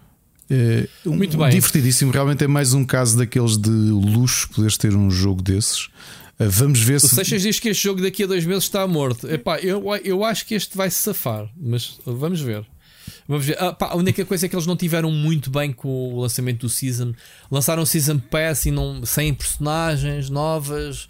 Adiaram. Se o lançamento do Black Adam e o. do- Não, isso foi anunciado já para esta Season. Como são três meses, já há quatro, quatro confirmações. Quais é que são? É o Rick e é o Morty. É o Rick e o Morty. Acho que agora vem primeiro o Morty ou vem primeiro o Rick. Agora já nem sei. Vem primeiro um deles, o Black Adam e o Stripe do Gremlins. Ah, pois é. Que é brutal. Eh, eu não sei se me está aqui a faltar mais alguma que tenha sido anunciada. ainda não começaste a meter eh, Harry Potters e afins, não é? Uh, lá está, uh, há, eu tenho, eu, eu, lá está, o algoritmo do Google é lixado. Eu, como leio muitas notícias do multiverso, porque é um jogo que me interessa atualmente e, e pico todas as notícias que saiam, desde, desde patch list. Quando gostas de um jogo, é, é, as coisas que tu fazes. Então, quando eu utilizo no telemóvel o, o swipe da esquerda para ver as notícias uh, que, que, são feitas para ti, né? Uhum. o algoritmo levo com muitos do, do multiverso. E então há muita. A, a comunidade faz o, aquilo que faz em todos os jogos, que é os data minings, né? E eles têm descoberto muito. Pá, a lista. Depois tu já não sabes distinguir se é boato, se é mesmo verdade. E sim, o, o Harry Potter, uh, uh, lá está, como eu disse há bocado, o Lord of the Rings uh, encontrou-se. Pá, montes de, de universos. tanta coisa da Marvel que ainda está para chegar. Pá, e é normal, uh, da Marvel, desculpa, da, DC que está para chegar, sobretudo. Uh, coisas que tenham a ver com filmes. O multiverso vai ser mais um Fortnite, mais uma plataforma que vai promover. Qual é o filme que vai ser agora da DC próximo? É o Black Adam. Quer dizer, qual é a próxima personagem que vai entrar no multiverso? Claro que tinha que ser o Black Adam, não é? E há essa cena gira que é aproveitarem. Uh, o, o que está para sair. Portanto, há uma série de personagens, e se pesquisares, pá, tens que fala-se do Mortal Kombat, do Scorpion, do Sub-Zero, se, sei lá, uh, completar o resto da equipa do, do Scooby-Doo. Falta o Scooby-Doo e falta o, o, é chama? o Fred. Já lá tens a Velma e, a, e o Shaggy, né? E falta. Uh, falta hum... São quatro? Não falta uh, Daphne. A Daphne já lá está. Está lá a Daphne e o, e o Shaggy. Não está lá. Uh... Ah, a Daphne, desculpa. está lá a Velma. Falta a Daphne e o Fred, exato. E o Scooby-Doo. Yeah, faltam três. Pronto, fala-se nessas, nessas cenas todas. Pá, tens bem da potencial. Este jogo, se for bem tratado e se continuar a. Isto agora tudo depende deles. Atenção, uma coisa: houve um investimento muito grande agora na Evo. Não sei se sabes que os gajos tiveram em grande com um mega torneio de multiversos com um prémio, já não me lembro 100 mil dólares ou, ou, mais, já não me lembro. Uma coisa muito interessante. E, e foi bastante elogiado o torneio deles. Portanto, eles estão mesmo com vontade de entrar nos esportes. Uh, e tudo indica que sim. Uh, pá, vamos ver. Falta abrir a loja, falta abrir o ranking. Já me tinha esquecido disso. Andamos aqui a brincar ainda ao jogo à Season Pass, porque depois quer ver os rankings. Se a gente depois, eh, se eu, se eu me interessa por, por ir, uh, por ir jogar para as leathers, é pá, tem aqui muito potencial multiverso. Portanto, é o jogo Está na minha lista de certeza de Gotis, portanto, esquece. Estou uh, a gostar muito do jogo. Siga? Siga. Uh, antes de passar a palavra, vou já arrumar aqui o jogo. Tive também a jogar nas férias. Uh, Chamou-me a atenção do Super Pets, o, o jogo baseado no filme de animação. Não sei se tu já viste. Ainda não vi. Uh, dos, do cão, o Crypto, do Super-Homem e do. Como é que chama-se o do Batman? O cão do Batman chama-se whatever. Nem sabia que o Batman também tinha um cão. Eu, eu, um, eu, é o Ace. É o Ace. Ace. Um, yeah. Epá, e o jogo uh, que é da. Que é da Namco Bandai, apesar de ser da Warner, mas é distribuído a Namco Bandai. Recebi um press epá, e comecei a ver que ninguém falava no jogo. E pedi o jogo para, para, para review, normal. Mandaram-me a pedir a versão Switch, que estava de, eh, de, férias, era a consola que tinha. Epá, e eu digo uma coisa: arrependi-me de imediato de, de, de, ter instalado. É um jogo com valores de produção piores a um jogo de telemóvel. Jogo horrível. Vê o meu vídeo de gameplay no canal, eu fiz entretanto, Ricardo. É um jogo uh, em que tu controlas os dois cães. Estás a ver a perspectiva do Space Harrier ou do Afterburner, em que tu controlas uhum. a terceira pessoa um, uma cena a voar. Uma cena porque podia ser o. Tanto podia, é os cães, como podia ser outro bicho qualquer, uma nave ou um, um helicóptero é um ou o que quisesses. Pá, é um, é um placeholder completo, é um jogo super flat, um jogo insípido, em que andas ali a disparar para, para cenas que aparecem às vagas, níveis sucessíveis uns iguais aos outros, os mesmos inimigos, os mesmos prédios tudo. É horrível o jogo. Não, não, não vou gastar mais tempo. E, e percebes porque um mês e tal do jogo ter saído, o Metacritic tem acho que zero reviews do jogo. Nem sequer ninguém se deu o trabalho de fazer review do jogo nem que fosse para bater nele. Sério.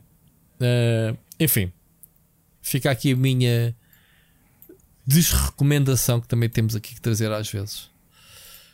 Siga para ti. Deixa-me cá pensar. Olha, uh, depois seguindo, aproveitando no telemóvel, andei a instalar uma série de uh, deck builders. O primeiro oh. foi o Rogue Adventure, que é um RPG e deck builder, uh, roguelike, como se o nome não indicasse, em que tu vais fazendo, uh, vais tendo, começas um caminho e depois ele começa a ramificar. E são sempre proceduralmente gerados. E tu vais escolhendo aquilo que queres fazer mediante uh, o que te vai aparecendo. É engraçado, talvez dos deck builders que vou trazer hoje seja o que.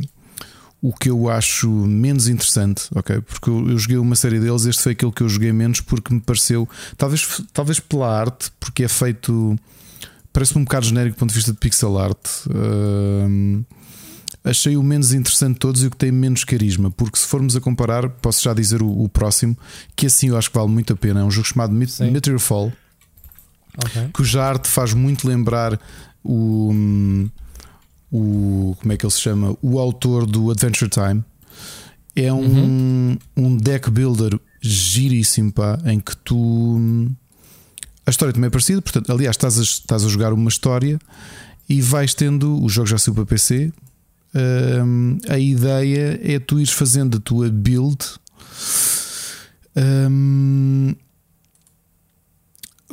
Aliás, eu já te falei aqui, desculpem lá, estou aqui um bocado trocado a pensar porque foram vários deck builders. Já, já falei aqui de deck builders semelhantes em que tu estás a jogar a história e o quão longe tu chegas na história depende do, do, do baralho que vais, que vais criando à medida hum, do caminho. Sim, sim. E o, o Meteor Fall faz um bocadinho isto. Um, e depois com este. A arte é muito parecida com o Adventure Time. É realmente. muito bonito o jogo, funciona muito bem em, em telemóvel, está incluído no no como é que ele se chama no, no passe e é isto que vais fazendo portanto vais tendo tu escolhes imagina uh, como se tivesse uma mesa e ele apresenta-te duas hipóteses queres lutar contra este monstro ou este monstro e é tu vais fazendo combates e vais andando de passo até chegar ao final do capítulo e a ideia é chegares o mais longe possível mas é tão bonito o jogo, tão intuitivo, tão. As cartas são símbolos, têm poderes de ataque, tens classes diferentes, vais bloqueando novas classes para fazer novas runs. Eh, e pronto, e para quem é fã de Adventure Time, é impossível não dizer que este, os autores de Meteor Fall devem adorar. Um, ehm, hum devem adorar o, o Finn e o Jack. Sim, porque e vale muito a pena. E quem tiver Play Pass e gostar de deck builder, para mim, este Meteor Fall é dos melhores. Porque lá está, eu acho que os géneros dos deck builders no telemóvel e no Play Pass há imensos, são bons porque são aquelas coisas que tu tens um tempinho curto e fazes uma run. A ver se chegas longe, ou se desbloqueias um novo capítulo, ou uma nova classe, ou novas cartas, ou novas mecânicas, e é interessante, é interessante isso. Portanto, Meteor Fall é capaz de ser dos, dos dos mais engraçados que eu joguei neste, nestas férias. Então, uh, passando à frente, deixa-me falar. Power Wash, jogaste? Joguei. Saiu no Game Pass. Epá. É tão relaxante. É assim, o, o, jogo é muito assim, ali é mais um daqueles simuladores de qualquer Não, coisa é random que existe na vida real. É isso, é, é viciante. Andas ali a limpar uh, com uma mangueira com vários acessórios, a lavar carros, a lavar uh, o jardim, a lavar a, a, a, piscina. Malta, experimentem. O jogo está bem feito até, não, não coisa. É, só que é um jogo, pronto, man, é, o objetivo é. é depois tens eh, certos produtos que só. certas sujidades mais entranhadas que só com uma certa. um certo tipo de jato. Uh, enfim. Engraçado, portanto, não tem ciência nenhuma, nem sequer vou perder tempo, mas malta, Game Pass, Power Wash. Um, não sei se queres que eu fale já da bomba de, que anda a jogar. Ou... Dá-lhe. Eu, eu, eu, não escrevi isto, não. Epá, eu escrevo tudo menos o nome do jogo, sempre. Uh, o Xenoblade Chronicles 3 um, já saiu né, há, há, há, umas semanas. Eu comecei hoje. Sido o jogo. só, só começaste hoje. Eu já tenho quase 50 horas de jogo, Ricardo, para tu teres ideia, e ainda não vou a meio. Portanto, já sabe, né? Xenoblade é um, um jogo grande e que tem muito conteúdo para explorar. Uh, segue na mesma, na mesma cena dos outros dois jogos. Agora, uh, há uma coisa que não lhe tira, que é o jogo muito acessível. Eu, eu acho que pá, eu acho que eles acertaram na fórmula de ir introduzindo devagarinho. É assim, torna-se aborrecido que tu com 20 horas de jogo estás a levar com, com, com algumas mecânicas novas, não é? Eh, do jogo, tipo mais tutoriais e não sei o quê. Tem aqueles tutoriais de, de, caixas, de contexto, que epá, eu não gosto nada, mas pronto, não são muitos. Mas o jogo introduz tais mecânicas de combate, que era a cena que me fazia passar-me da cabeça no 2, por exemplo, foi o que eu joguei mais pá, chegavas às tantas e pá, não percebes metade das mecânicas e tu perdes os combates simplesmente porque não sabes fazer os combos corretamente, e, porque, porque não tiveste tempo de, de os aprender, ou seja, não foste introduzido ou levado. Né? E este faz muito bem. Estás a começar agora, uh, vais perceber que o jogo, todas as mecânicas, pá, eu estava a dizer assim: fogo, há ali uma cena que eu preciso de apanhar no alto, pá, eu não consigo ir lá. Pá, então há de desbloquear há, há muitas horas de jogo a eh, mecânica de escalares ou de andares em ziplines, mas tipo com dezenas de horas em cima. Estás a ver? Essas mecânicas eh, vão sendo introduzidas no jogo. Agora, a história é muito bonita. Uh, pá, acho que a história está a ser muito gira. Tem um sistema de, de heróis que são, ou seja, a tua party é fixa de seis personagens. Ok. Uh, são fixos, não, não vais receber personagens novos? Espera, é isso. Uh, são seis fixos os personagens. A tua personagem principal são seis. Portanto, tu rodas, controlas a que tu quiseres entre as seis. E são três personagens de cada facção inimiga. Que, que é, que sabes que o jogo, a história é a guerra eterna uhum. de uma. Sim, entre os dois. Fações. Sim, sim. E o engraçado, pronto, eu não estou a dar spoiler porque é basicamente logo ao início a questão do jogo.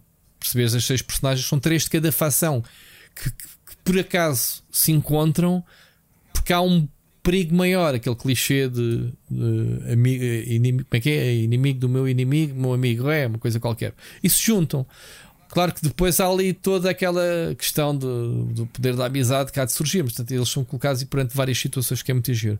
Agora, há uma sétima personagem e é assim que está, que é o elemento gacha do jogo, se quiseres assim chamar, estou a brincar, o jogo não tem elementos gacha, mas é são personagens que tu desbloqueias realmente para a tua party, é a sétima personagem da tua equipa, que tu controlas e fazes tudo com as outras.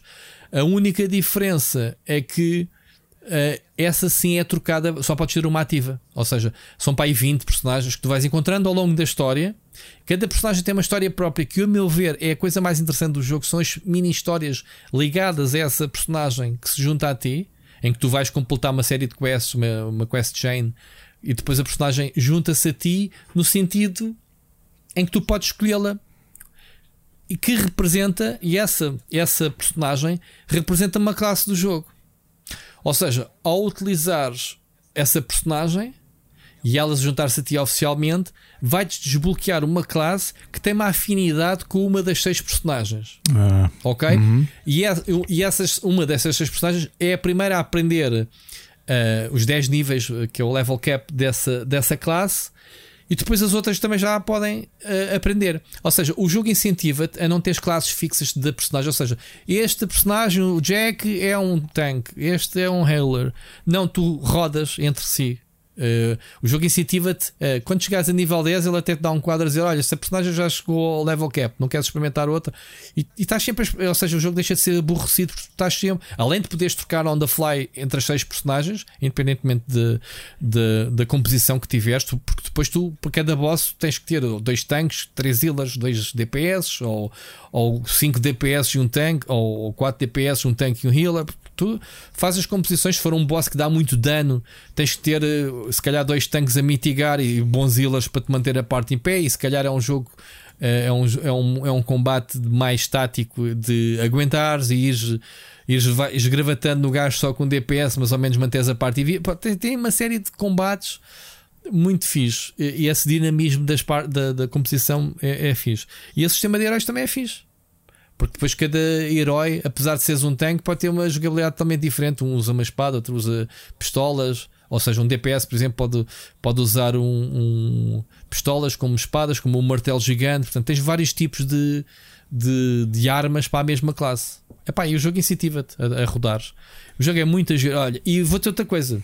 É daqueles jogos, como tu sabes, eu, eu tenho uma grande dificuldade em, em jogar jogos uh, eh, JRPGs e entrei neste jogo já conhecendo o segundo. Eu o segundo cheguei a meio e frustrei-me com a dos combates e com, com inimigos que eu não conseguia passar, porque também fui um bocado. a garganear este jogo, não podes só guiar-te pela questline principal. Eu, na altura, fui o que quis fazer no 2. Ah, só me interessa a história, vou. E não tens. Não consegues juntar experiência suficiente para ir ultrapassando a dificuldade crescente da, da história, estás a perceber? Neste Blade 3, posso dizer que as primeiras 15 horas para mim foram penosas. Foi aquele impacto de. Mesmo que o jogo seja acessível, é muito complexo. Eu acho que é dos jogos mais complexos. E, e digo-te uma coisa: como é que é possível termos um jogo destes na Switch? Este jogo em termos de complexidade de, de, de open world, de, de, mecânicas, um bocadinho como os anteriores, dá bailes a, a muitos RPGs uh, eh, ocidentais disponíveis no PC, por exemplo. Percebes? Não sei se concordas, há, há de ver.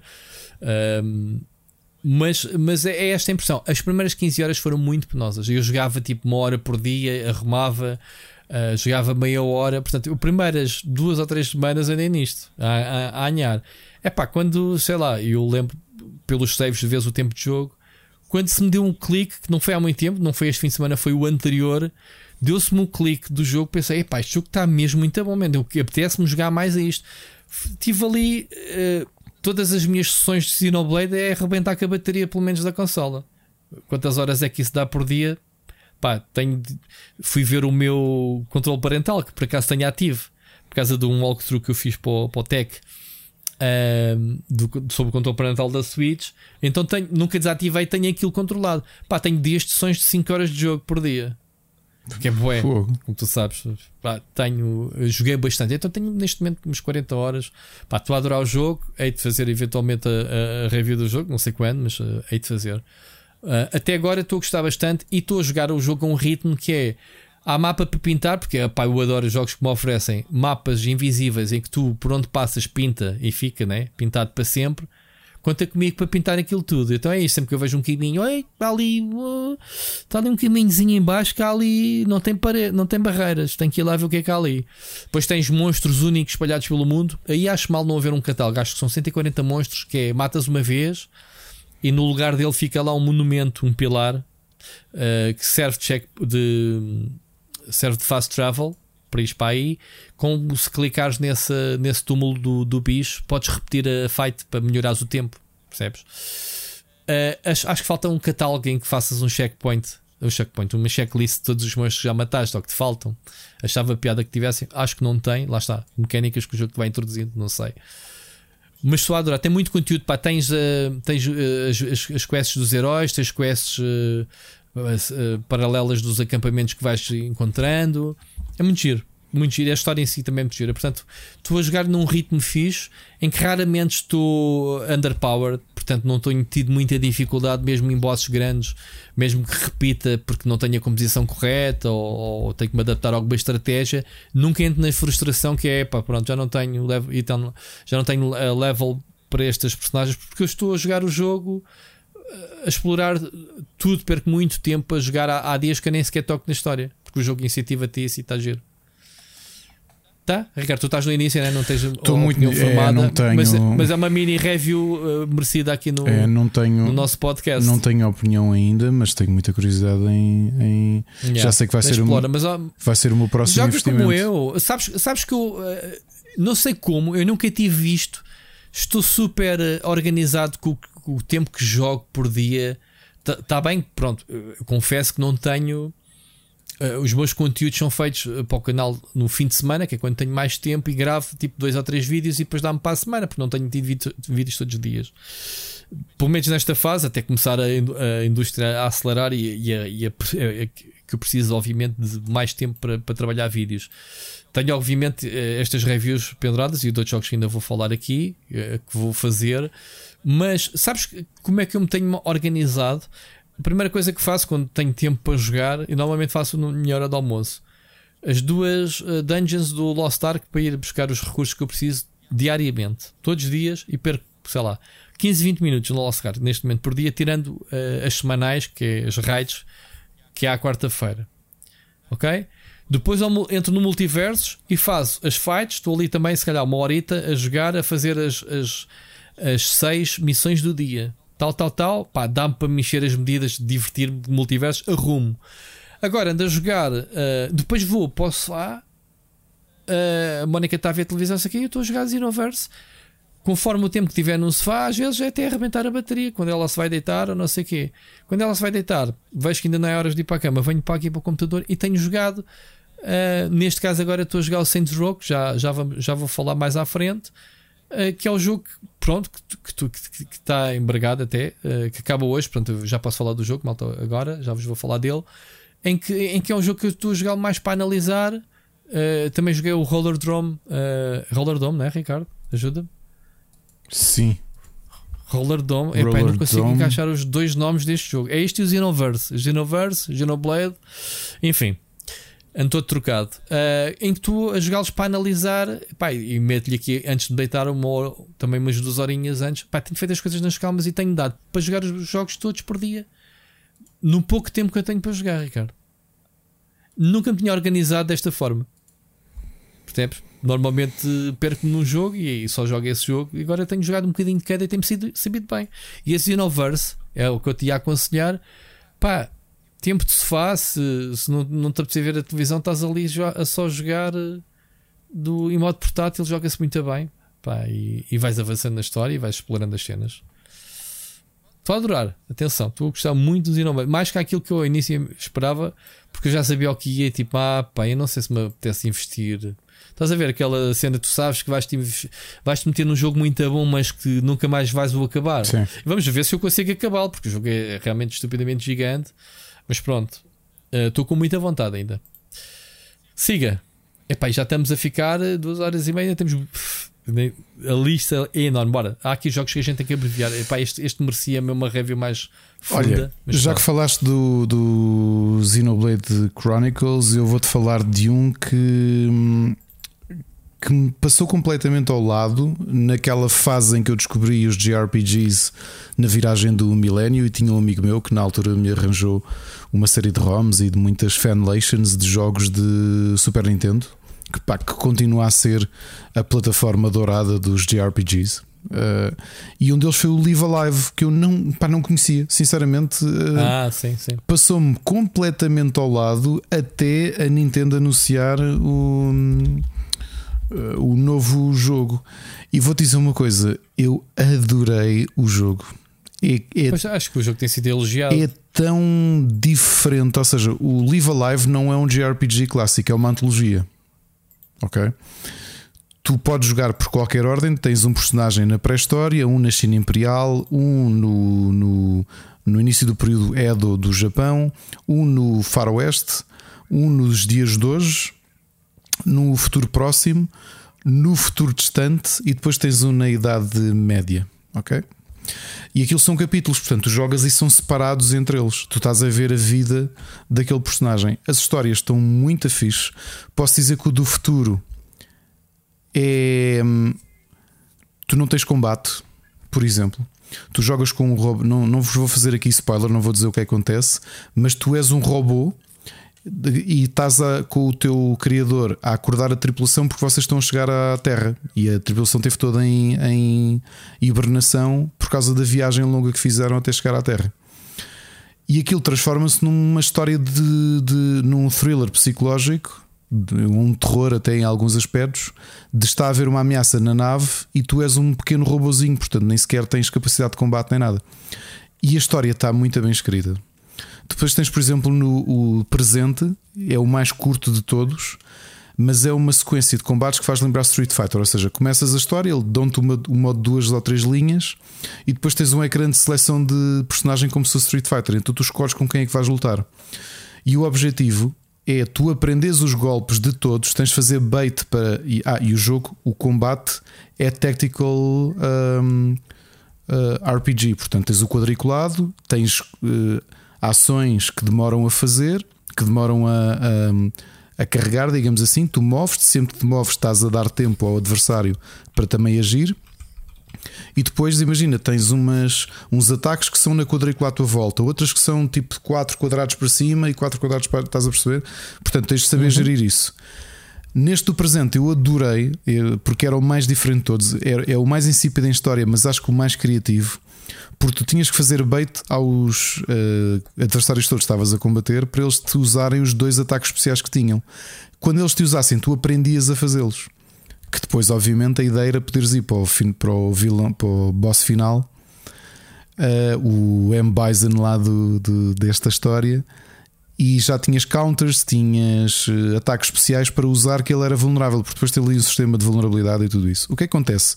Em tudo isto tens histórias que são contadas e, não, nem todos são o JRPG típico de vou fazer leveling para chegar aqui ou chegar ali. O jogo é tão criativo, Rui, epá, mas tão, tão criativo. Um, eu sei que, justamente para, para developers japoneses, ele foi muito um, influente. Okay? Foi muito influente porque saía completamente fora de tudo. Em vez de teres uma história que estás a jogar do início ao fim, estás a jogar uh, sete histórias separadas entre si em tempos diferentes e nem todas são um JRPG clássico, estás um, aliás, um tactical uh, JRPG clássico, são, são coisas diferentes. Aconselho vivamente a jogarem, acho que é um jogo muito bom, visualmente muito bonito. Eu gosto muito desta, desta onda do uh, 2D HD que, que a Square tem feito a, nos jogos com a Nintendo, acho que funcionam muito, muito bem. Este remake vale totalmente a pena ser jogado. Isto é um remake de um jogo que saiu para qual plataforma? Para, para Super Nintendo, originalmente. Ok. E, okay. e é o mesmo jogo, só que. É o mesmo jogo com, com um visual diferente. Ok. Ok. Mas a essência é a mesma? Igualzinho. Ok. Uh, que acontece? Foi um jogo que influenciou inclusivamente o desenvolvimento de Chrono Trigger, um, o Undertale, que muita gente fala dele, o autor também foi influenciado por este jogo, porque lá está, para a época, é completamente diferente de, de qualquer coisa que tinha sido feita até então. ok? Não esquecer que o, o realizador Takashi Tokita fez o Live Alive e de tudo aquilo que ele experimentou no Live Alive, um ano depois lançou para a Super Nintendo, a partir da Squaresoft, um jogo chamado Chrono Trigger. Portanto, houve muita coisa uhum. que, ele, que ele foi aprendendo. Exato. Experimentou aqui, sim. Uh, e ele está na. Está na hum, ele está na Square desde 87. Ok, começou como uh, designer gráfico e depois, passado pouco tempo, já era. Uh, o primeiro jogo que ele foi diretor foi mesmo este Live Alive. Joguem, é mesmo muito, muito, muito bom. Ok, um, são múltiplas histórias num jogo só. Uh, histórias curtas, umas mais curtas, outras mais longas. Da pré-história deve ter demorado duas horas e tal. Foi daqueles que eu tive a fazer um bocadinho de grind. E aliás, foi o único jogo, o único capítulo que eu tive de começar do início. Porque fiquei bloqueado numa boss fight em que eu não, notoriamente não tinha nível suficiente para o derrotar. Então comecei o capítulo do início. Ok? Hum. Uh, muito bom, aconselho vivamente. Rui, és tu. Ah, tu não podes falar de mais nenhum, ainda podes. Posso, posso, mas tens tantos, tu vai. Não, vai, vai tu, vai tu que vamos buscar água. Ok, vai buscar a aguinha. Ok, então uh, um, um, dos jogos que eu quero trazer uh, com review é o Roller Dome. Pá, e este é basicamente um jogo da Roll 7, uh, Roll 7 que é o, o estúdio que fez o Wally Wally World, ou Wally Wally, que era um jogo de skates com, com muitos puzzles à mistura. O objetivo é chegar de A a B. A diferença deste jogo que tem aquele traço de, artístico já aqui tínhamos falado muito, muito cartoon de banda desenhada é que para já jogamos na, na terceira pessoa, portanto, controlamos um não um skater, mas um, uma, um, uma patinadora uh, em que tens é, é, para perceber este jogo é dizer é o Tony Hawk é, com patins com armas na mão.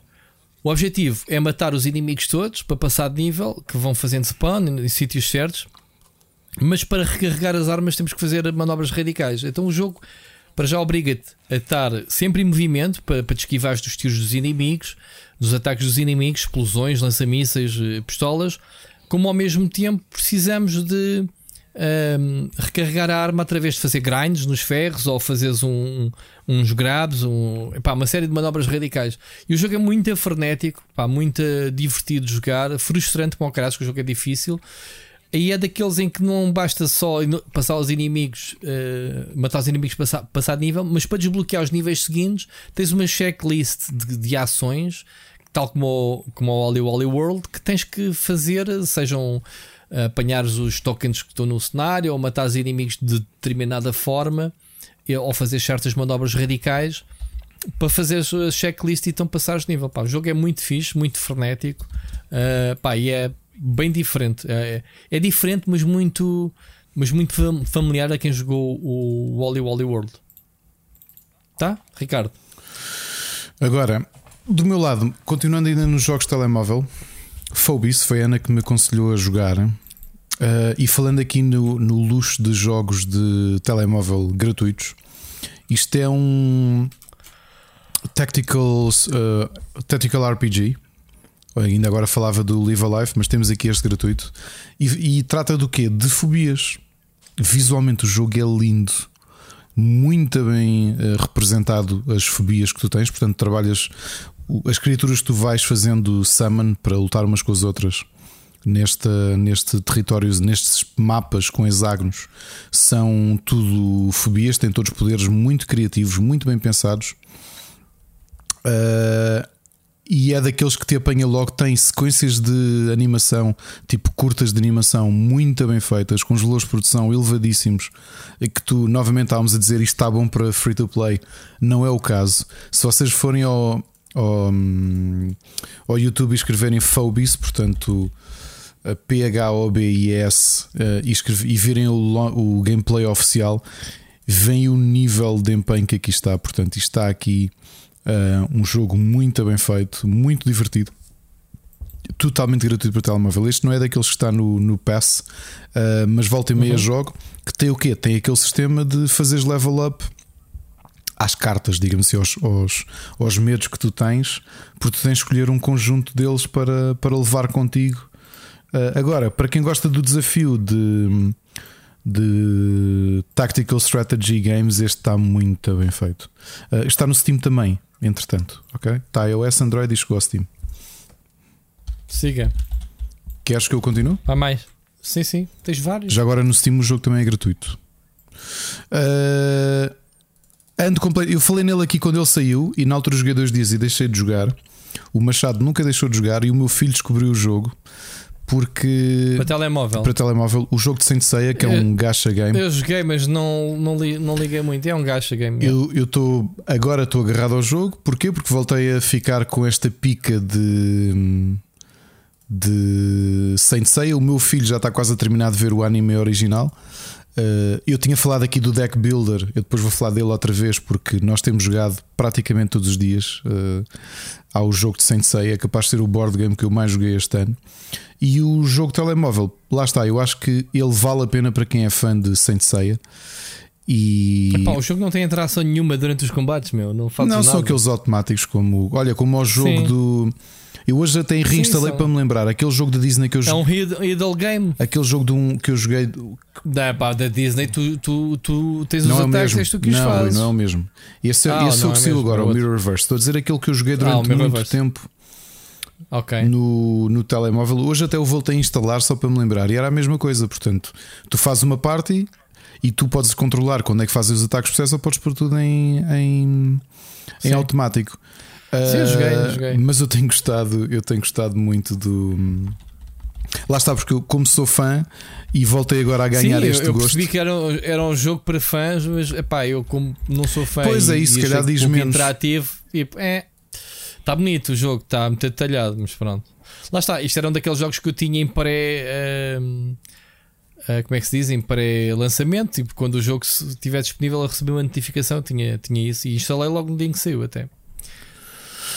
Siga. Olha, outro jogo, isto agora para telemóvel diferente, mas muito criativo. Ele já saiu há algum tempo, mas eu só agora é que o é que o instalei. É o Card Crawl. Acho que cheguei a jogar no PC, se bem me lembro, ou se foi. Geralmente joguei no iPad ou no PC. O que é que é o Card Crawl? É um. É um. Rogue... Deixa-me adivinhar, um jogo de cartas. É um jogo de cartas, sim. claro, pronto. Mas é um roguelike, mas de solitário. Ok? E então, qual é que é a dificuldade? Ah, tu tens 8 slots de cartas e uh, tens, yeah, tens que ir agrupando. Mais ou menos, aquilo que tens de fazer é tens de conseguir retirar as cartas todas que estão na mesa que o teu adversário colocou. Ok? Uhum. Só que elas têm valores diferentes, ou seja, elas podem te retirar vida ou dar-te vida, dar-te um escudo. Ou, ou, imagina, se eu tiver um, se eu pegar um shield que dá 3 de que garante ou que absorve 3 de dano, e eu seguir posso tomar uma opção que me vai tirar 3 de dano. O objetivo no final é sobreviveres. Tu tens de saber jogar com as cartas que te vão saindo, que vão sendo reveladas, uh, para, te, para ficares com HP positivo, porque se te ficares sem HP, acabou o jogo. Parece um bocado estranho de explicar. Sim, uh, o jogo tem muito bom aspecto, por acaso, que é curioso. O jogo tem muito bom aspecto e é muito desafiante do ponto de vista mental, porque o, o que acontece é tu és representado por uma carta, ok? E essa carta uh, tem 13, 13 pontos de vida. O que tens de fazer é tu pegas na carta e moves a carta por cima da outra e, e, e tens o efeito. Um pormenorzinho uhum. muito bem feito. Não sei se já reparaste com o trailer. É que um, o aspecto da tua carta, como é a figura da tua cavaleira que tu representas ao cavaleiro, vai ficando degradado até ao ponto de quando morres é um esqueleto, é uma caveira, um, é, ou seja, um esqueleto em armadura, vazio. Vai reagindo conforme os pontos de energia que tem. Exatamente. Epá, está muito a giro o jogo, é muito desafiante. E, lá está, é daqueles bons jogos para uma sessão curtazinha de jogo. Estás a ver? Tipo, tens 3, 4 minutos, vais fazer uma run deste jogo. E o jogo realmente sim, é sim, muito, sim, muito bonito. E, e é um. Epá, muito bom. Um jogo, é um jogo solitário, pá, já viste? Uh, e que, e que não é novo, ainda por cima.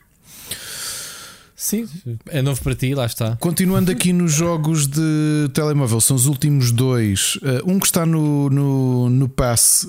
Um, eu não adorei, até porque achei, na altura nem o devia ter jogado, achei um bocado deprimente. Eu próprio estava deprimido a jogar. Prison Life RPG. E se o nome não vos engana, é um RPG passado na prisão. Ok? Qual é que é a dificuldade do jogo? Há várias. Uh, o objetivo disto é conseguirmos fazer viver os 30 dias eh, da nossa pena e conseguimos sair cá para fora. Ok? Eu nunca, eu nunca consegui.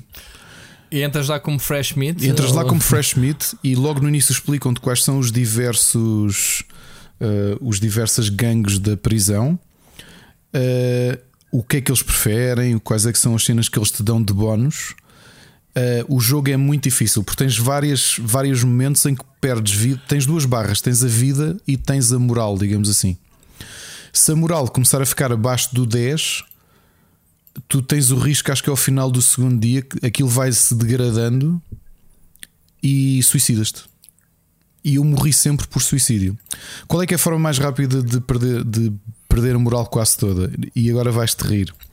Portanto, tens vários momentos do dia. Tens a parte da manhã que é o recreio. Aliás, tu tens sim, o recreio e que vais correndo os vários ecrãs a tentar encontrar eh, vai, tens direito a uma ou duas interações por cada manhã para tentares, sei lá, tornar-te mais próximo de um de uma gangue ou de outra, ou de tentares encontrar um item que precisas. Depois tens o almoço, que também tens, pode baixar a moral, que é se te consegues sentar ao pé de, de gangues, ou se vais comer sozinho, ou se vão roubar a comida, ou se vão tratar mal. Hum. Depois tens mais uma sequência de, de recreio. E antes de deitares, tens o chuveiro.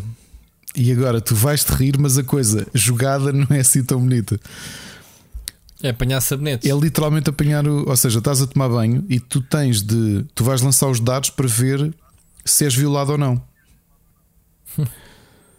e se fores violado, hum, pá, tu ficas. A tua barra fica praticamente perto do zero. Quer dizer que vais ter mais 24. Vais ter que conseguir arranjar a maneira de subir. Se fores esfaqueado a meio do dia, vais parar a. a ao hospital da, polícia, da, da, prisão. Portanto, o jogo nem sequer é muito bonito, acho é muito complexo do ponto de vista daquilo que apresenta como RPG. Uh, só que achei muito deprimente porque eu, te, eu fiz para aí 5 ou 6 runs e morri. Pá, o máximo que cheguei foi 4 dias e morri sempre da mesma maneira que foi uh, suicídio. Sempre, sempre, sempre, sempre. Houve um que fui esfaqueado até à morte. Uh, mas é isso. se vocês quiserem um jogo deprimente no telemóvel e se tiverem o Play Pass, tem o Prison Life RPG. Uh, um bocadinho mais descontraído no telemóvel também, também está no Play Pass. O Tents and Trees. O Tents and Trees é um puzzle game que, se calhar, a melhor forma de vos descrever é um sudoku com árvores e tendas. Ok? Isto parece estranho. Imagina, tem, um, tem a mesma tabela do Sudoku, sendo que em cada, em cada linha tem um número. Imagina, tem um, uma coluna que diz 2, outra coluna diz 1, um, outra coluna diz 1. Um. Isto é para nós sabermos onde é que temos de colocar as árvores e a seguir temos de conseguir encontrar, temos também de colocar as, hum, as tendas correspondentes. Na, na prática, Sudoku mas em vez de terem números, têm de resolver os, os quebra-cabeças. Olha, como o Picross. é o Picross, mas Sim. com tendas e, e, árvores. Também muito divertido uhum. para, para umas sessões casuais de jogo, ok? Agora indo para o PC, que tinha aqui muita coisa. O Turbo Golf Racing, que eu até achei piada e até falámos dele aqui quando vimos anunciar, ou foi o ano passado no, no, no verão dos jogos de 2021. Uhum. Uh, que é o. Bolas, estou-me a esquecer que é. Já falámos aqui. Já falámos aqui. É, é o. É o... Como é que se chama o jogo? O original? É o Rocket League. É o Rocket League, o... mas em golfe. Golfe. É, não, já aqui não gostei. tu jogaste, eu não, eu não cheguei a jogar. Tenho, aliás, joguei agora uns, uns quantos níveis em competitivo. Eh, estava à espera de gostar um bocadinho mais do jogo. Aqui, em vez de marcarmos golo, é todos os jogadores começam em simultâneo. Empurrar a bola. Cada um tem a sua bola. Abaixo. Ou seja, não, ninguém interage com a bola dos outros. Tu podes interagir com os outros, mas atirando uh, com, com mísseis ou com, com ataques ou o que quer que seja. Uh, e o objetivo é ver quem é que chega primeiro, quem é que consegue colocar a bola no, no, no buraco o mais rapidamente possível uh, em competitivo. Hum, engraçado, mas digo-te que pelo menos até agora não consegui clicar tanto como com o. Sim, eu joguei a demo e, e bastou-me. Sinceramente. Depois ainda não dediquei um tempo suficiente porque ele saiu, estava eu de férias e entretanto, desde que voltei, ainda não consegui mergulhar o Two Point Campus. Uh, mas do que joguei, ainda não cliquei no jogo, curiosamente. Ainda não instalei, por acaso. Ainda não cliquei, ainda não, mas não quero ver se consigo clicar. Um jogo que estou a preparar para a análise e que eu sei que muita gente ficou desiludido porque não, corresponde, não, não foi aquilo que estavam à espera, mas também uh, os trailers não eram muito elucidativos do que esperar do jogo. É o novo Digimon, neste caso o Digimon Survive, que foi adiado diversas vezes e que finalmente foi lançado no final de julho, ao início de agosto. E que muita gente achava que era um tactical RPG com um bocadinho de visual novel. Aquilo que eu acho é que é o contrário, é uma visual novel que tem alguns elementos de tactical RPG Hum. Eu tenho algumas horas de jogo e grande parte são passadas em visual novel. Estás a jogar em que? PC? Em PC. O que não é mau, eu gosto de visual novels. Uh, ainda estou a tentar sentir-se. Uma visual novel é boa, sobretudo se a história valer a pena, e é uma coisa que eu ainda quero tirar as teimas. Tens vontade de fazer uma video review desse? Talvez sim, talvez te vá, talvez te vá fazer isso. Talvez te vá fazer. É, isso. para mim isto não me diz nada e gostava pois, de trazer, é, mostrar. é isso, é isso. Talvez, talvez faça isso. Eu deixei-o parado uh, nas férias, portanto, foi o jogo que eu tive a jogar antes de ir de férias. Entretanto, parei-o porque, porque estive aqui a jogar outras coisas, mas uh, deve ser aquilo que eu vou Sim. regressar. Ele está bonito o jogo, por acaso. O jogo é bonito e para quem gosta de Digimon, o mundo está interessante e consegues identificar-te. Uh, eu acho é que a maior parte das pessoas ia com expectativa daquilo ser um Digimon World e não era. E logo o nome de Digimon Survive também parece que dava a indicar que pudesse ser uma coisa que não é. E é muito mais visual novel do que um, tactical RPG, o que se calhar é um turn off para muita gente. Ok? Portanto, é uhum. isso. Muito bem. Um, dois Losts que joguei. Um deles, uh, Lost Epic. Um, interessante como action platformer com, com muitos que têm surgido, mas não sei se comparando até com alguns, com alguns bons jogos do género, que, com mais elementos Metroidvania ou mais elementos de Souls-like, porque este tenta ter um bocadinho Souls-like uh, com, com um visual uh, anime. Eu estava a esperar. Está bonito, mas isto é, é mais um Metroidvania? Não é, é Metroidvania, é? é? um action, é um action uh, platformer ou um action RPG, se quiseres. Um, sim, é um action RPG sim, 2D. Tens algumas ramificações de, de exploração e tudo isso, mas uh, tem, Olha, alguns, não, não tem alguns elementos de Souls-like, mas uh, o combate é muito fluido. Isso é uma coisa que, lhes tem, que lhe tem que dar. Uh, acha que é muito grindy na parte de crafting e tudo, todos os itens que tens de encontrar, as coisas que tens de uhum. montar e melhorar nas tuas armas. E, mas o, o, combate acho muito dinâmico, muito fluido, portanto é capaz de ser das coisas que mais gosto no jogo. Uh, mas depois de pai de 3 horas e ter derrotado um ou dois bosses, fiquei com a sensação que hum, a expectativa que tinha do jogo, do que tinha visto do trailer inicial, que, hum, que não correspondeu, percebes? Não, não, não achei tão interessante quanto, quanto outros que joguei. Por exemplo, ano passado tinha jogado um jogo semelhante que era roguelike e achei que ele tinha funcionado melhor. uh, porque tinhas mais combinações e era muito mais uh, versátil. aqui, mais um jogo, acho que o jogo é mesmo japonês, é um, um side-scrolling 2D action game que acho que teve, tem tido uhum. algum sucesso. eu fiquei um bocadinho desiludido com ele. Agora, aconselhadíssimo e é muito difícil que não, que, que não vá parar às minha, à minha lista de jogos do ano. O Lost in Play é brilhante, simplesmente brilhante. É um point and click. Uh, eu, eu, infelizmente não gravei footage porque eu estou a acabar de escrever o artigo sobre ele, Rui, mas talvez ainda consiga gravar alguma footage para te dar. O Lost in Play foi daqueles jogos que o ano passado nos chamaram a atenção no verão dos jogos de 2021. Uh, é um filme de animação muito bem feito. É uma aventura point and click de dois irmãos que e da sua imaginação. Portanto, aquilo que nós vamos fazendo são os mundos imaginários. Tu, se vires isso, tem qualidade de filme de animação que tu podias ver. Pois, estou a ver, está brutal. É, é um nível completamente fora do normal a qualidade deste jogo, ok? Uh, os puzzles são bem pensados, ou seja, os puzzles que nós temos típicos de point and click são muito bem pensados. E tem uma coisa curiosa para quem jogou Professor Layton, que eu acho que foi interessante a parte deles: é que tu resolves o puzzle, mas depois tens tipo um minigame, um mini puzzle para resolver associado. Uh, muito interessante. Eu devo ter demorado, deixa-me olhar aqui para o Steam que ele, que ele diz. Um, ou seja, a parte point and click, eu posso dizer que não fiquei parado muitas vezes. Como é que eu fiquei 11? Não, eu não tive 11 horas, devo ter deixado o jogo ligado. Eu acho que demorei 5 horas a acabar o jogo. Ok. Uh, é lindo o jogo, está muito bem pensado, não tem uma única palavra. É, os personagens falam, mas, mas muito bem feito. Para mim é dos jogos do ano. Sem sombra hum. de dúvida, é um grande jogo. Está disponível para PC, uh, Switch e, Vai já aqui para a minha lista. e PlayStation. É um jogo muito bom. Eu acho que é aquilo que os point and clicks deviam fazer nos dias de hoje, ok? Aproveitar as possibilidades da tecnologia atual, uh, fazer uma história interessante. Uh, se, me, se, eu visse só estas imagens e se me dissessem que isto era uma série de animação que ia estrear na Netflix, eu acreditava na boa. Já viste a qualidade disto?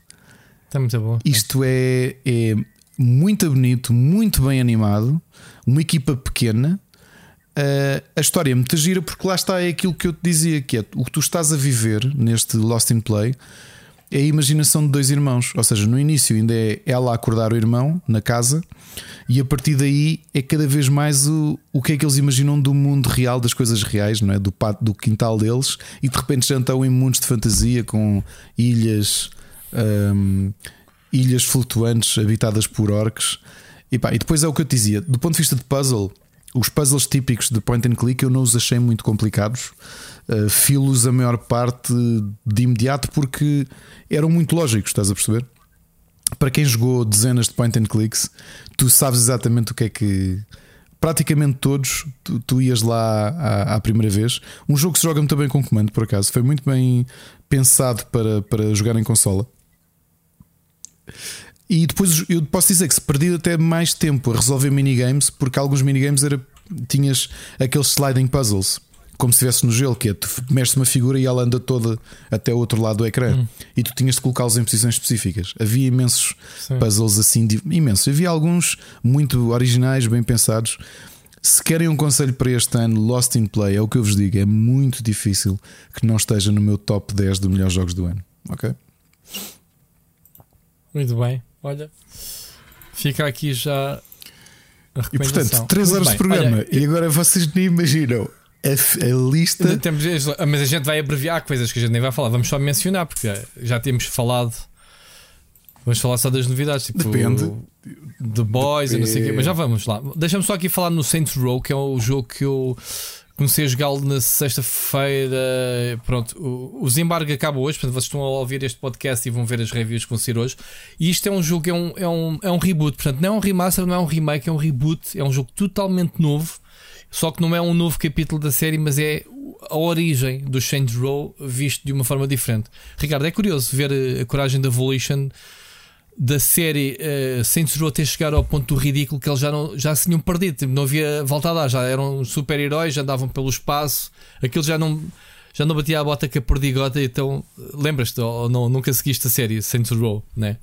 Uh, eu, eu, segui, eu segui, se bem te lembras, acho que foi. Eu já eu não me lembro se foi 2020 ou 2021 de falarmos aqui em Saints Row que eu instalei o 4 e que devo. Que era, eras o presidente dos Sim. Estados Unidos, não? não sei, já não, não sei, sei qual é. De, depois eras um super-herói. Eu dizer aqui Epá. que tinha jogado umas 10 horas ao jogo e que depois parei porque eu achei, pá, isto é demais. É, é tão é tão absurdo, tão too much que eu pá, não. Pronto, e, os, e o estúdio uh, assumiu isso. Então, o que é que eles fizeram? É pá, isto é um novo jogo de origem dos Saints Row, dos Saints, vá. Personagens novas, não há nenhuma personagem da série que esteja aqui, portanto, encarem este jogo se são fãs da série como um episódio novo. É o episódio zero, é o novo episódio, o novo recomeço.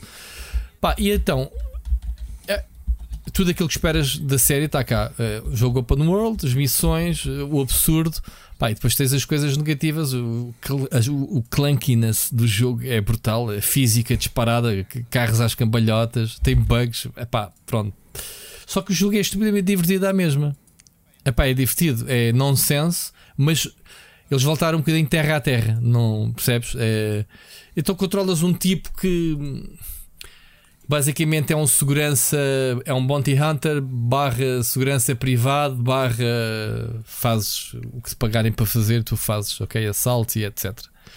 E então, depois de trabalhar para vários barões, uh, para, para, para os tipos né, que, que te davam um emprego, resolves criar a tua equipa do zero incluindo o teu quartel-general, que é a famosa igreja, né? o sítio onde eles um deles tem o, o quartel-general e vais, no jogo vais fazer as missões de tudo, desde a formação, desde encontrares a igreja, ou seja, a igreja que lhes aparece à frente para, para ser o, quartel-general, e a partir daí formas o, o teu império, acho eu. Pronto, ainda só fiz as primeiras missões e está giro, pá. Uh, o jogo em si está giro, só que o jogo, sendo um jogo next gen, pois no next gen não tem nada, né, Ricardo? Este é o jogo gratuito da PlayStation 4, adaptado à PlayStation 5, mas com os mesmos. Uh, ou seja, não inventa nada. Está cá tudo, né? Só que é muito over the top. Ah, pá, a ação, os inimigos, a inteligência artificial é ridícula. Uh, eu, como ainda não tive tempo de fazer a review do jogo, portanto já vos estou aqui a dar um lamiré do, do que esperar, mais ou menos. Tem missões muito originais, engraçadas, uh, umas até inspiradas diretamente no, no GTA. Estou-me a lembrar de uma em que tens que convencer um tipo a, a assinar. Olha, a passar-te a escritura da igreja Desculpa o spoiler, mas é só para dar um exemplo. E tens que o, pregar medos a conduzir contra o trânsito, por exemplo. Estás a ver? Já viste isto feito no GTA não sei quantas vezes, mas pronto. Um, mas tá, pá, o jogo é divertido. Uh, é muito divertido de jogar. Só que não esperem o Sandbox Next Gen, ou seja, não é porque o jogo está agora com reboot. Falta-lhes aqui uh, muito tempo para, eh, para, para polir. Não sei se vai ser, entretanto, uma patch dia zero que corrija uma série de. Pá, sobretudo a física do jogo é absurda. Tu às vezes mandas um. Ah, e tem outra mecânica gira. Uh, ao recuperar o que foram buscar ao, ao burnout, portanto, no, no, nas perseguições de automóveis podem fazer takedowns aos, à polícia ou o que é que seja. Só que é tudo muito exagerado, muito, muito mais simplificado. Às vezes não fazes nada, tipo, fazes um, uma arrasa um carro que vai em circular, o gajo assusta-se, manda um despiste tão grande que de repente tens para aí 10 carros a chocarem. efeitos de dominó ridículos, tu pensas, mano. Ou às vezes vês tipo um carro do nada a, a vir fora do cenário a voar. Pá, tem muitos pop-ins de, de, objetos, carros que aparecem do nada à tua frente. Pá, pensas assim, porra, Estamos em 2022, malta. Já fizeste 10 jogos desta série, vocês têm mais experiência que sei lá o quê, e ainda, ainda têm aqui este jogo com esta falta de polimento. Pá, mas o que é certo é que o jogo, na sua essência, estimula-te. Pá, é divertido jogar. Eu não sei o que é que eles pretendem, que isto, isto também não é um jogo AAA, não é um jogo AA. Eles nem sequer estão. Acho que o jogo nem sequer é full price. Acho que. Não tenho a certeza, mas acho que não é. Uh, não justifica que não. Acho que. Ah, eu já joguei jogos em 3 da série acho que há jogos bem mais polidos deles. Mas pronto, vale o que vale. Uh, vejam bem as reviews. Não sei o que é que. O, neste momento em que estou a dizer isto, Ricardo, não sei a opinião de ninguém. Esta é a minha opinião. Uh, mas há muito que se poderia fazer no Saints Row entre o divertido e o, e o clunky. Percebes? E tipo, uh, é isto. Pois, o Just Cause também só joguei o primeiro, logo foi e também entrou um bocadinho por esse, por esse caminho, não é? Sim, sabes que jogos quando tens mundos abertos enormes com montes de coisas a acontecer, tudo é interativo e destrutível, tu vais ter problemas de física que sejam coerentes, vais, vai haver coisas estranhas, não é? Tu tens isso com os melhores AAAs, não é? Tu tens, olha, ainda tens o Cyberpunk, por exemplo, que os tipos continuam depois de quê? Já vai para dois anos né? de, de correções de patches, continuas a ver pessoal a sacar uh, carros voadores uh, a explodirem no ar do nada ou whatever. Pá, é, é muito complicado. Muito complicado. E eu acho que este jogo é isso um bocadinho. Pá, tens muita coisa destrutível, tens muita coisa absurda em que tu depois tens que encontrar aqui um balanço de física que seja uh, exagerada né? para dar aquele ar cómico ao jogo com o exagero de parvoíce. Só porque sim. O jogo é giro, mas não, não eu esperava um jogo muito mais polidinho. Uh, pelo que vias nos trailers e isso, parecia-me um jogo. É pá, isto vai ver. Uh, sempre soube que o jogo ia ser over the top, explosões. Uh, tu, em vez de teres granadas, por exemplo, uma habilidade com que vai carregando, em que metes uma, uma granada na, na, nas calças de um tipo e remetes o gajo contra os, os, outros inimigos e explodem todos. Tem coisas assim giras. Uh, mas está muito. Tem mecânica de saltar para cima do desdilho dos carros em movimento e ir a disparar. Tipo, um bocadinho, um bocadinho imitar o Just Cause em termos de fazer surf nos carros. uh, estás a ver, tô, né? Tô, tô uh, portanto, tem aqui muita margem para fazer muita parvoíce, muito, muito tipo de carro diferente. Uh, tens parapente, olha lá está mais. Não é parapente que se diz, é wingsuit uh, em que podes planar, eh, lá está mais uma vez, tipo Just Cause. Só lhe falta o grappling hook. Uh, deixa ver se não desbloqueio, né? Mas pronto, para quem gosta de jogos uh, open world, não há atualmente nada assim de novidade. Uh, para quem conhece a série Saints Row, capaz de gostar, tens um bruto editor de, de, personagens também. Para quem sempre foi, sempre foi fixe. Temos de criar a tua personagem. A tua personagem é toda vocalizada, como me surpreendeu num jogo deste género em que, em que tu produzes a tua personagem. Portanto, seja qual for a personagem que fizeres, tens a voz, os diálogos são super divertidos. Ah, mas já, yeah, vale o que vale. E é isto, Ricardo, jogos.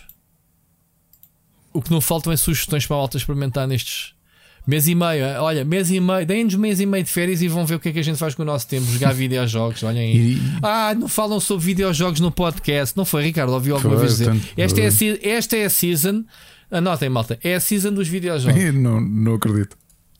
Não acredito. Também não. Siga, olha, vamos para as uh, recomendações. Recomendações. Siga tu, já, já vi que marcaste aqui, obrigado. Um,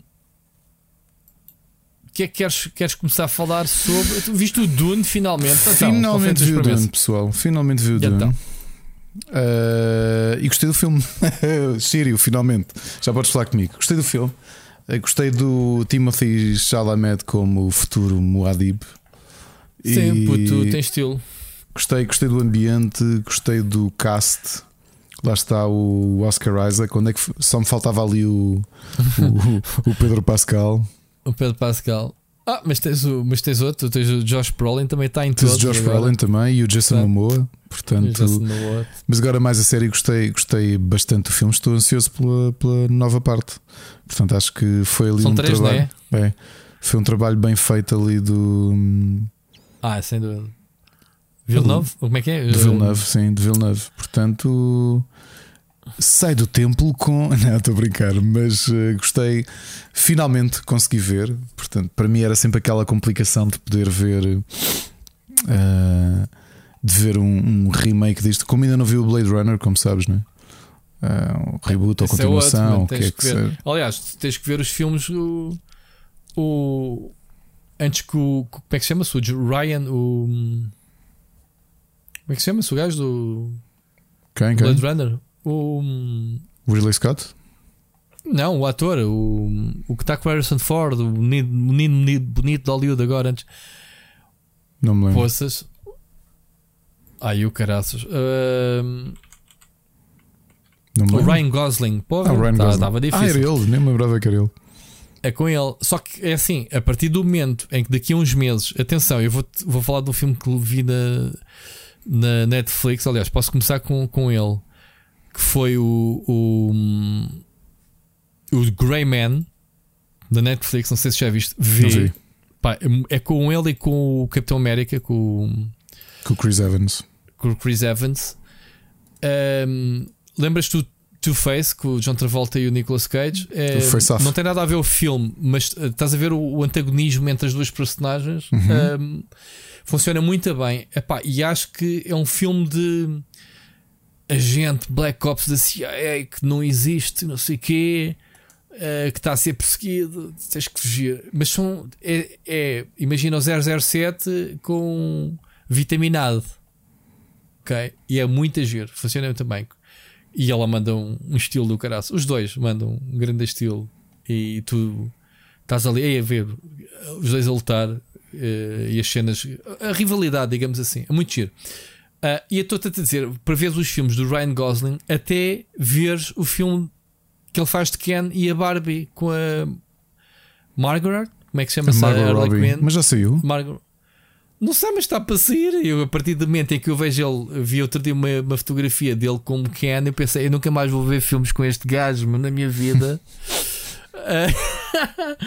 e, mas ele tem filmes muito bons, pá. Todos os filmes que ele tem, tem entrado, e estamos a falar de um puto bonito da Disney, né? da, da escola da Disney, de, onde veio, de onde veio a Britney Spears e essa malta toda.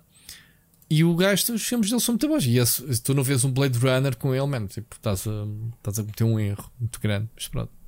Mas vi este já agora, o Greyman é novo. Uh, e, e acho que já está nos tops de dois ou três filmes mais vistos do Netflix. Ah, é? Sim, é muito bom. É um filme de ação, um jogo fixe de espionagem. Não é de espionagem, mas. É que é thriller. É, é um filme frenético, um filme de tipo, bora, bora, pimba, pimba, pimba, pimba. Olha, uh, outra que finalmente vi e, e, devorei, ou seja, eu devo ter demorado numa noite, vi praticamente os episódios todos e na manhã, como estava de férias, na manhã seguinte acabei de ver os dois que faltavam. Midnight Mass do Mike Flanagan.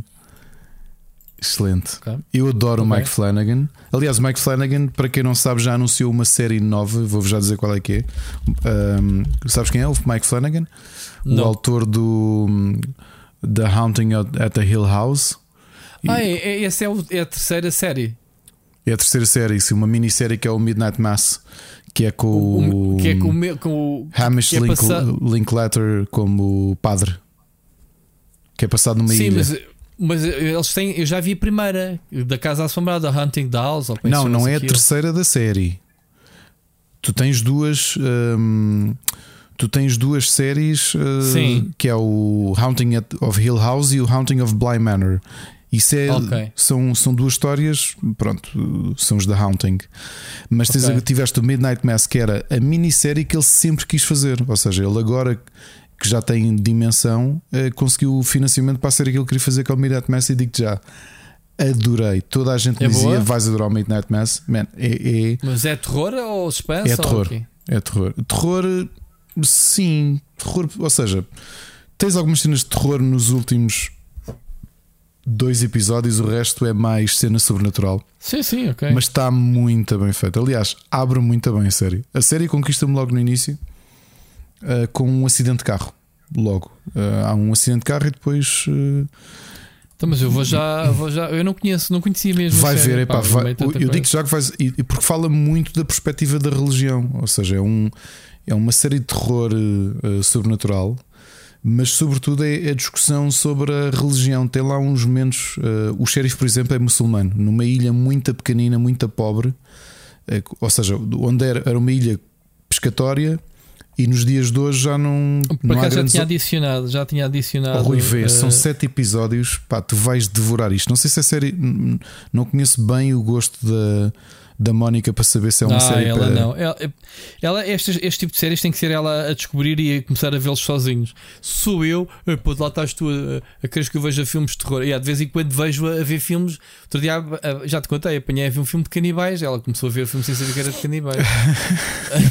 e depois obriguei. Agora não, agora vamos ver até ao fim. Surprise. a comerem a xixa das pernas dos, dos dos tipos de uma tribo lá do Amazonas, ah, agora vais vê-lo. Começaste a vê-lo. Exato. Pá, Olha, mas vale muito a pena. Uh, e digo-te uma coisa: entre as três séries que já vi dele, ah, a nova série que ele vai ter uh, chama-se The Midnight Club. Eu olhei e parecia. uh, Goonies, Stranger Things, mas de terror e sendo dele, porque hum. é. Um, são sete adolescentes com doenças terminais que vivem no hospital com um médico, ok? E todas as noites, à meia-noite, eles juntam-se para contar histórias uns aos outros e fazem um pacto que o primeiro a morrer, porque eles estão, estão todos a, a, às, às, portas da morte, uh, o primeiro a morrer tem de contactar com os outros para além da, da morte. Oh meu Deus. Ok. E o visual uh, parece muito série dos anos 80 de terror. Pá, mas como é, no, é do Mike Flanagan, ele escreve muito bem, mesmo, mesmo muito bem. E estou ansioso porque acho que estreia, estreia dia 7 de outubro. ok Para quem é fã do Mike Flanagan, temos aqui uma boa, uma boa hipótese. Rui, mais alguma muito coisa? Bem. Queres tu agora?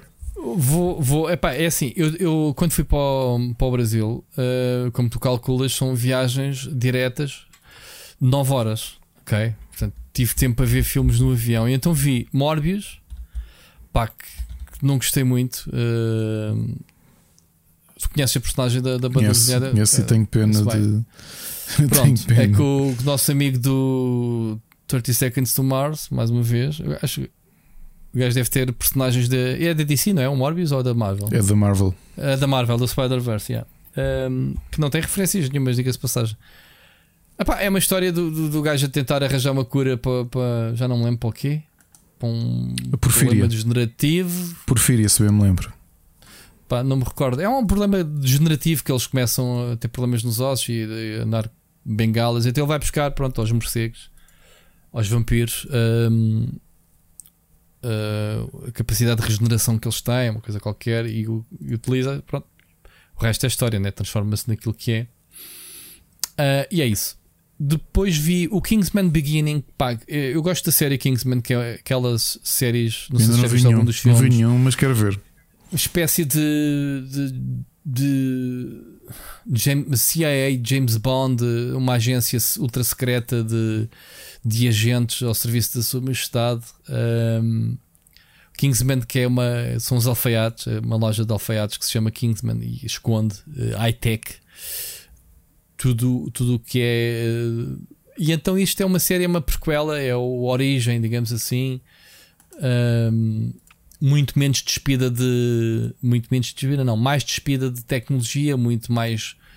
Uh, muito mais visceral, digamos assim. Isto é, é uma série que tem combates com umas coreografias brutais. Ricardo, tu vês, não digo que roça o Matrix, mas anda por ali perto. E este não tem assim tanto, não tem muita ação, uh, continua a ter coisas absurdas, sim. Um, mas pronto, vê-se, mas não é o meu favorito. Mas a série Kingsman é gira, há de ver. Um, vi. Eu tá, tinha aqui metido Lost City, que é a canção da Brolock com. Com, com, com daquele. Com o ator que entrou. Não me recordo. É basicamente ela escreve um romance chamado Lost City que depois há um ator que faz a personagem principal dela nas apresentações e não sei o que, não sei o que mais, que é um chato do caraças e que as miúdas são todas malucas, não pela personagem, mas pelo ator que faz de personagem. E então acho que há um ricaço, que é por acaso é o Harry Potter, o, ator, o ator que faz de Harry Potter, que a rapta para ela ir descobrir um artefacto qualquer. Pá, o filme tenta ser. Estás a ver em busca das joias uh, da Esmeralda Perdida, em que ela também era uma escritora. Sim, sim. Tenta, tenta pescar o olho a essa cena uh, em que. Em em, às tantas não se. Eh, pronto, para obrigá-la, digamos assim, a escrever um romance, não sei o que, que é fã dela, ou vilão. É esquisito. Eu só vi metade porque pensei assim: pá, não vou perder tempo a ver este filme no avião. Isto tem a cara da Mónica. Depois eu vejo com ela e desistia meio. Não só porque não estava a gostar muito, porque não me estava a apetecer ver o filme sozinho. Depois vi o Dunkirk, pá, que era um dos filmes que me faltava ver do. Uh, como é que se chama-se o realizador? O, uh, o, o Christopher Nolan. Yeah. Um, e então Pá, não gostei muito, achei aborrecidíssimo. Acho que é, um, é considerado um dos melhores filmes dele, né? para Oscars e isso. Mas é, é, a perspectiva de, pronto, de Dunkirk quando foi a. Quando foi a, a fuga né, dele de, na Segunda Guerra de, de salvamento desta malta toda vista a partir de terra, assim, uma perspectiva. Pá, é um filme de, de guerra sem guerra, digamos assim. É, de camaradagem, essas coisas todas. Pá, não gostei assim muito. Vi o Shape of the Water, é um filme que andava para ver há anos. Do. Do. Como é que se chama-se o mexicano? O, Guilherme Del Toro. Opa, e já viste esse filme? É, não. É, é aquela típica uh, história da Bela e o Monstro. Uh, em que a Bela se apaixona pelo monstro e toda a gente quer matar o monstro e ela quer salvar o monstro. Pronto, basicamente isso. Ok? Não achei nada de especial. O filme também. Uh, e vi Northman, que é um filme que andou para aí na, muita gente a falar no filme, que é Nicole Kidman, de, de Vikings. Sim, sim. Northman, claro. Uh, epá, e também é esquecível o filme. Uh, é vendido como um épico de Vikings, mas pá, é, se tu vias a série Vikings, isto não acrescenta nada um bocadinho à, ao povo e é uma história de vingança de um, de um puto uh, que depois cresce. Um, epá, pronto. Não achei, não achei muito, muito divertido. Pronto, isto são os filmes que para tu vês que eu vi de Bejarda na, no avião, não foram poucos, seis filmes em duas viagens.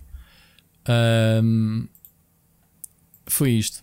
Fui ver ao cinema o Love and Thunder, o, o novo Thor. Uh, muita gente tem criticado como um dos piores filmes da, da Marvel. Pá, eu sinceramente achei que está ao nível do outro. Do, quer dizer, não está tão bom como. Como é que chama-se o anterior? O. Com o Hulk. Uh, Ragnarok. O Ragnarok não está tão bom. Sim, o Ragnarok é giro. Mas está na mesma linha colorida e, e como eu estava há bocado a dizer o Oscar. Um, eu gostei, gostei porque pá, eu acho que o, eu acho que o gajo faz o, o papel de Thor muito bom. Ele não leva a sério uh, a parte cómica do, do Thor. Um, acho, acho giro, eu acho, acho, acho, acho o humor bastante engraçado no, no, filme. Como história em si não é nada de especial, é, como o Oscar estava a dizer, em termos de ligação à, ao universo Marvel, é. Uh, apresenta-te a, a, Jane né? como, como é, é Thor, né? Como na banda desenhada, que era aquela. que é aquela. Sim, que ela é a versão feminina. A versão feminina, sim, que ela, que ela até tem o cancro e não sei o quê, né? Como na, na banda. Eu já, já tinha lido isso na banda desenhada de. Que ela, como é dos, Word... dos poderes, dos poderes eh, estarem a agravar a, a doença, né? Porque desgastam-na bastante. Mas por outro lado, sempre que ela se transforma, aquilo é como se estivesse a pôr na pausa o, a morte yeah. dela. Yeah, yeah. É mesmo isso. Pronto, é essa a história principal. Uh, não sei se queres tu agora pegar em alguns. Eu tenho agora Olha, séries. quero. A série. Eu o filme acho que não tenho aqui nenhum. Ah, não, desculpa. Tenho mais um filme. Já agora para acabar a cena. Vi o novo Jurassic Park. Portanto, é o, o Dominion é o fecho da trilogia. Com, olha, com o Chris Pratt, né, que está tá na moda também. Um, epá, e pronto, é giro ver-se. Nada de especial. O Jurassic Park acho que já não acrescenta nada. Não sei quanto, como é que eles têm ainda argumento argumentos para fazer eh, mais Jurassic Parks, né? Dá dinheiro. sim, a história deste, deste é, segue um bocadinho, não sei se viste o anterior. Pá, eh, quando tu, quando tu, quando tu soltas a bicharada, é, é um exercício de como é que seria a civilização se a bicharada andasse solta como, como temos os tigres na selva e como temos os cães e os gatos na rua, não é? Como se as pessoas adotassem uh, dinossauros como animais de estimação? Como é que seria se tu comparasses uh, dinossauros proibidos no mercado negro? Como é, como é, que, como é que são as, os bandos de dinossauros voadores no, nas cidades? Estás a ver uh, o exercício? Isso é, isso tu não conheces o Dinotopia? É um bocado catastrófico. Não conheces os, o, os, livros do Dinotopia? Como não, é que se chama o não. autor? É um ilustrador não. científico que começou a fazer um, o James Gurney fez uns livros. Um, yeah, já saiu uma live. Pois esqueci-me sempre que chegou a sair uma porcaria de um, um filme. Então, o Dinotopia, um, eu tenho o primeiro livro de todos. Uh, é, é isso mesmo, ou seja, a civilização, mas com os dinossauros domesticados e com, com as pessoas à volta e tudo isso. Ok. Uh, nem sabia Pronto, que, é um nem sabia que o Dominion é um era isso. É um bocado, é um bocado esse exercício, sim. Olha, queres eh, não gostar do. Nunca mais os filmes do Ryan Gosling? Já agora? Porque Tem. ele entra também? Tá aí- não, não, está aí. Do, é uma à parte a propósito do Ken. Oh, gato. Porquê? Pronto, é isso. Porquê? Ah, siga. Porquê que me fizeste siga. isto? Pronto, agora vais ter. Eh, Mas os filmes dele até a ser a Barbie. Portanto, pronto. Ah, mas pronto, é giro, mas não. Não sei o que é que vai acontecer no futuro, se vai haver mais Ju- Jurassic Park ou não. Há de haver. Ah, e, e é giro ver como, Há de haver como o- porque. o, elenco é, é junto, é, é um best-of. Porque tens o, o nosso querido. ahm, como é que se chama-se? O, o Goldman, né? Jeff, Jeff Goldman. Jeff Goldblum, Uh, e tens o, o Sam Neill.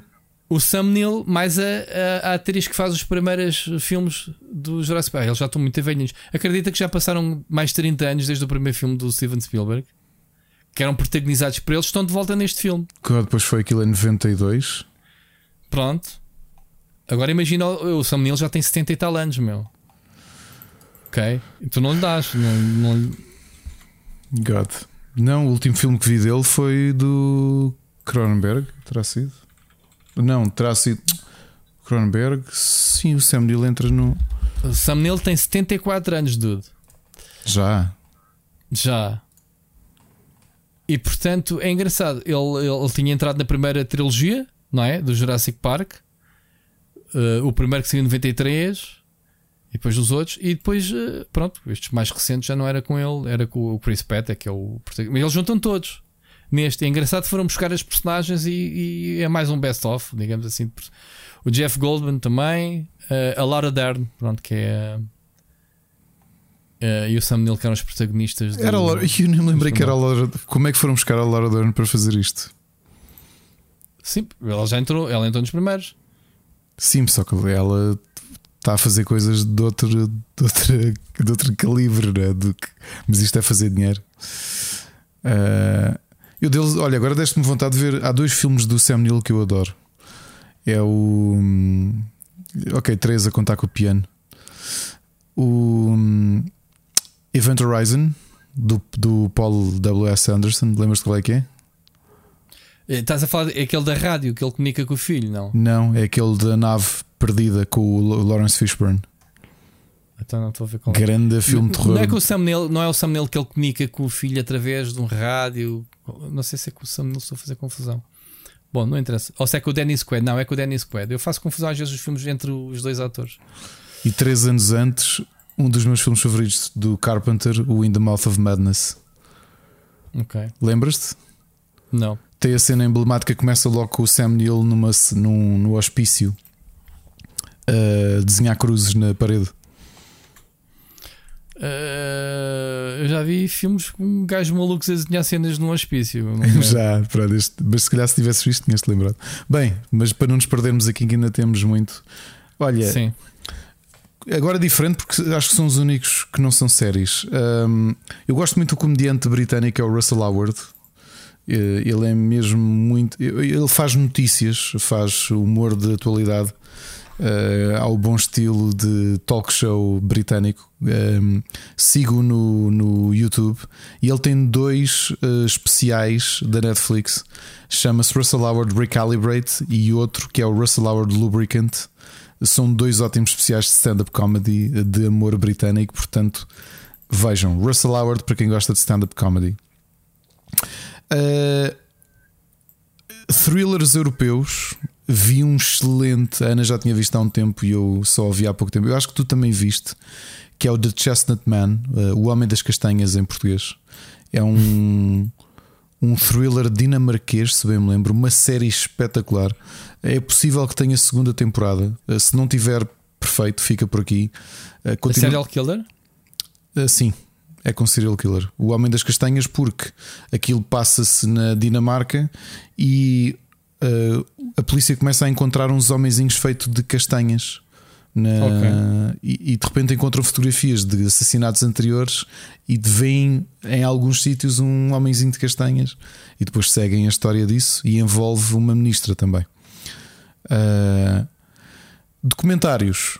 Tenho aqui acho que dois documentários. O primeiro, The Most Hated Man on the Internet, Sabes ah, sobre, já era para ter visto isso. sabes Sim. sobre o que é que é? Eu não conhecia É, o site. Porn Revenge. Exatamente, Sim, sim, o criador do site Porn Revenge, agora não me lembro como é que se chama, uh, Uhum. mas que a história toda dele e como é que a mãe de uma rapariga que a fotografia Uhum. dela uh, seminua foi parar à internet, que o namorado colocou lá, como é que a mãe dessa rapariga conseguiu não só derrubá-lo, a forma como o derrubou e. hum, A forma Sim, como porque este gajo estava sempre blindado. O gajo estava a dizer que só oferecia o portal e as Exatamente. ferramentas e quem, quem metesse lá as merdas que, se- e dizia que, que eram responsáveis pelos conteúdos. Uh, e na altura não era uh, ilegal, ou seja, não havia enquadramento legal para. Sim, a Para- partir do momento em que agora o quadro legislativo eh, identifica as plataformas como culpadas de- e responsáveis por eh, curar os conteúdos. Não, e não é só yeah, isso. As coisas mudaram. Não é só isso, isto foi 2011 e em 2011 não era ilegal eu partilhar uma fotografia tua. Ah, sim, sim, sim. Antes do. Se tu mandaste uma foto das- tua, das leis da privacidade. Sim, sim, exatamente, sim. era whatever, who Antes do, cares? R- antes do RPG, sim, sim. Uh, portanto, é uma história pesada. Tem um problema que eu acho que é o problema da maior parte dos documentários de Netflix. Era um documentário que podia ser feito em um ou dois episódios e esticam pai para cinco ou seis e tu já estás tipo fogo. Que seca. Mas, é, mas é o mal da Netflix. é. Faz bem isso. Já Pois os faz. outros que falámos aqui. Eh, Siga. aqui, outro, outro interessante, até pelo, pelo- pela mudança, eu não me lembro da história. Foi fiasco total o Woodstock 99, que é o Woodstock original que foi emblemático e o 99 que se transformou numa bat- batalha, pampo- pan- eh, uma batalha campal, motins, incêndios, pancadaria. eh, e foi Eu assim. uma- lembro-me disso. Pronto, Yeah. está aqui Woodstock 99, está a história toda. Um terceiro. Uh, terceiro documentário também é daqueles que podia ser mais curto. E eu este deixei de ver porque não gostei da forma como o, o realizador está a fazer. O que é feito de D.B. Ah. Cooper? Conhece a figura? Sim, até hoje. eh, que levou dinheiro, assaltou o banco e nunca se sabe onde não, é que ele não, não, não, dinheiro. não salta o banco. É genial, meu. Não, o que ele faz é ele Não, entra, foi, um, foi um gajo que desapareceu com o dinheiro, assim é que Sim, é. Agora ele- eu não sei. entrou num voo nos anos 60, nos inícios dos anos 70, uh, de óculos escuros, uh, deu uma carta, deu um papel à, à, à hospedeira, disse que na mala que ele tinha ao colo tinha uma bomba e que tinha umas instruções para o piloto. O piloto tinha de aterrar, tinha de sair toda a gente, tinham de lhe dar uma mala com. Não, não tinha de sair toda a gente. Tinham de aterrar no aeroporto e a polícia tinha de levar eh, uma quantia de dinheiro que acho que eram 300 mil dólares e quatro paraquedas. Ok? Quando eles levantam voo, novamente, depois de- da polícia lhe ter dado isso tudo, ele pede a toda a gente, pede ao piloto para eh, separar as cabines e ele fica. Ele ficou em metade do avião sozinho. Ok? Os, os passageiros todos de um lado com as hospedeiras de bordo, à frente, junto à. Portanto, na primeira classe, estás a perceber? E ele ficou sozinho. A meio do voo, o piloto sente um toque de qualquer coisa que se abriu e ele saltou. E nunca soube quem ele era. E desapareceu. Desapareceu de um avião comercial em, em, em pleno voo. Ok? E portanto, e só há desenhos dele, o D.B. Cooper, uma coisa que eu não sabia é que o, o- ele comprou o bilhete não como D.B. Cooper. Isso foi uma jornalista que se enganou a escrever o nome É, Dan Cooper. é, exatamente. Mas enganou-se, então gostaram tanto do. Ficou tão sonoro que ficou D.B. Cooper. O que é que acontece? Ao longo, como aquilo é a história, tipo Robin Hood, mais ou menos, tipo o maior ladrão da história não é? Do, da América, porque pá, um tipo roubar e saltar de um avião em pleno andamento e Mas o que é que ele roubou então? 300 mil dólares.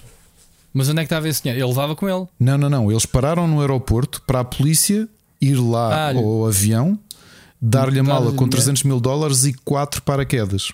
A parte curiosa dos paraquedas, o investigador da FBI, um dos investigadores que originalmente investigou o caso, eh, disse que percebeu que o tipo tinha que ser muito inteligente, tinha que ter formação militar, porque não é uma pessoa qualquer que salta de um avião comercial em andamento com paraquedas. Sabes porque é que ele pediu quatro paraquedas? Não. Porque a polícia disse que percebeu logo o que é que ele queria fazer e, como não tinham certeza, não arriscaram. Se ele pedisse um paraquedas, a polícia ia, ia hum, fazer tamper, portanto, ia, ia lixar-lhe o paraquedas.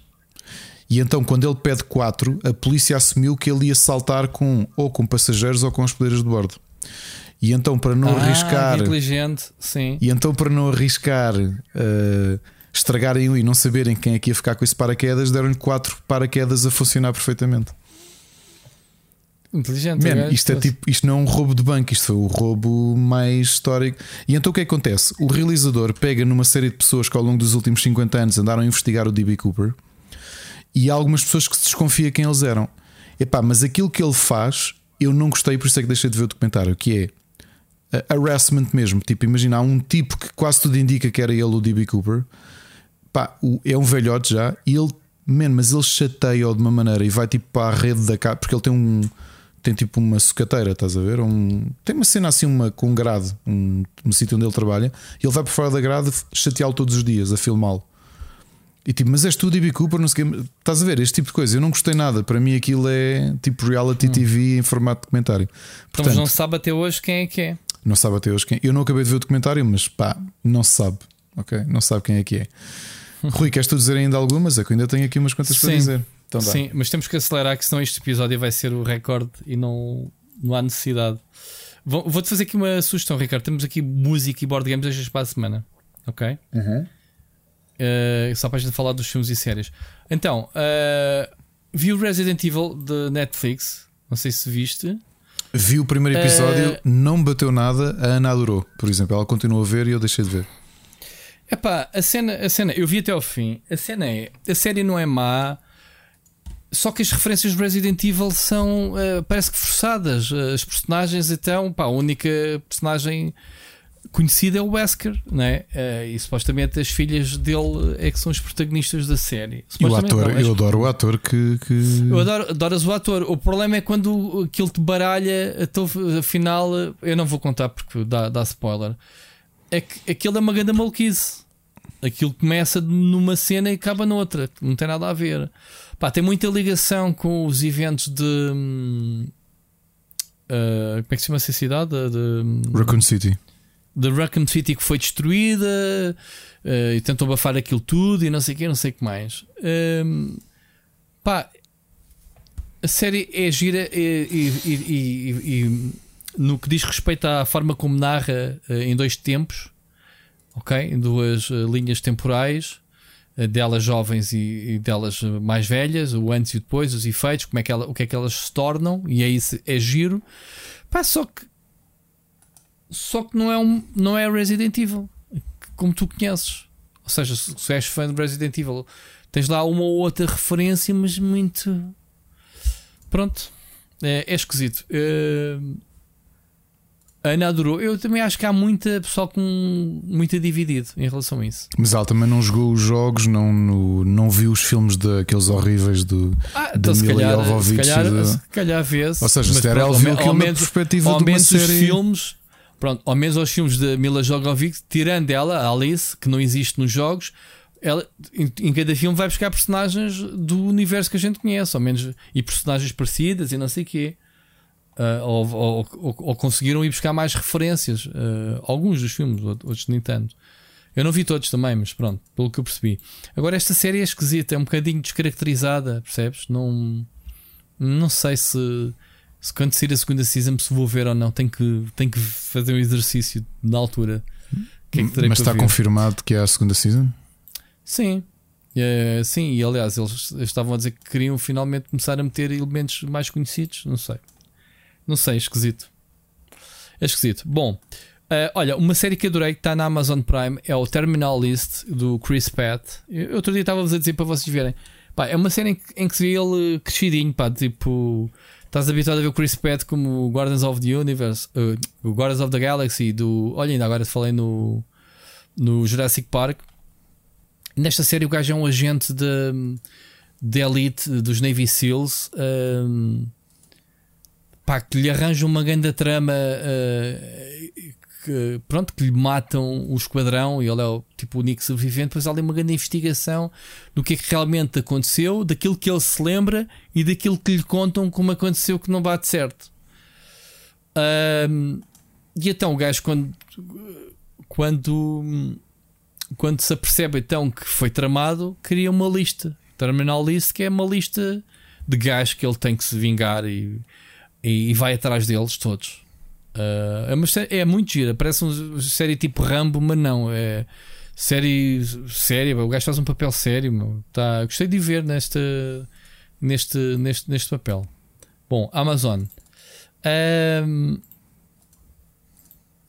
temos duas séries, as minhas últimas séries tu também viste. Better Call Saul, Ricardo. Acabei de ver este, hoje, como este, sabes. Este final, tu ligaste logo a seguir, tu estavas mesmo maluco. Tava. Tu ligaste, pá, acabei de ver há 30 segundos o Better Call Saul e caralho. É verdade. Nem falámos, mas pronto. É verdade. Gostaste das ligações com, com o Breaking Bad, das adorei, referências? Meu? Confirma aquilo que tinha dito. Eu adorei o Breaking Bad. Acho que Better Call Saul ainda é uma série melhor. É, Yeah. E fizeram aquilo que eu acho que é o mais difícil, que é fazeres uma prequela. Não só que seja tão boa, mas neste caso que até seja melhor do que. Porque ela barra sequela, né? Sim, que andas ali para a frente e eh, para trás. sim. Eh, acho que é uma excelente conclusão da história. Mesmo, mesmo, muito boa conclusão. Também gostei Eh, bastante do, do- Podiam fazer aquilo de várias formas, não é? Sim, a evolução dos Final, personagens. fi- final feliz, triste, como quisesse. Estava tudo aberto. O, o problema era o que é que tu queres para o Saul? Acho que A foi. gente sabe que no Breaking Bad ele é um criminoso, não é certo? A gente sabe. Sim, sim, sim. É um criminoso. Gajo- e aqui foi a Better Call Saul foi a transformação dele de um advogado para criminoso. Mas as ligações subtis ao Breaking Bad depois, eh, sobretudo nesta última season, e eh, as ligações, eh, porque a curiosidade era perceber onde começava uma e outra, né? Está muito a giro. Adorei. Muito Acho giro. que. Eu sei que é difícil, já disse isto a algumas pessoas que não viram Better Call Saul- que não viram ainda o Better Call Saul e ficaram a olhar para mim e eu e ainda não tinha acabado a temporada, eu via praticamente enfiada, eh, porque eu tinha visto só dois episódios enquanto enquanto tínhamos feito a, enquanto não tínhamos ido de férias. E posso dizer que eu entre sábado e hoje Uhum. Eu vi tudo de vi seguida, eu esperei que acabasse para ver Pronto, tudo. eu vi dois episódios depois decidi guardar e como a série acabou na quinta ou na sexta, não foi? Eu no sábado decidi começar a ver tudo. Foi na E terça. Foi na terça. Yeah. Pronto. Epá, eu digo-te, Rui. hum, é muito boa mesmo. Acho que fecham muito bem, os, fecham e prolongam e explicam uma série de personagens. Um vilão que tu não conheces do Breaking Bad, por razões óbvias, é um excelente vilão. Uh, É brutal. Eu ia te falar, eu estava a pensar nele, no, Lalo. O Lalo Salamanca. Uh, tu percebes. E o outro, e o o- outro também, o, o que entra no Far Cry 3, o, Ah, o Nacho. O Nacho, também é muito fixe. Sim, muito bom personagem. O Gustavo Fring, tu compreendes ainda melhor a cena dele. Uhum. Explica-te o ódio todo entre o Don Hector Salamanca e o Gustavo Do- Fring. O Zé da Campainha é a personagem mais irritante do universo, meu. O velho. E é engraçado como é que o vês no início, antes dele estar na Sim. cadeira de rodas, está Sim, sim. É, e o, o próprio Saul Goodman, ou Jimmy McGill, se quisermos, hum, a evolução do personagem. Eu, eu não sei se o arco que eu gostei mais e também achei o mais pesado foi aquele todo à volta do irmão. Acho que é, é muita, Isso- uma história muito boa. Isso foi a faísca, né? O- Mas muito ciúme. boa. A interpretação do Sim. irmão está espetacular. Ah, e a Kimi também está brutal. A Kim é um grande personagem, meu. Fogo. Ela, ela é- foi a maior curiosidade E, há- perceber. e espero que ela seja nomeada para, para melhor Sim, por atriz. acaso também tinha pensado nisso. Eu- eu- a minha principal curiosidade é mesmo perceber. hum, pronto, uh, nós sabemos que há personagens que não migram para o Breaking. uh, Da mesma forma que sabes que personagens que estão inseridos. Ah, este gajo podes, podes fazer o que quiseres, o gajo vai aparecer do Breaking Bad, já, sa- né? já Como o sabes. Gustavo Fring, vai. meu. não é? Como o Fring, pronto. E o Uh, Mike? Agora, há personagens que, canonicamente, ele tem que se desfazer delas. E a forma como ele se foi desfazendo delas, a justificação de cada personagem, porque é que não aparece num Breaking Bad, é brutal. Cada É, sim, uma senhor. delas, pá. Uh, por exemplo, o, o advogado, né? Uh, O que era Howard. sócio do irmão dele, o Howard, pá, tipo, brutalíssimo. É um grande personagem. Eh, fogo. é Aliás, uma os personagens são todos muito bons. São todas, são todas boas. E eu, por acaso, tinha, tinha pensado uma coisa que é para quem viu Breaking Bad, é, é curioso como é que o. Como é que o. Como é que ele se chama? O, o, o autor da série, Bols, eu estou-me a esquecer do nome. O, o autor. Ah, o. Boa. sim, O sim, mas diz. Gilligan. uh, v- Gilligan, yeah. Vince Gilligan. Gilliam. Vince- Vince, Vince Gilligan. Gilligan. Dos Monty Python. Vince Ah, Gilligan, sim. como é que ele Sim. pega num personagem que era um personagem secundário da série original, que era um bocado caricatural, não é? Tu olhavas para Saul Goodman e era um personagem. Sabes que agora há a teoria que o Saul, Saul era a personagem principal do Breaking Bad desde o início. Tu é que não sabes.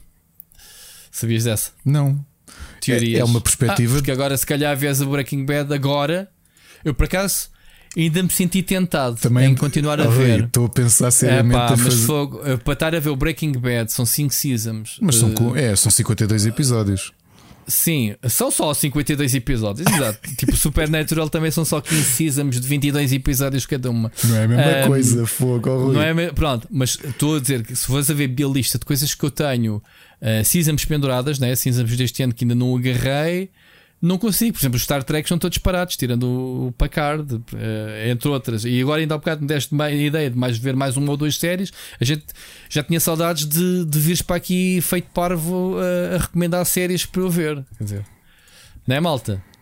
Epá, mas ouvir, tipo, nestas 4 horas. Se não, se não começaram ainda a ver, epá, eu há bocado disse à Ana, porque a Ana viu, nós vimos o Breaking não, Bad não cometam juntos. um erro, não cometam, epá, eu estou farto de dizer isto às pessoas, não cometam um erro que nunca viu nada que nunca viu uh, o Breaking Bad nem o Better Call Saul, de começarem a ver o Better Call Saul não, porque estraga. é prequela. Estraga, estraga tudo, não tudo, façam isso. Não, estraga Só tudo. se percebe o Better Call Saul depois de se ver o Breaking Bad. Atenção, isso é uma acho. prequela, mas é daquelas com cuidado.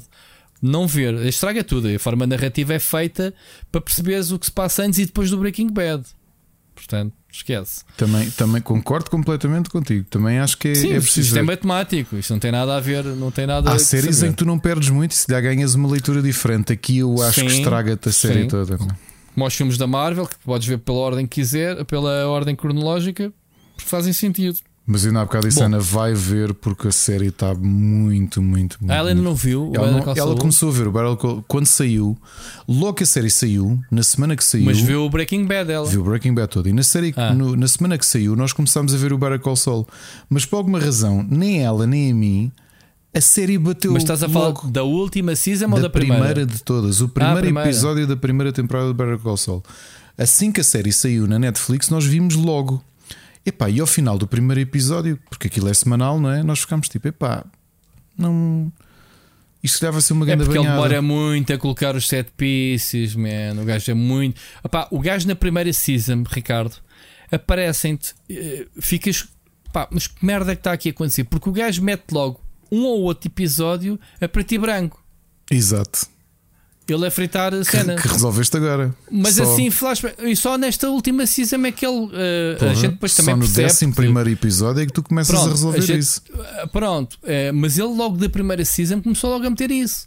Pá, e é difícil, ele mastiga muito. Ele faz. Pá, há episódios que é brutal. Começa-te a dar coisas desconectadas yeah, yeah, yeah, que tu não percebes nada e, e cagas na cena. Mas depois, quando volta outra vez, é que tu percebes, aí o gajo, aí era isto, aí o caraças, brutal. E o gajo que prepara-te muito bem aqui, e acho que ele é muito bom a fazer isso. É, mas já era assim. Prepara-te o setting, já era assim no Breaking Bad. Porra, Breaking Pá, Bad, lembras-te lembra do episódio do. Episódio chamado, chamado Mosca. Não, mas não. Um dos mais inesquecidos, que é aquele episódio em que não se passa nada, é o Uf. gajo num quarto. Que é brutal o episódio. Não, vou mais longe. É o episódio que começa que tu vês umas coisas, umas peças de avião e tudo numa piscina. E tu. Sim. E tu, yeah. Só passado bué que tu percebes o que é que aconteceu. Nesta yeah. tens o episódio. O, destas todas, acho que da única que eu percebi logo o que é que era, sem fazer spoiler a ninguém, porque vou só dizer isto, é que tu vês os sapatos na areia. Uhum. Lembras-te? Uhum. Eu quando vi os sapatos na areia disse logo: pronto, já, já foi. uh, o que é que eu tinha a dizer? O Better Call Saul eu, eu, eu acho que ele, o próprio Vince Gilligan, ele já era bom, obviamente, não, não vou estar aqui a dizer que o gajo não era bom quando fez o Breaking Bad, mas no. No, no Better Call Saul é, é outro nível. A série é mesmo muito, muito, muito boa. Não, não, epá, é, é mesmo, mesmo excelente. E é daquelas que é. Uh, e nós não tivemos a sorte de poder ver de enfiada. Eu, Breaking Bad, vi enfiada. Sabes que nós começámos a ver o Breaking Bad no, quando deu o último episódio. Foi quando começamos a ver o primeiro. Ah, tão bom. E assim vimos logo tudo. Epá, eu gostava de ver o Better Call Saul também assim, estás a perceber? Pois, pois, pois. Mas pronto, epá, pessoal, por favor, vejam Better. Se não, se não começaram a ver ainda, vejam Better Call Saul, ok?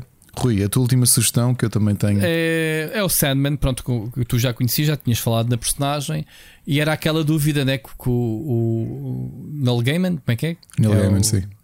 Sim, eh, diz que nunca, que sempre recusou porque era uma série Uh, muito difícil de fazer, uh, de fazer para, para televisão. E sabes que ele está aflito agora, aflito, entre aspas. Ele, ele não está com esperança que, que a Netflix. Porque é muito renove. caro, é muito caro. É muito caro. Ele diz: é pá, isto é nas últimas duas semanas é a série que mais, mais é vista, mas isso não é o suficiente para eles renovarem. Não é, Pronto. não. Pronto que é que tu achaste? Tu que és especialista? Eu, eu gostei, mas não, não me diz nada porque eu não conheço a banda Olha, desenhada. Uh, como sabes, já fartei aqui a dizer, não é? Eu, os meus alunos todos, todos os anos, todas as turmas que eu apanho, dizem vocês têm de ler o Sandman e continuo a achar o Sandman é obrigatório de ler. É capaz de ser a minha banda desenhada favorita.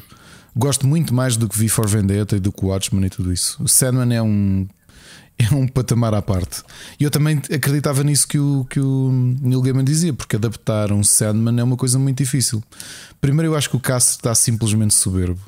O ator que foram buscar para Sandman os, é, é aquilo. O gajo manda um estilo entre o. João Pestana e, é, é, e. É, é, pá, muito frio na maneira como fala, muito distante. Pá, achei espetacular mesmo. Depois nota-se que ele ao contrário do que aconteceu com American Gods, ele esteve muito presente na produção. Eu que conheço aquilo trás para a frente e ainda agora estou a reler o Sandman uh, e já li milhentas vezes o Sandman. Aquilo que me conquistou foi quando eles lançam o segundo trailer que é ele e a irmã, a morte, a visitar um velhote violinista. Uhum. Portanto, o Dream e a Death a visitarem o violinista. Uhum. Eu estou a ver aquela sequência e estou a ver aquilo na banda desenhada. E garanto que isso aconteceu em montes de coisas na história toda. Mas montes, montes de coisas em que aquilo era quase decalcado da banda desenhada. Aquilo, o nível de controle entre a banda desenhada e, o, e a adaptação foi brutal e é uma coisa dificílima mesmo. Um, já agora, para vos dar algum contexto, eles não vão fazer isto porque há ali personagens que são personagens da DC. Ok? Ah, eu sei. Eu sei. Uh, não, não podemos dizer? Acho que se pode dizer porque eles não vão explorar isso. Por exemplo, Constantino, não é? Uh, sim, apesar de ele ter surgido no Swamp Thing e foi desenvolvido depois pelo Neil Gaiman no Sandman. A mesma coisa com o Lucifer, que foi desenvolvido ali. Mas a, a personagem feminina, a irmã do, do Constantino, aparece na banda desenhada? Não aparece. Aquela que ele conhece no passado é que já existia. Essa aparece mesmo, a Lady Johanna hum, Constantine é que já existia no, no passado. Lembras-te daquele que ela cruza que é a Jenna Coleman, que faz do personagem. Quando ele está com aquele daqui a 100 anos encontramos outra vez? Sim, sim. Pronto. Aquela que aparece aqui existia mesmo na banda desenhada. Não, Jenna Coleman é no presente. É no presente, não é? Sim.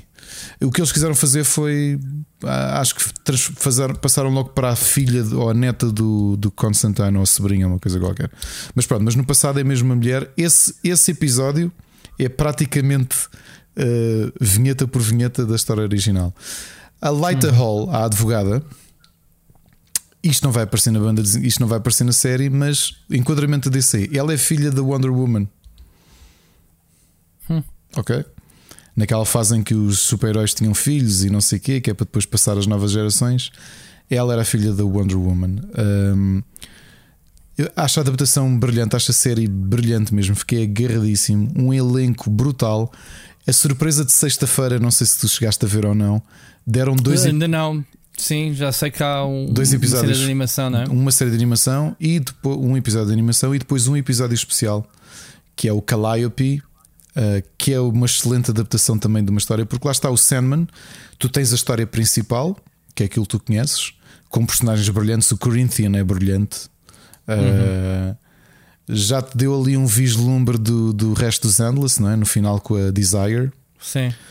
Uh, tiveste o Corinthians, não é? Ali, essencialmente ele a resolver. Tens ali o cliffhanger do Lucifer, que para quem viu o Lucifer, a série do Jerry Bruckheimer, que é diferente, mas o início é o mesmo, ok? Portanto, aquilo que tu vês da série do Jerry Bruckheimer é o Lucifer do Sandman. Ah, é? é? Não sabia. É exatamente o mesmo. Só que a diferença foi o Mike Carey depois continua a história do Lucifer. Por isso é que quando eu entrevistei há 4 anos, 5 anos, ele disse que nem estava a ver a série porque não tinha nada a ver com aquilo que ele escreveu, que aquilo era uma série tipo CSI, mas com o, com o Diabo. Não tinha nada a ver, mas o início tinha a ver. Uh, gostei uhum. muito de ver a Gwendolyn Christie como Lucifer. Já agora, o Lucifer Sim. original era inspirado no. no David Bowie. Era suposto ser o David Bowie, portanto, até fizeram bem. Mas também é a segunda mulher a fazer daquele personagem, porque o Lucifer, interpretado pela um, Tilda Swinton do Constantine, do Constantine, é a mesma. É a mesma personagem. Okay. Okay. Não, ela okay. faz de Gabriel. Ele faz, não, ele faz de Gabriel. Esquece, esquece, não ligues. Pessoal, vejam Sandman e quando acabarem, vejam os dois especiais que deram sexta-feira de surpresa, que é o. Vou ver, ainda não vi. A Dream of a Thousand Cats e depois o Calliope. O Calliope eu adoro. Eu adoro a história. O Dream of a Thousand Cats é tipo um interlúdio. Ok? Agora já vamos, vamos bater as 4 horas, mas portanto que Não, vamos, vamos, nós temos que ir para o plano B, Ricardo. Isto não podemos. Porquê? Isto vai dar, vai dar problemas no, no áudio, na edição. Achas? Vai. Eu fazer, vai, eu... vai, porque eu depois não consigo. Não, sabes que o, o, o, o coisa é limitado a, a tempo. Então, mas eu faço aqui a, a versão. Eu vou fazer a versão rápida disto e deixamos o resto. Então é assim: para quem viu Jupiter's Legacy do Mark Miller na Netflix, que é aquela série de super-heróis, live action, nós até falámos daqui há dois anos, acho eu, fizeram um spin-off em anime que é do ponto de vista de vilões desse universo. Se chama Super Crooks, é, banda, é animação adulta, violenta, com sexo e inclusivamente. Super Crooks. Okay? Vejam, eu por acaso gostei da continuação da história. Okay. O autor do Adventure Time tem uma série nova na Netflix que é muito criativa, chama-se The Midnight Gospel. E é o quê? Uma entrevista que um autor de um podcast fez com várias pessoas diferentes e o que o Uh, Fogo, esqueço-me sempre do nome dele. O autor do Adventure Time fez a seguir foi animou por cima daquilo. E então ficam cenas de fantasia muito surreais ao estilo do que ele costuma fazer, o Pendleton Ward. Mas tu estás a ouvir o diálogo e aquilo é um podcast. Alguns sobre filosofia ou sobre um debate filosófico. Ele começa a fazer. Ele tem um debate filosófico que está a acontecer durante um apocalipse zombie. E então a conversa é muito estranha que os personagens vão andar a falar um com o outro e o que ele animou à volta é um, um apocalipse zombie. E está muito bom. Mesmo, mesmo muito bom. Umbrella Academy Season 3, nós já tínhamos falado dela. Eu, uhum. é, eu só acabei de ver agora.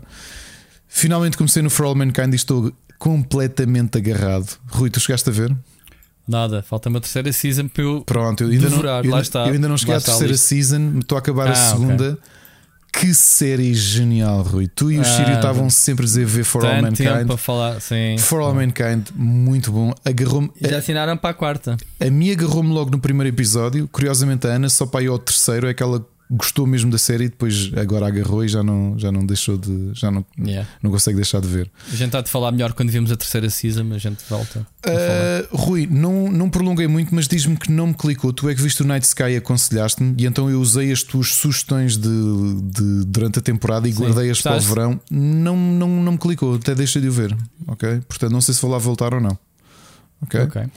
Uh, já que estava no Prime, eu tinha uma série inacabada que é o The Tick, que é baseado num super-herói dos anos 90 que teve série de animação e teve videojogo na Mega Drive. É animação adulta. é um super-herói um bocadinho estranho. Uh, a série também é super-heróis para adultos. E tenho estado Não a ver, uh, mas acho que a série já foi cancelada e tudo. Portanto, vou só no segundo episódio do Only Murders in This Building uh, na, no Disney Plus mas mais uma vez o mundo dos podcasts crimes aqui em, em excelente. Não sei se viste, saiu um filme de, de animação do Lego Star Wars que está muito a giro, que é o Lego Star Wars Férias de Verão. Obviamente que é um, um filme infantil, nós vimos aqui com os miúdos e está muito divertido porque são os personagens atuais a visitarem férias tipo do Darth Vader e tudo, que é para terem um exemplo de como é que tu no mundo Star Wars te consegues divertir. A minha sequência favorita é o Darth Vader e o. Mas é do Lego? É da Lego. O Darth Vader oh. e o Palpatine irem de férias para uma estância balnear no verão. É lindo. É a minha sequência favorita do filme. Chegaste não. a ver o Buzz Lightyear? Ainda não. Vale muito a pena. E o meu... Já está na Disney, não já? Está no Disney? Tá, tá. O meu conselho, vejam o Lightyear e a seguir vejam o documentário do making of e da história do personagem. É muito bom. Porque isto é malta que está lá desde o Toy Story 1. ok? Uhum. E as dificuldades que tiveram a mostrarem como é que foi fazer um filme destes, um, um filme de alto orçamento de animação da Disney durante o Covid, em teletrabalho. Uhum. Vejam o documentário, está espetacular. Spin City eu tinha, visto, tinha dito que estava aqui a recomeçar, só que uma pequena nota que eu não tinha deixado aí porque não me lembrava do impacto. O final da quarta temporada marca a saída do Michael J. Fox da série naquilo que ele achava que ia ser a reforma definitiva de ator. Ele depois, entretanto, foi voltando nas décadas seguintes, agora é que se reformou mesmo. Eh, e tenho que dizer que é, continuo a arrepiar-me, porque eu gosto imenso do Michael J. Fox e vê-lo um, a despedir-se do público daquela maneira e os atores a despedirem-se dele fez muita confusão porque pá, nota-se que eram. Eu acho que o Michael. Entrou o Charlie Sheen também? O Charlie Sheen entra no episódio seguinte só. Mas neste episódio de despedida do Michael J. Fox entra um personagem que faz de psicólogo dele, que era o ator que fazia de pai dele no Family Ties. E portanto okay. é um grande episódio. Spin City continua a ser uma das grandes comédias dos anos 90. Pá, se não viram, procurem Planeta.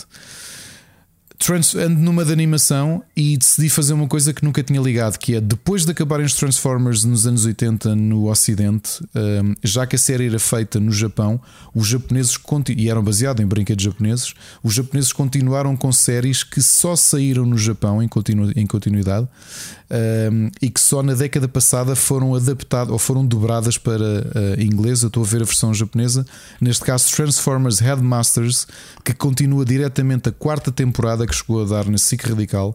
Desculpem, na SIC, ainda em 93 ou 92, uh, em, dobrada em português. E aqui está, uh, que se puderem ter a oportunidade de comprar DVDs, gostarem de Transformers, eu pelo menos estou a gostar bastante da série. Para finalizar, faltam 4 episódios da segunda temporada do Pôr do Sol. E eu estou a adorar. Já conversei com o Machado, o Machado não está a gostar muito. Da minha parte, estou a adorar o Pôr do Sol. Tu já, já viste esta temporada nova? Não, ainda. E a primeira ficou para aí a meio. Não... Como é que é possível? É pá, eu, eu, gosto, mas depois começa. Pá, quando aparece o toy, eu, eu coço-me todo, meu. Ei, eu, consigo. Pá, é que continua a ter frases pá, tão boas. Olha, uma pequena curiosidade: o pôr do sol, tens aqueles personagens todos da Madragoa. E então uma coisa curiosa que é a minha família é toda de Lisboa, de, das duas partes, mas mais da parte do meu pai são mesmo de Lisboa, Campo Santana, Campo Lido, há pelo menos desde do, de, do século XIX que são de Lisboa e portanto há muitas expressões tipicamente lisboetas. A malta que acha que Lisboa não tem uma maneira de falar, Lisboa também tem uma maneira de falar e tem expressões só de Lisboa. Claro. E então, quando vais para bairros típicos, pá, eu cresci, os meus avós eram de bairros típicos de Lisboa e os, e os avós deles também. E então, primeiro é aqueles personagens todos a falar como por exemplo um, uma delas que é que vai na rua e depois se a gritar para a vizinha: Oh Elsa, anda cá abaixo que a tua filha está a mamar. Ah, como é que é? A tua filha está nos melos com o gajo da Uber. Estás a ver se ia é. falar a, a, nos melos. Nos melos. Epá, e ela tem muitas cenas dessas e nós rimos. Epá, quando fomos ao Museu da. E, e eu estava a comentar com a Ana, pá, isto é mesmo cena de Lisboa, até a maneira de falar, as expressões do. Tá, então, como é que é, pessoal? Já estão aí a, a dar ao serrote e não sei o quê. E eu tenho que traduzir yeah. essas expressões para a Ana. O que é que é dar ao serrote? A sério? Yeah. Dar ao serrote é comer. Yeah, dar ao serrote e vergar a mola e coisas assim. Vergar a mola é trabalhar. Toda a gente sabe. Sabes quem me fazia muito isso? Era o Gonçalo, como o Gonçalo Brito, como é de, do cartaz também, também se virava para mim, eh, quando a gente trabalhava juntos, também tinha muitas expressões que ele ficava assim às vezes, é pá. Uh, que eu acho que era o pai dele que, se, que tinha muito essas expressões. O gajo lembrava-se muito de coisas com o pai, que não era muito comum ele ouvir no círculo deles e que ouvia de mim, de cenas típicas também assim de Lisboa. Sim, estas do, esta de vergar a mola e dar ao serrote ah, e não sei o quê. Não. E estás, estás a levar, estás a levar uma galheta e não sei o quê. Uh, ouvi hoje uma expressão, não sei se essa existia ou não, mas achei linda que é. Um, ehm, ela já foi ali, ela já foi mudar o. Já foi mudar o motor, o motor três vezes. Ou já foi limpar o motor três vezes. Sabes o que é que é? Não. Um aborto. O aborto? okay. Foi limpar o motor três vezes. Eu, o que é isto? Bem, só para acabar a história. Quando fomos ao Museu da Arte Antiga, naquela zona, é zona típica de Lisboa, não é? Então estávamos a andar pá, e vamos devagarinho, paramos no semáforo. Uma velhota ao nosso lado no passeio levanta a cabeça para a vizinha e diz: Oh patreca, vem à janela. E eu, Houve desatamos às gargalhadas, meu. É o pôr do sol. Estávamos a ver o pôr do sol. Houve o meu filho mais novo logo a dizer: Oh, patareca. E nós não, não digo assim. Mas é que. E depois nós às gargalhadas a dizer: pá, quem acha que a cena do pôr do sol, a maneira de falarem que é treta, pá, não é. Aquilo é Não mesmo é. cena típica de Lisboa. Não é, não é, não. Oh, oh, Pá, oh. Aquele gajo canta fados e come as iscas e não Sim, sei quê. maneira dele falar. É Esse como. gajo, man, a maneira dele falar É. é, tão brega, é tão irritantemente lisboeta, É. que até enjoa. Não, e pior do que ele é o outro Nando, o condutor tuk-tuk também, que é assim. Sim. Man, man. Não, como é que ele diz? Pá, o gajo fala mesmo com aquele tique de pintas de. Eu, de- eu conheço um, um tipo que falava assim. Eu também conheço alguns que falam bem. assim. Quem? Ah, ah, não sei, uma pessoa que deu banda desenhada depois de eu sair. Falava assim. Man, como é que é, man? Não era bem, não era bem, bem assim. Mas, é- mas olha que é muito engraçado esta. esta Epá, é mesmo muito, muito engraçado. É que existe mesmo maneira típica de falar português. Assim, Well, É, Sandra, acaba, acho que a tua sogra está a mostrar as mamas aos gajos das obras. é isto, pôr do sol, pessoal. Se não estão a ver, já agora falhámos. Foi hoje, dia 22, que gravámos o episódio. Aliás, ontem, porque já é dia 23. Os Jesus Cristo deram um concerto gratuito na. Sim, isso agora vai ser tipo os morangos com açúcar concerto. a vender bandas. Eh, Vai ser o Jesus Cristo. Tu agora é de borla, mas depois deixa- deixa-os encher a ver se não começas a. E, e não- é que não é só isso, é que foi eu depois taguei por causa da cena do mamar na boca, não é? Dos, dos Jesus vi, Cristo. sim. Enfim, bem, Ricardo, episódio não sei se é o maior de sempre, mas anda lá perto. Uh, pusemos a maior parte das coisas, deixámos muita música, board games fica para a semana. Para a semana também teremos aqui para falar sobre a nova série do Game of Thrones. Não sei se tu vais ver, Vou, mas era vou. hoje, portanto é Sim. às segundas-feiras, o que é brutal. Eu disse logo à Mónica: Olha, não vejas, vê comigo, amanhã vemos, tipo terça, senão. Uh, amanhã a gente, para a semana, temos uma opinião formada, pelo menos no primeiro episódio. E Ricardo, gosto muito de ti. Igualmente. Matámos saudades à grande, meu. Então, olha, ouvimos para a semana. Ouvimos para a semana. Grande abraço.